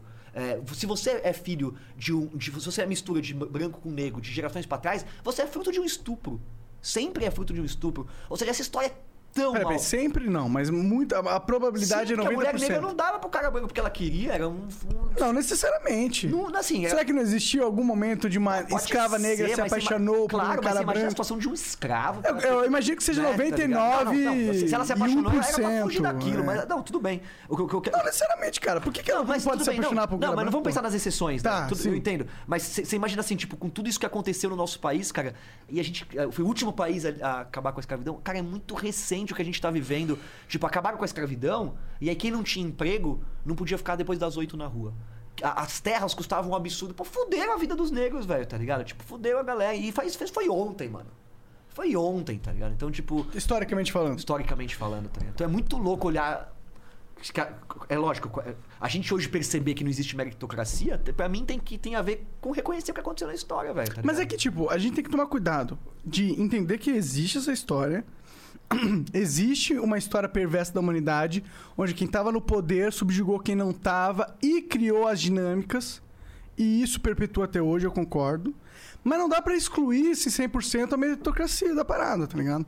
Porque existe um cenário onde seres humanos, indivíduos totalmente desconectados desse sistema perverso, engenhosamente dentro, é, tipo, é, tiveram a iniciativa dentro da sua comunidade de criar algo. E esse algo prosperou e esse algo tá aí hoje, tá ligado? Você não pode associar esses indivíduos mas, a essa mas parada. ainda dentro dessa regra. Ah, Como assim? ah, ainda dentro dessa, dessa regra de exclusão no, no Nordeste. Pô, quantas coisas foram criadas legais lá? É, de, falando qualquer coisa de empreendimentos. Quantos são de negros e de índios? Nenhum. É tudo sei, de gringo. mas é que, tipo, Tudo pro- de gringo. Nosso, nosso Nordeste inteiro é dos gringos. Não tem um empreendimento. Os caras ainda vêm aqui casa como brasileiro. Então, tipo. Tudo bem, tem a Mas é que você. dentro desses a gente sabe. bolhas, né? Sim, sim. Tá ligado? É, eu concordo, exato. Mas a gente tem que entender que existe uma meritocracia. Tipo, você não pode. Só porque um grupo de pessoas perversas que estavam no poder tomaram decisões perversas que perpetuaram uma dinâmica perversa na humanidade, pegar pessoas que estavam debaixo da pirâmide, que, que por acaso eram da mesma raça que as pessoas que estavam no poder, tá ligado? Na, naquela, Sim, sim. naquela hora. Você não pode pegar o fruto do esforço delas e desmerecer, tá ligado? Não pode desmerecer, mas, cara, mas é muito louco. Você reconhecer da onde você veio e da nossa história é. É, é uma vergonha, velho. Você reconhecer o, que, o que o povo branco fez com o povo negro é uma vergonha. É claro, mas eu acho vergonha, que mas- só racistas. Não, mas é uma vergonha de- sem noção. Mas é que isso acontece hoje em todo lugar, em cada esquina, em todo. Tipo, e é uma vergonha. é- o racismo estrutural é o, que- é o que a- ela falou lá, a, a, a Magalu- a dona da Magazine Luiza Aham. fa- falou no, no Roda Viva. Quando ela descobriu o que, que era o racismo estrutural, ela chorou, velho. Ela chorou, porque você fala, mano, ah, tá, entendi, velho. Entendi. Por mais que você fale da meritocracia, não sei, você ainda é um branco, ainda é hétero, ainda é homem. E, tipo, mano, ser mulher negra na favela, gay, não sei. É um bagulho que é insano, tá ligado? A gente lutar pelos nossos direitos, sendo. Hoje em dia, é, a gente é o top da pirâmide ainda. A gente ainda é o filho dos, dos imigrantes que vieram pra cá numa certa condição, que ganharam as terras, que tinham dinheiro, que tinha, tipo, todo um, um esquema, tá ligado? É, mas aí a gente entra numa parada. Tipo, tu é branco, eu sou branco, com certeza. Mas o Igor, eu acho que. na verdade, eu caguei pra isso, mas. Na, nos Estados Unidos, o Igor não é branco, nem fudendo, tá ligado? E aí? Esse é um cara privilegiado ou é um cara desprivilegiado? É que basta tu não ser. É que assim, é, pelo que eu, que eu vejo, ou na minha verdade, na minha vida, bastava eu não ser preto. O negócio é não ser muito escuro, é isso? Não, é que assim, eu, obviamente, não sou preto. Você olha pra mim e tu não vai falar, ah, esse maluco aqui é preto. É, no máximo Oriente Médio, no máximo. Então, Mas é, que, mas é que isso sempre, sempre teve ligado com uma questão política. Nunca importou quem é preto e quem não é preto, gente. Nunca Exato, importou. exato, sim. Importou, tipo assim, tanto que é na, nesse, nesses. Ó, eu- nesse todos os rolê que eu dava lá É quando- preto, gay, é todas as minorias que vai pro. Quando eu passava Ah. lá no Jaca lá e tomava as duras lá e tal, com os moleques, não sei o quê, a dura era diferente em mim e no moleque era preto. E era diferente um moleque que era brancaço, tipo eu e ele? Ou não? Cara, eu nunca tive um amigo brancaço assim que andava comigo de madruga lá não, tá ligado? Eu sou. É, entendi, entendi. É foda, cara. É que sabe qual que é o problema? Se a gente consegue- começa a separar o ser humano em, em cor, é foda. Porque tem tantas Mas é porque é, é porque de é ridícula essa Claro, separação. É, ridículo, claro, claro. E quando você vê que essa separação ela é ainda ela é mais profunda, né, cara? É o que você falou, tipo, ah, é, então de repente eu não sou tão, tão negro assim, não sou considerado. Então existe uma coisa que tá mais é mais social e política do que de cor, tá ligado? Tipo, É, é, eu fico pensando qual é dessa parada mesmo, tá ligado? Qual é, qual é, qual é, qual é do ser. Tipo, porra, o cara pode ser preto, mas se ele tiver com uma gravata pica, um terno pica, num carrão pica, será que ele vai ser parado? Vai. vai. Se ele tiver com terno. Vai, vai, vai, vai. Vai. Vai, porque aqui no Brasil não Será? é comum. Na gringa, a coisa que mais me enchia de Eu não sei, se ele tivesse vestido com uma negro correntona. Inteiro, família, todos uns puta carrão. E falava, meu, como é que eu não vejo isso no Brasil, cara? Que, as pessoas falam que aqui é racista, mas caralho, eu não vejo isso no Brasil. Eu queria ver, cara, famílias de negros em carrões. Isso ia ser nosso orgulho. Só que, cara, a nossa, a nossa elite não quer dar o poder e o dinheiro pra essas pessoas, velho. Porque a gente não se reconhece como irmão. Você vai lá pra Suíça. Mas não tem famílias de negros em a carrões um- hoje em dia? No eu Brasil? nunca vi, velho. É tipo difícil. Eu quero ver, eu tô, não tô falando isso, eu quero ver. Tipo, deve ser, claro, difícil, uma minoria, né? Você vai nos Mas Estados Unidos, você ter. vê toda isso, todos os, o- o- os carrões com aquela família toda linda, comendo, não sei o que lá. Tipo, não é igual aqui que são excluídos pra caralho mesmo, velho, tá ligado? Que o cara, pô, é o que você falou, o primeiro dinheiro que se você ganha, você vai lá e gasta num, num carro, não sei. O primeiro É. dinheiro que o cara ganha, ele tem que gastar na faculdade, tem que gastar pra arrumar o barraco. Você não, não é possível investir nisso. Não sei, eu, eu tô dizendo isso, cara, porque eu já, me, já achei que eu fui excluído. Porque quando a gente se mistura todo mundo e a gente nasce no Brasil, você não sabe, você não tem muita educação, você acha que você é o excluído, tá ligado? E vivia coisas de excluído. Depois que você começa a enxergar o Brasil, entender tudo, você vê que não, não, cara, para, que excluído, que porra é essa? Pô, dá pra tu voltar pra casa do teu pai, né? Não, vai ter uma é. comida lá, vai ter uma eu cama. vou ser espancado na rua, igual o Gregório falou, eu não posso reclamar de ser maconheiro. O máximo que eu ia tomar era uma geral da polícia, ninguém ia me matar. Agora na favela você ia ser morto, tipo assim, é outra realidade. para, isso então é quando a, gente, quando a gente cruza isso, não é que a minha dor não é importante. Claro que sua dor é importante, mano, mas a dor tem dores e dores, tá ligado? E se você tivesse nascido em uma situação muito pior, como esses caras, pô, cara, você pega hoje uma pessoa com a pele muito negra e leva no shopping Morumbi, eu tenho um amigo que eu trouxe da Bahia pra te dar rolê, o segurança ficava na cola. Isso é é insano, irmão, tá ligado? É insano, tá ligado? Isso. Isso é, é- é digno de uma revolução social, tá ligado? É um absurdo que vocês não acham? Eu acho pra um caralho. absurdo, tá ligado? Eu acho um Acho pra absurdo. caralho. E, e eu acho que, que, que essa revolução tá, tar- tá tardia já, pra ser sincero. Eu acho que a gente tinha que ficar puto com essa porra aí, pau no cu do Estado. Ela não vai existir. Eu concordo acho. pra caralho Não é benéfico pra ninguém existir uma revolução. Você vê numa Será que crise- não? Não, você vê numa crise A Revolução pandemia. Industrial não foi boa? É, foi uma revolução industrial, não foi uma revolução social. Quando você pensa assim, que as pessoas vão pegar em armas e sair brigando, coisa. Agora na pandemia, tava num ponto de pensar, cara, Não se- precisa ser arma. po- pode, dar, pode, pode rolar uma revolução social se não tiver um, um auxílio pras pessoas. Isso não é bom, ninguém quer uma revolução social, nem quem tá embaixo, nem quem tá em cima. Eu ninguém- quero uma revolução social não violenta. Ah, mas não é uma revolução. quero pra uma, caralho. uma revolução social no Twitter. Não, não. Na rua, não. Pô, o ser humano tem muitas ferramentas de. Mas, mas, cara, a revolução, é- ela é uma resposta à opressão. A opressão é violenta. Como é que a revolução vai ser pacífica? Então não é revolução. Então chama. Por que não? Ah, então chama Lula Palusa. Não necessariamente. Uma revolução sem ser violenta, ela é paga. O Gandhi, chama. Gandhi libertou a, a Índia numa revolução não violenta, porra. Puta, cara, será? Tem tanta história do Gandhi. Não, não, sei. Pode ser. Eu, ac- eu- cara- eu não sei. Eu acredito assim, quando você pega e fala. que- Porque as pessoas justificam. Ah, o cara foi lá, o Black Bloc, e quebrou a vitrine do, do, do banco.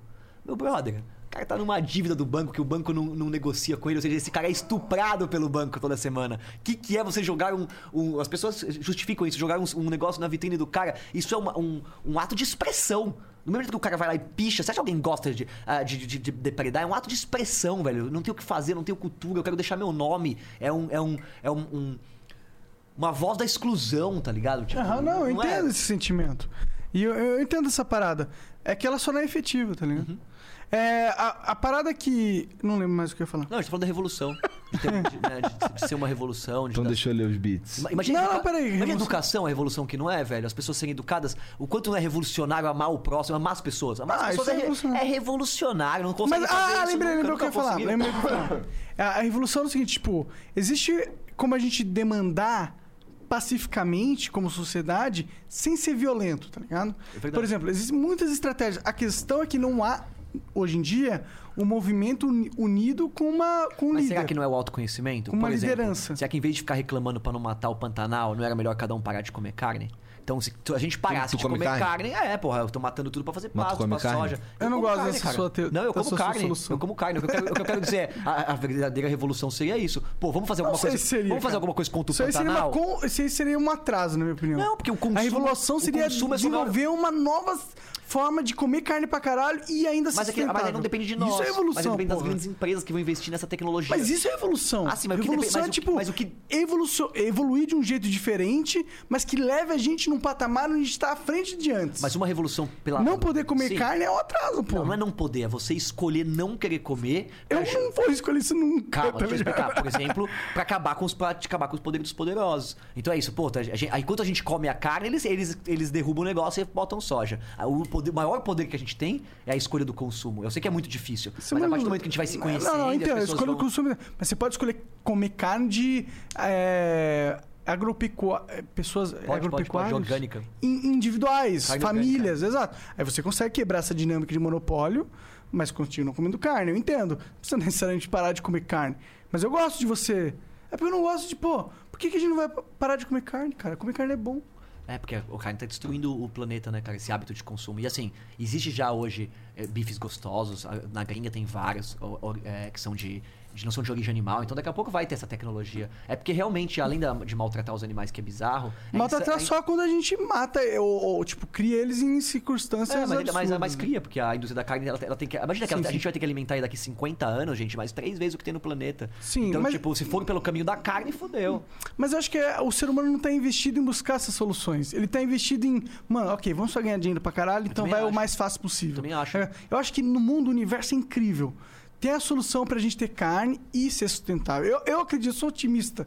Por isso que, tipo. no- Eu, Eu sou um acho. cara muito otimista. eu eu acho que- acredito que... existe a possibilidade pra tudo. Eu acho, mas eu acho a que a gente- inteligência é incrível. Mas eu acho que a gente é muito refém dessas coisas, cara. Como se o sofrimento do mundo inteiro tivesse ligado. É aquilo que eu falei. Eu acho que a gente nunca vai conseguir estar 100% de encontro com essa nossa sensação gostosa que a gente sente dentro da gente, se a gente não estiver bem com o que a gente faz, o que a gente pensa, o que a gente age, não estiver alinhado. Então, pô, se eu acredito que não é pra maltratar animal, eu tenho um cachorro em casa eu como carne, eu acredito que eu não vou conseguir ser plenamente feliz. Quando você for lá tomar sua ayahuasca, for lá meditar, vai vir isso, velho. Vai vir seu cachorrinho rebolando e você comendo bife.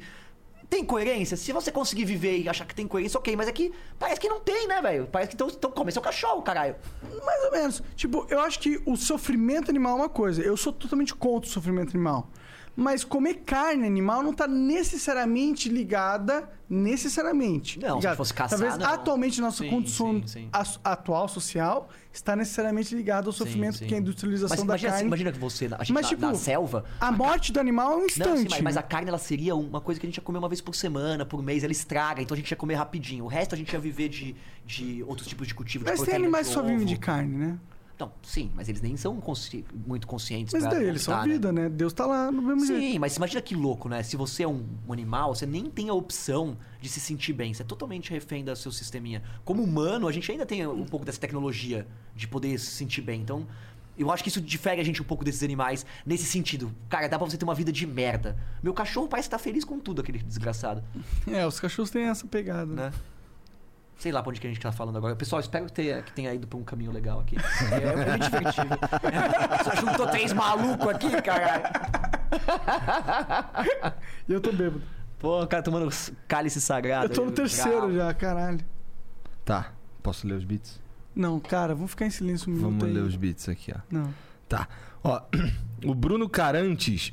Antes de eu ler os beats aqui, eu queria mandar aqui um, um, um- um salve aqui pro seguinte. É, olha só, chat. a gente- os caras mandam aqui pra gente aqui um- uns merchan aqui, que a gente abre esse espaço aí quando o cara paga 5 mil bits lá no Twitch e tal. E aí a gente lê aqui o merchan do cara. Mas assim, é, só pra deixar claro, quando é loja, quando é não sei o que aí, cara, tu tem que ver lá se, se porra, faz o bagulho com segurança. Beleza? Eu não tô falando isso aí pra atacar ninguém, nem nenhuma loja, nem porra nenhuma. Mas assim, até pack, quando tu for comprar na internet, tem que ser um cara safo. Beleza? Esse É, o ou cara. seja, não é só porque o cara anunciou no Flow, porque quem anunciou no Flow é, só mandou 5 É mil o cara aí bits. do chat aí, entendeu? tá É, diferente do da WhatsApp, porra. A gente não tem nenhum controle. Esse É. cara pode ser um puta filha da puta falando uma puta merda, te mandando uma puta furada. Ou seja, Fica esperto, usa Exato. o cérebro. O Bruno Carante mandou 300 bits, salve, salve família. Sou Bruno Correirante, descobri o flow pelos cortes. Toma 300 bits aí, meu sub. é Monark, nóis, mano. Tu curte uns hentai? Cara, curto. Eu já assisti muito. Hoje em dia não tanto, confesso.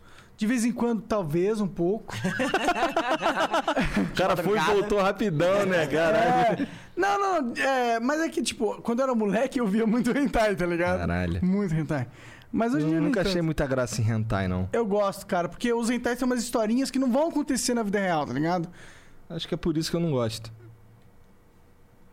Você não gosta de ver um cara que tem o superpoder de ficar invisível e ele entra no. Eu também não, não me dá tesão isso não. É. Eu tenho, eu tenho, cara. Porque eu sei que o desenho. piroca é um polvo, né? Tipo, eles adoram essas coisas. É. É, eu, eu, eu gosto dos desenhos. É a mesma coisa pros desenhos, não só no, no sexualmente falando, mas nos desenhos pra imaginação, pra vida. Os desenhos, eles permitem coisas acontecerem, tá ligado? Situações. Porque num pornô, é, tipo, os atores eles são sempre ruins. A história é sempre ruim. No, no hentai. é- Caralho, tem- o cara vê, vê historinha história, no pornô. né? Mas, mas é uma tá sensibilidade ele é um Tá me artista, de cara. artista. Vai, cara. A sexualidade não é só pau, pau, buceta, buceta, buceta. Eu quero planos bem feitos. Pô, eu quero entender o sentimento do personagem na hora que ele tá fazendo sexo. Tá bom, valeu. O Rafik F1 parei. ma- mandou 5 mil bits. Fala aí, galera, vendemos smart... Olha aí, ó. Esse daqui é um merchan, 5 mil bits. Fala aí, galera, vendemos smartwatches que recebem notificações das redes sociais e várias outras funções. Nossa promoção atual, compre um e leve dois. E ainda estamos dando 10% de desconto para as 20 primeiras compras. É só usar o cupom FLOW. E o desconto já entra automático. Entregamos em 15 dias. Acesse lojassmartwatch.com. Então é L-O-J-A-S-M-A-R-T-W-A-T-C-H.com. Olha, o URL dos caras é sinistro, né? Lojas smartwatch é um bom. Nossa, eu tô adorando isso, cara. Que merchandising legal esse. É. É. Mas, ó- Isso também no Pipocando, isso é demais. Por que não? ah, né? porque eu dou, dou oportunidade para as pessoas comuns fazerem um mini merchandising. é. É, muito legal. É legal, é legal. Verdade, legal. Legal. E, mas vai conferir, né? Vai saber se esse cara é um É, smart. você, você não tem a responsabilidade sobre o produto, lógico. É. É. Mas estamos tentando dar uma força aí. É, por que não? Tem gente, cara, tem, tem uma menina que vende packs. E caralho, ela, ela tá, andando, tá se dando muito bem. Inclusive, ela fez um pack aqui nessa sala. Não foi com essa mesa, porque essa mesa não existia ainda. Mas foi nessa cadeira. Tá. Na cadeira que você Nesse tá microfone sentado. aí que você tá usando. aí. Nesse microfone que você tá usando. Ela fez coisas indevidas com ele. Eu acho que eu sei quem é. O Daniels Gol 1 mandou 5 mil bits, outro merchan. Olá, somos da Colochibis e adoramos o trabalho de vocês. O podcast, entre aspas, o podcast mais relevante do Brasil. Não fui eu que falei, eu só concordei. Eu também. Nós estamos com um projeto novo. São personagens de animes, filmes ou da forma que você preferir, com a sua caricatura. Tudo isso feito em MDF. Já enviamos de vocês do Flow por caixa postal. Caralho, Ai, que sim! maneiro! Maneiro, maneiro. E já chegou por aí. E andamos sabendo que vocês queriam fazer algo para dar aos convidados. Pensamos em fazer algum tipo de parceria. Maneiro. Esperamos que gostem do presente. E nós enviamos um e-mail. É, olha, chat, dá uma olhada lá, ó. No, no Instagram é arroba Colochibis. C-O-L-O-C-H-I-B-I-S. Lá no Instagram. Então ele pega lá um, um desenho que tu curte e transforma em uma, sei lá, uma caricatura aí de. Calma aí, deixa eu ver direito aqui. Da forma que você preferia, tá escrito aqui. Então, meu É irmão. o MDF, cara. Ele É vai MDF, vai ficar imprimir bonitão. e recortar, não tem segredo. O Anonymous mandou aqui Anon 300. Esse aí é quando alguém manda tier anonimamente, que tem Então, uma ele, opção então lá. ele total mandou Ah, é? tier anônimo. Valeu, Anonymous. We are Legion. Tá. O Renato Gonçalves mandou 5 mil bits. Muito bom esse flow que você acabou de assistir, né? Gostei dessa daí. Mas, que tal terminar melhor ainda dando uma passada. Caralho, Jean, porra. Que tal dar uma. Um, um- cadê? Dando uma passadinha lá na SG Importados. Nós trabalhamos com perfumes e decantes que são frações. Caralho, nunca teve tanto anúncio assim, cara. Você é um imã dessa porra. É, o cara tá com moral, hein? Anunciando pipocando também. os caras- É, abre esse espaço lá, é, caralho. criar lá. Vou abrir, gostei. Cadê? É, nós trabalhamos com perfumes e decantes, que eu não sei o que é, que são frações de, ah, tá escrito aqui, que são frações do perfume original e transferidos para vidros menores com borrifador. Se você quer economizar e conhecer aquele perfume top, essa é uma excelente opção. Que ideia, hein? Gostei. Acesse sgimportados.com.br ou sigam nas redes sociais, arroba sg de gato importados oficial no Instagram e Facebook. Um abração. Então, ó, curte perfume? SG Importados. Caralho. O Marco An Labate 77 Labate. mandou 300 bits pra dizer o jogo. Caralho, todo mundo perdeu. Você perdeu também, cara. Você sabe o que que é o jogo? Não, Tu não sabe? não. Eu tô achando que isso é um jogo que você tá me contando. Eu tô tentando identificar. Perdi no. Qual jogo todo que é? mundo perdeu, Eu tava ganhando até agora. O jogo é tipo, o jogo é uma parada que quando tu lembra do jogo, você perde do jogo. Então, E- tipo, você tem, que, você tem que viver sua vida sem pensar no jogo. E aí, toda vez que alguém te lembra do jogo, você perde do jogo. Então, como eu te ensinei o jogo, automaticamente você perdeu o jogo. É Clube da Luta. É, Tipo essa é, parada. é. Não se fala. O número um não se fala do Clube da Luta. É. Exatamente, exatamente. O Honestio mandou 300 bits. O cristianismo, na essência, é bem diferente da ideia que o Box explorou. É bem verdade que tem muitas semelhanças com o estoicismo. Essa ideia de que coisas fogem do nosso controle e que devemos dar o nosso melhor. Mas seguir a Cristo é abrir mão de si. É totalmente contraintuitivo ao nosso olhar humano. Interessante. Mas é que quando falam, né, Cristo, cada um tem uma visão, né? É, pra entender exatamente do que ele tá falando também, tem que entender o que ele acha, não é? É. Cada, quando se fala Jesus Cristo, pô, cada um acha que é uma coisa, fala Deus, cada um acha uma coisa. Então tem que entender, né, o que eu, eu entendo o que ele tá falando, de acordo com o que ele acha que são essas coisas, faz sentido. Aham. Mas aí, é, como você não conversou com ele profundamente, daí isso aqui é só. É, você entende que tá falando, pô, que você abrir mão pra seguir Jesus Cristo. Tá, talvez na interpretação dele de Jesus Cristo, na nossa que a gente tava dizendo aqui, é, É, eu é não mais ou menos gosto de abrir mão de si, mano. Não gosto dessa parada. Não, Isso é coisa de gado. claro que não. Porque você abre mão de si, você é o meu, seu maior coisa mais importante que você tem é você mesmo, mano. Não, é. No, no fim, no fim, é, se você se abandonar, aí, mano, se mata. Desculpa, eu fui muito pesado. Não, mas quando, quando querem te manipular, começa com essa história, né? Abrir mão de si. e tal. É, é, abrir mão de si, se sacrifica aí. O bem maior. Bem maior. Você, vai numa igreja, os caras começam com o papo de que você vai mudar o mundo, que o seu trabalho. Ah, mas vai a merda. Eu quero mudar. Eu, eu tô tentando mudar a mim mesmo, acordar e lavar a louça. Você vai mudar o mundo, você não consegue nem cortar a unha Tá Foda, direito, exatamente. porra. Vai Tem se que fuder. começar por você. O Lemarque Oficial mandou 5 mil bits. Salve, salve, galera. Monark, Igor e Bruno. Nesse papo aí de instrumentos atípicos, queria recomendar minha banda. A Lemarque é uma banda de MPB e rock que tem um maluco tocando violino. Se atiçar a curiosidade, dá uma ouvida na, na gente aí. Canta nas redes, cata nas redes, arroba Lemac Oficial. É L-E-M-A-K Oficial. Tamo naquele objetivo maroto de ficarmos relevantes o suficiente pra aparecer um dia no Pipocando Música. Olha só. Ó, tá vendo? Não ganha dinheiro, mas tem relevância que sobra. Não, as pessoas gostam demais, cara. Agradeço todo mundo, cara. Pô, é um projeto que eu tô, eu tô planejando aqui voltar, cara. Pra galera já. Não, primeira mão falando aqui no, no Flow. Tô planejando um jeito de voltar. Cara. Legal, mano. Música vai sempre Né? bombar. Pô, Mas assim, tu acha que dá pra voltar com no- agora, nesse momento? Ah, eu não queria voltar agora na pandemia porque é tão legal a, a, A interação ali, né? Tá ali junto e é, tal. exatamente. Eu não queria voltar agora. Então eu tô apostando aí que a pandemia vai terminar e logo logo a gente vai conseguir fazer. É, eu, Tá apostando mesmo? eu ouço rádio todo dia. Os caras estão Não, não falando. apostando tanto assim, né? Os caras falaram que em janeiro, aí, acho que até março, tá todo mundo vacinado em São Paulo. Será? Ouvi no rádio. Cara, será que não dá pra já começar? Porque, tipo. tamo Começar aqui, o quê? Gravar coisas assim, né? Nesse sentido. Não, dá, dá, dá. Mas é, é- é, não daria. É que eu- é mais o. Quando você pensar agora, né, no, em quem seria, quem seriam os apresentadores, coisa assim. Eu com o Júnior, pô, a gente tinha uma dinâmica tão legal, porque a gente já tava três anos apresentando. Entendi. Aí imagina ter que, de repente, trabalhar com outro apresentador e começar uma super dinâmica de longe. Aí eu queria mais estar tete a tete pra gente. Aham, aham. Saquei, entendi. Tá, é. Lemac Oficial. Tamo naquele, de no Pipocando Música e sermos convidados pro Flow. Quem sabe um dia, não? Dia 16 tem música nova nossa. Navegantes, Navegantes o nome do som. Aí, ó. O Monark vai viajar nessa. Navegante. Não vou porque eu não gosto de música. Arroba Lemac Oficial, com K. Mas vou porque vocês são fodas, porque vocês nos deram dinheiro. O Geleite mandou 600 bits. Salve, Igor. Monark... Oi? Você não gosta de música? Cara, não, não, eu gosto de música, mas eu não tenho costume de ouvir, eu Tá. não, não vou atrás de música, eu não tenho. Tipo, é muito mais fácil eu ir atrás de um jogo do que eu ir atrás de uma música. Conheço gente assim. Ele mandou aqui, ó. Salve, Igor, Monark e Igor. e aí, Igor? Tamo junto. Oi. Estava na Alemanha, em Berlim, com minha namorada e sofri racismo no metrô e no ônibus. Isso no mesmo dia, voltando de um campo de concentração. Caralho. O, o racismo está inserido na galera de lá, pelo menos o que percebi, principalmente nos mais velhos.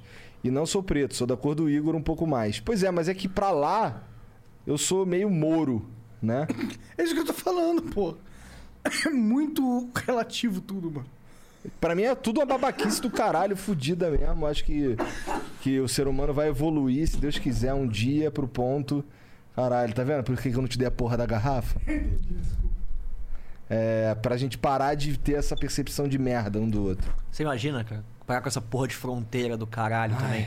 Porra, cara, você tem que morar onde você quer, velho.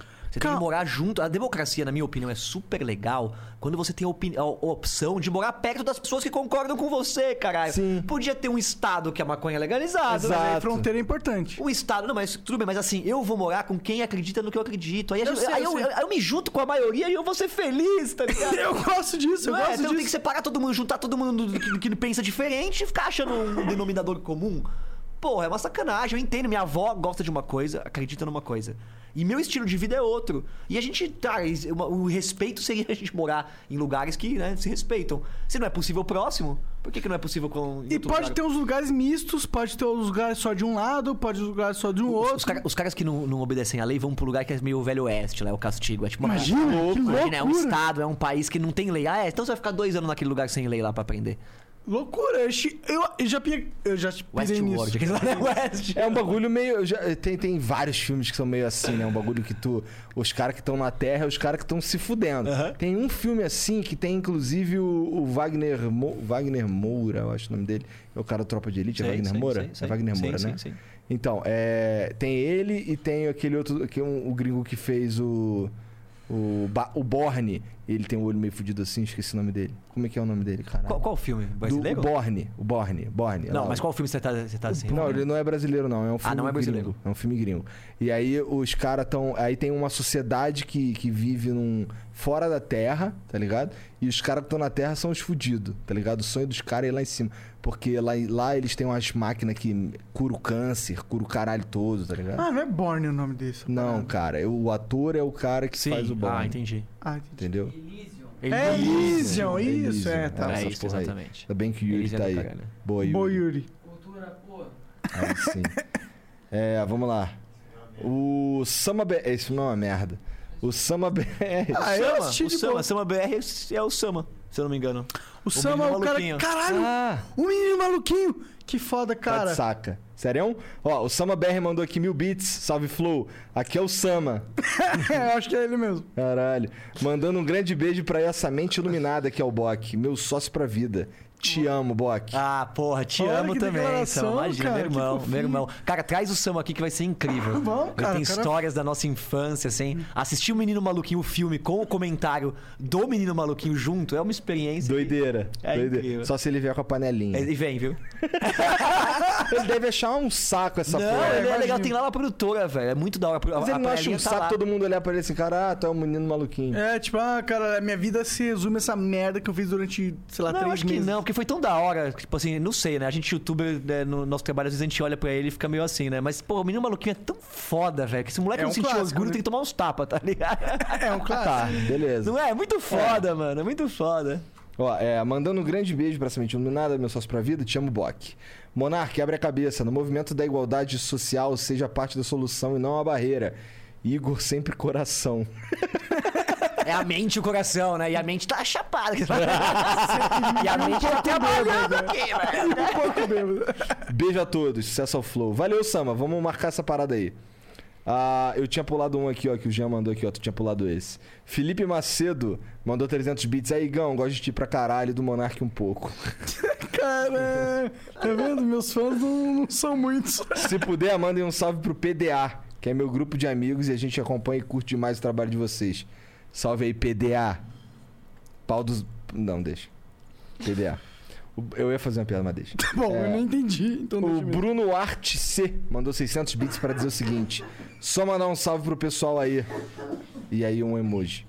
O Caio Lapa mandou 22 dólares, au- 23 dólares australianos, provavelmente no superchat, não falou porra nenhuma. Eu achei que tem uma pergunta sobre Alien. Bok, Pois as é. raças de Alien, elas vivem juntas? Os aliens são maus? Qualquer Existe algum, assim. existe um alien que parece um humano no que tu dentro paradas Sim, que sim, tu... sim. Os, os humanos, eles estão espalhados pela, pelo universo, segundo as teorias aliens. Ah, é? Tu, É. co- Pera aí. Qual é das teorias aliens? Das teorias aliens? É, qual é? Qual é? Dá o, o beabá, tipo... Porque, assim, uma vez a gente conversou com um cara- igual eu. Qual é?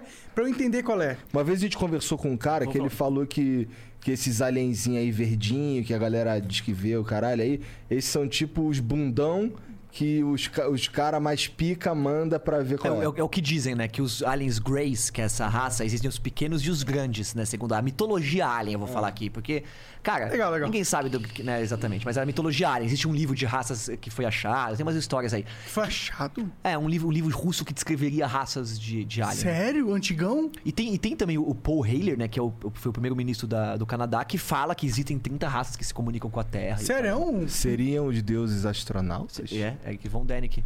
Exa- O cara e- conhece essa, tudo então, mesmo, né? Essa é a arqueufologia né, a dele, né? Que é, pô, super legal. Mas, ent- então, mas os seres extraterrestres são seres que mo- moram fora da Terra.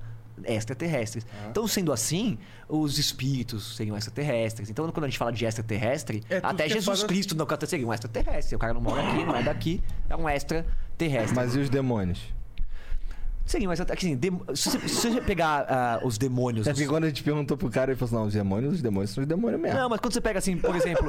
cara, não, é quando você pega assim a, a visão do cristianismo sobre o paganismo. Existem os demônios e coisa assim. Você pegar as forças da natureza Aham. pagãs, que pode se chamar de demônios, e, e trabalhar com elas, elas são extraterrestres, né? Aham, também são forças que não estão na Terra. Sim, sim. Né? Uhum. Tudo Afinal, é pro cristianismo, tudo que não for do bonde do, de Jesus é demônio. bonde do Jesus é demônio. Né? É, exatamente, é meio isso. É meio isso. Mas o, o, o demônio, as coisas de Satanás, tem muito com a, igre- com a visão da igreja sobre o paganismo, que são aquelas religiões antigas ligadas com a natureza. E aí, pô, tudo é demônio.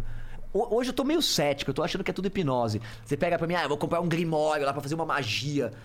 Ah, mano, magia dá certo? Eu nunca vi macumba dar certo, eu até chuto macumba, mas Chuta nada. chuto. Duvido. Pra caralho, tô nem aí, mas. Não chuta, meu Chuto, irmão. mas eu nunca vi. mas, mas assim. Ó, cara, não chuta nem fudendo. Pô, chuto, velho. É que a gente vive nesse, no país que a gente, que a gente olha. Não, que a gente olha com estranheza para as religiões de matriz africanas. Macumba não necessariamente é um bagulho do mal, tem macumba do bem, Aham. tem kizumba. E aí tu vai lá e chupa, chuta a macumba do bem. Aí Você é mó otário, aí tu, você- mano. Não, é, é sério, agora me deu uma lição aqui. Ih, caralho. Chuta que é macumba. Chuta que é... Cara, Mas- eu mas- mas eu essa acho- pira de vontade de chutar uma macumba. Não, mas tem hipnose, né? Sobre tudo Ah, isso. é- é- Vai lá. É que minha mãe falava, não, o meu irmão um dia chutou uma macumba e o carro quase passou pela perna dele um dia depois. Aí eu falei, ah, é? Quero ver então essa porra, vou chutar uma macumba um dia dele, quero ver essa porra desse carro passando na minha macumba, ficar em, em casa o dia inteiro, quero Mas, ver cara, essa Agora tu tá de, tu tá de mo- monociclo agora, hein, Não, irmão. eu nunca chutou uma É, vai chutar uma macumba. macumba agora, pelo É, amor de Deus. Respeita a É, macumba, é. desculpa macumba. Cala a boca macumba. Mas eu acho que assim, a partir do momento que você fica lá, fica lá em casa desejando mal de alguém. Eu acho que como a gente, nossas mentes estão conectadas, de alguma forma, já aconteceu você tá do lado de alguém, você vai falar uma coisa, a pessoa tava pensando. Então você vê que os cérebros têm uma sintonia, uma frequência onde os pensamentos podem ser que às vezes eles batem igual. Mas será que essa- né? essa então, sintonia- Então, pega, alguém tá lá desejando seu Claro. mal, pá. É uma, uma força. Aí alguém pega, materializa isso num símbolo e fica lá colocando. Eu acho que essas coisas têm um efeito sobre o outro. Às vezes você tá com um monte de pensamento na sua cabeça ruim, coisa assim, você tá deixando isso entrar na sua cabeça porque tem, de repente, alguém nessa teia de pensamento te jogando essa energia que falam, que é de pensamentos. Mas eu acho que isso tá funciona igual hipnose. É, Pra algumas é, é, pessoas vai funcionar, Claro. pra outras pessoas nem tanto. Por isso que falam, cada um tem a macumba que merece, cada um tem o encosto que merece. Caralho. Então você só tem Mas encosto. e energia, papo de energia e tal, bagulho de orelha, caralho, tu acredita? Cara, eu não acredito em energia, porque, porra, velho, energia, mano. Você vê aí, nossa física tá balanceada em energia eletromagnética, energia. Aham. é, é, é, como é que chama? Nuclear. E essas energias estão balanceadas. Não tem como ter uma outra energia no meio, porque as contas não fecham, tá ligado? Mas o que as pessoas chamam de energia pode ser uma outra coisa. Então pode acontecer que dentro das nossas mentes a gente esteja conectando uma outra coisa que não é uma energia. Pô, você vai ver lá, tem uns caras que são quiropratas que fazem uma coisa com a pessoa que a pessoa se distorce só de encostar. Pô, é uma tecnologia talvez que a gente não conheça, mas falar que é uma energia.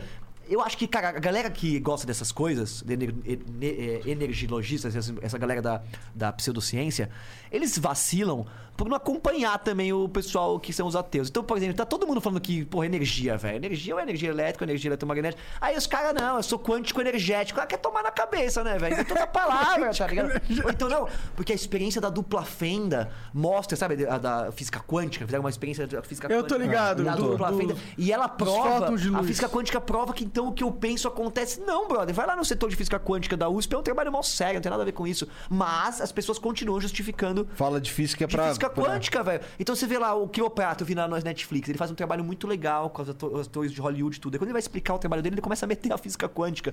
Puta, descredibilizou pra mim, velho. O cara hoje começa a meter física quântica na parada de espiritualidade, tá desatualizado pra caralho, velho. Já tá certo que isso aí não é assim. Mas tu acha que. Lembra que tu falou que a gente tava falando de é, existências interdimensionais Sim, sim, e tal? sim, sim, sim. Tu acha que essas outras dimensões elas têm um efeito físico na nossa? Eu acho que sim. Mas não é porque o, o elétron pula de uma camada pra outra e desaparece que eu desapareço de uma camada pra outra. A coisa que acontece no nível quântico, ela é realmente surpreendente, não segue a lógica da física de Newton, mas não quer dizer que então estamos todos conectados. Então o que eu penso, se eu, lei, então é a lei da atração, porque eu penso acontece, quando eu não olho as coisas não estão. Se você pegar aquele filme, o, Se- o Segredo não, mas o Quem Somos Nós, que é um que eu adorava, que os físicos falam sobre isso.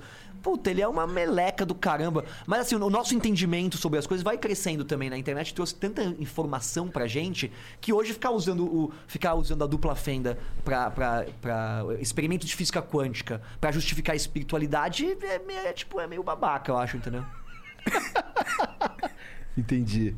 E concordo. ah, tem mais um aí que o Jean tá avisando. Deixa eu ver. Cara, uma. uma- aqui.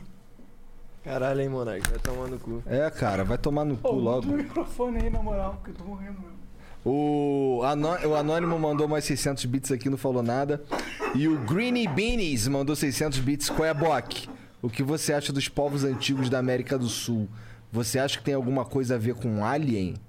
Pra ele- caralho. ele tá falando de alguma coisa específica? Tá, cara, a gente tá falando dos povos pré-colombianos, Ah. chavantes, esses povos que viviam na América Latina. E que, tipo, se você pegar é, a arqueologia, né? Pegar a- as pirâmides que tem aqui, a construção das pirâmides tem três portas, o jeito que eles viam a divindade deles e a arquitetura, as artes, elas têm algo em comum entre as pirâmides da América Central, do Sul, as do Egito, as da, sei lá, da Índia. Então é muito louco, porque existe, parece que existem traços de uma civilização mais avançada que viveu no planeta e estava conectada. Esse lance de três portas aí, por que, que isso é importante? É porque é uma- uma- um detalhe da, da, da- da- Como é que chama? Da arquitetura de um templo, por exemplo. A arquitetura dos templos tem três portas, representam a tríade que eles acreditam, é, por exemplo, de deuses. E aí você pega no outro lado do mundo o templo também, uma Entendi. pirâmide também com três portas, que Faz também sentido. no equinócio o sol bate entre a mesma constelação. Tipo, como é que eles tinham esse mesmo tipo de construção, mesmo tipo de. Do outro lado do Do outro lado mundo, do mundo, entendeu? Num tempo, num- numa época semelhante, talvez, ou não? Não, e não em épocas que, assim, semelhantes, mas também não tão semelhantes assim. É que é muito confuso, né? Ah, Eles datam as pirâmides de 3 mil anos, tem gente que fala que é mais. Os povos pré-colombianos aqui também agora acharam, a- acharam os- o Urandir, que é o cara que eu falei, Ele é um cara que tem um grupo de pesquisa. Chama ele aqui que vocês vão adorar. Vamos chamar. eu tô falando pra você vir aqui, hein? Ele é um cara que. é, ele tem um grupo de pesquisa, Atila, que eles foram pra Amazônia e eles dizem ter encontrado uma cidade perdida com ar- artefatos que são muito similares com os do Egito. E cadê essas porra? Fala, ah, o exército pegou. Bota o Urandir aqui pra falar. Tudo assim, ah, foram com o exército, aí miou. Aí você fala, mas Urandir, por que, que todo mundo não sabe disso? Ele fala, todo mundo sabe, só você não sabia. Eu falei, cacete, todo mundo sabe, só eu não sabia. Eu adoro ufólogo, velho. Adoro, cara. Eu, quando fui conhecer os ufólogos, achei muito legal, cara. Porque eu queria que meu pai fosse ufólogo. Sabe aquela coisa que você fala, porra, eu queria que meu pai perseguisse aliens. Ia ser incrível. E o ufólogo é aquela coisa meio.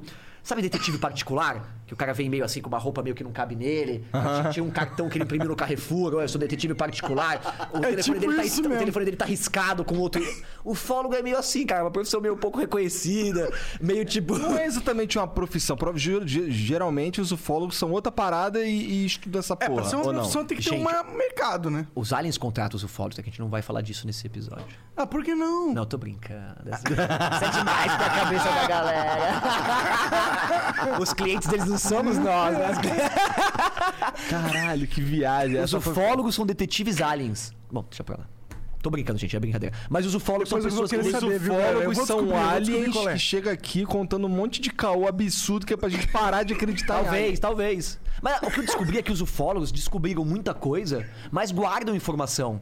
Porque quando, você, quando eu fui fazer vigília alien, descobri grupos que pesquisam isso, eles são meio assim, né? Tipo, de não, de, de, de, de não revelar informação.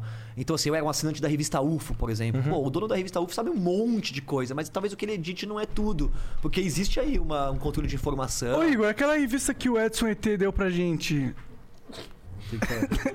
Era UFO? É, a revista brasileira de Não, Alien acho é essa. que né? era, acho que era. A revista UFO foi, pô, um tempão. Eu era o único cara que chegava no jornaleiro lá na sexta-feira. Cadê a revista UFO? Ah, eu guardei uma pra você, que só você ah, ah, compra essa revista. O que, que tá rindo, cara?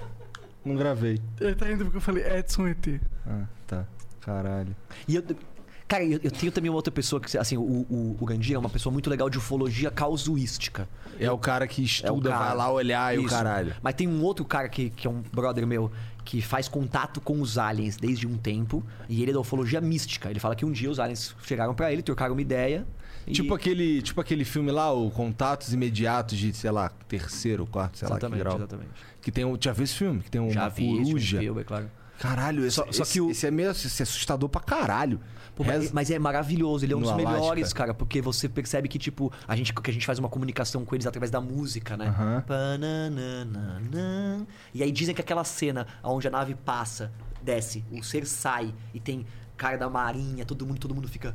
Que essa cena aconteceu, que é a reprodução de uma cena Aham. mesmo, onde uma nave desceu e todo mundo deu de cara com.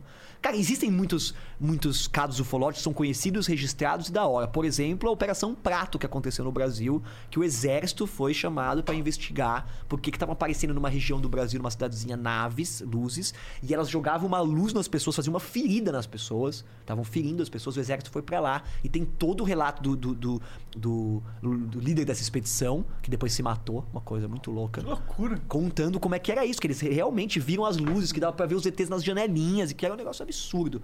Tá, po- podia ser um experimento altamente avançado americano, podia. Difícil, hein? O que eu acho, cara, eu não sei se- o quanto os aliens estão presentes, mas que existe algo sendo encoberto muito grande que dá margem pra toda a teoria maluca, isso eu acho que sim.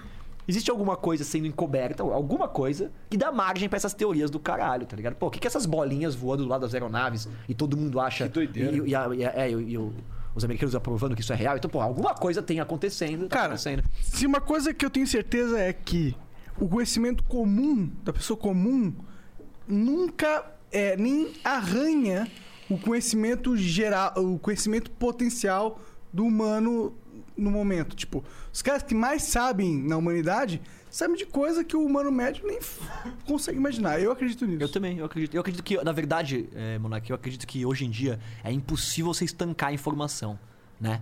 Impossível. Qualquer um hoje vai saber de toda a informação. O que, que, eles- o que acontece? Então, hoje a gente tem toda a informação disponível, até o segredo do universo tá lá e do, e do nosso mundo. Só que a gente não consegue catalogar, saber o que é verdade, o que não é. Terra plana, pra mim, foi é isso, cara. É, foi o, o- a fake news pra criar isso. Então tá bom. Então já, já- já- eles vi- sabiam que a, a informação ia ser disponibilizada, disponibilizada ao total. Então rolou uma, um projeto de descredibilização pra gente não saber mais o que é real, o que não é. Vai saber. Eu vou deixar, aqui uma, vou deixar aqui um levantamento. O vídeo, tá? Da. da como é que chama? Abrindo ali quando você abre uma pessoa. Dissecando Ah, um extraterrestre. Esse vídeo que passou tem, dos anos 50. que É do mundo- Bob Lazar isso aí? Não, é um vídeo que todo mundo já viu. Já viu? Que é uma autópsia de um extraterrestre? Nunca vi. Eu mostro pra vocês, bombou, todo mundo já viu. Descredibilizaram essa imagem. Falaram que era, que era mentira, que não sei o que lá. Mas eu quero, depois a galera procura essa imagem. Eu quero que alguém de efeito. Ou será que você não. co- Como que é o nome? A autópsia do Alien, Não sei super se dá pra famosa. botar aqui, não. Da, da, da merda. Vai ser copyright de quem? Sei lá, cara, tu vai correr o risco? É, a galera entra lá, autópsia Alien, tá vai ver que tem uma autópsia super famosa, apareceu no Fantástico, caramba, vieram descredibilizar. Mas eu queria que alguém de efeito especial, porque eu assisti com um amigo que trabalha com efeitos especiais, trabalhou na, na- na- na Califórnia, e ele falou que, cara, hoje em dia você não cria um protótipo de latex daquele, ou que o cara ele abre cada órgão do extraterrestre, abre bonitinho, ele tira uma película do olho, eu te mostro, é uma autópsia muito louca. Que, va- que vazou, que é. vazou esse vídeo. A questão é, cara, que vídeo é esse, cara? Que louco que fizeram naquela época, gastaram tanto dinheiro pra fazer um boneco, pra fazer tudo tão perfeito, e ninguém sabe que filme é E esse. pra quê- pra É, quê? ninguém sabe, cara. E assim, efeitos especiais. Só pra ser caríssimos. descredibilizado É, é. depois, caralho. Então, É. então é interessante ver esses materiais que tem na É. internet, que antes era muito difícil conseguir, e hoje em dia estão espalhados, e o quanto eles são descredibilizados. Mesmo. Você assiste e fala, ah, isso é um boneco. Será que é um boneco? Será que não é um boneco? Ninguém mais tem a informação correta, né? É um pouco assustador, pra É ser um sincero. boneco. Mas assim, imagina. Imagina o que aconteceria com a sociedade se a gente descobrisse que há vida extraterrestre e que a gente não é o centro do mundo. O- Eu a sei, mas, sociedade tipo- humana. Tipo, o que aconteceria com as religiões? Exatamente. Então, então, o que aconteceria com a, no- com a novela da Record, que todo Exato. mundo tá pegado, né? O que aconteceria com tudo isso? Mas eu acho que a noção de que a vida extraterrestre é meio que algo que cada vez mais é mainstream. Ah, mas você pega pra pessoas que estão muito fanáticas na história. Ah, mas peraí, se Deus criou eu sou o reflexo, então como o outro. E, blá, blá, blá, blá. É. e aí não monta a historinha da. É. Entendeu? Ela não monta. Mas esse é. Ela tem que ser remontada. É, o estereótipo, é o estereótipo da tiazinha, né? Sim, sim, sim. Não a gostosa, viu, galera? Bom, o TGDai mandou 600 bits, salve, salve família. Fala, Bo, aqui é a tua banda, Os Nominalistas. Olha que legal. Acabou? Curtia bastante som. Pô, cara, que legal, obrigado. Acabou, cara. Eu, eu sou mó entusiasta, cara. Queria que a banda voltasse, mas é difícil porque é uma reunião de amigos e banda é super difícil, cara, acertar a agenda, conseguir fazer o negócio ser viável. Mas eu adoro a banda, adorava, cara. E eu tive que parar de fazer a banda porque foi bem no momento que o Pipocando tava estourando. Eu tive que escolher se era o Pipocando ou era a banda. E meu meio que me foquei no Tu fazia o que na banda? Puta, eu compunha, eu tocava flauta, tocava gaita, Flauta invertida. é, transversal. Transversal, desculpa. Entre aí, galera, nominalistas tem no YouTube. Maneiro. E é, porra, é, é bom, viu, cara? É um, é um rockzinho que eu gostava Aí, ó. muito. Nominalistas. Tudo junto. Mas a gente ainda vai fazer agora uma festa de, acho que 10 anos de nominalistas. Porra, Vai legal, ser legal. né? Manda ver. O Rubens Stuck mandou cinquentão. Convidado ilustre, ideias incri- ideais incríveis, Bock. Precisam trazer mais pessoas com ideais. Monark tá chapadaço falando merda, kkk. Respeita os animais, desculpa os animais. Então respeita os animais, deixa, o, deixa o Monark chapado. É. É verdade, pô. Caio Lapa mandou 15 dólares australianos. Acompanha os caras desde o ano passado. O melhor podcast de todos os tempos. Flow muito melhor que o Joe Rogan. que foda. Claro, em português. Né? É, Parabéns. Você entende. Parabéns por mais de 200 flow. Tamo em quantos flow, Jean? Então no 219 esse aqui. Caralho, muito, muito. Nem eu, ó, já perdi a noção. O Nick Sonk mandou 600 bits. Fala, Bock, pretende voltar com seu canal, tocar um hang drum? Parabéns pelo trabalho. Tomara que volta com o canal. Abraço. Pô, cara, é muito canal, essa que é a verdade.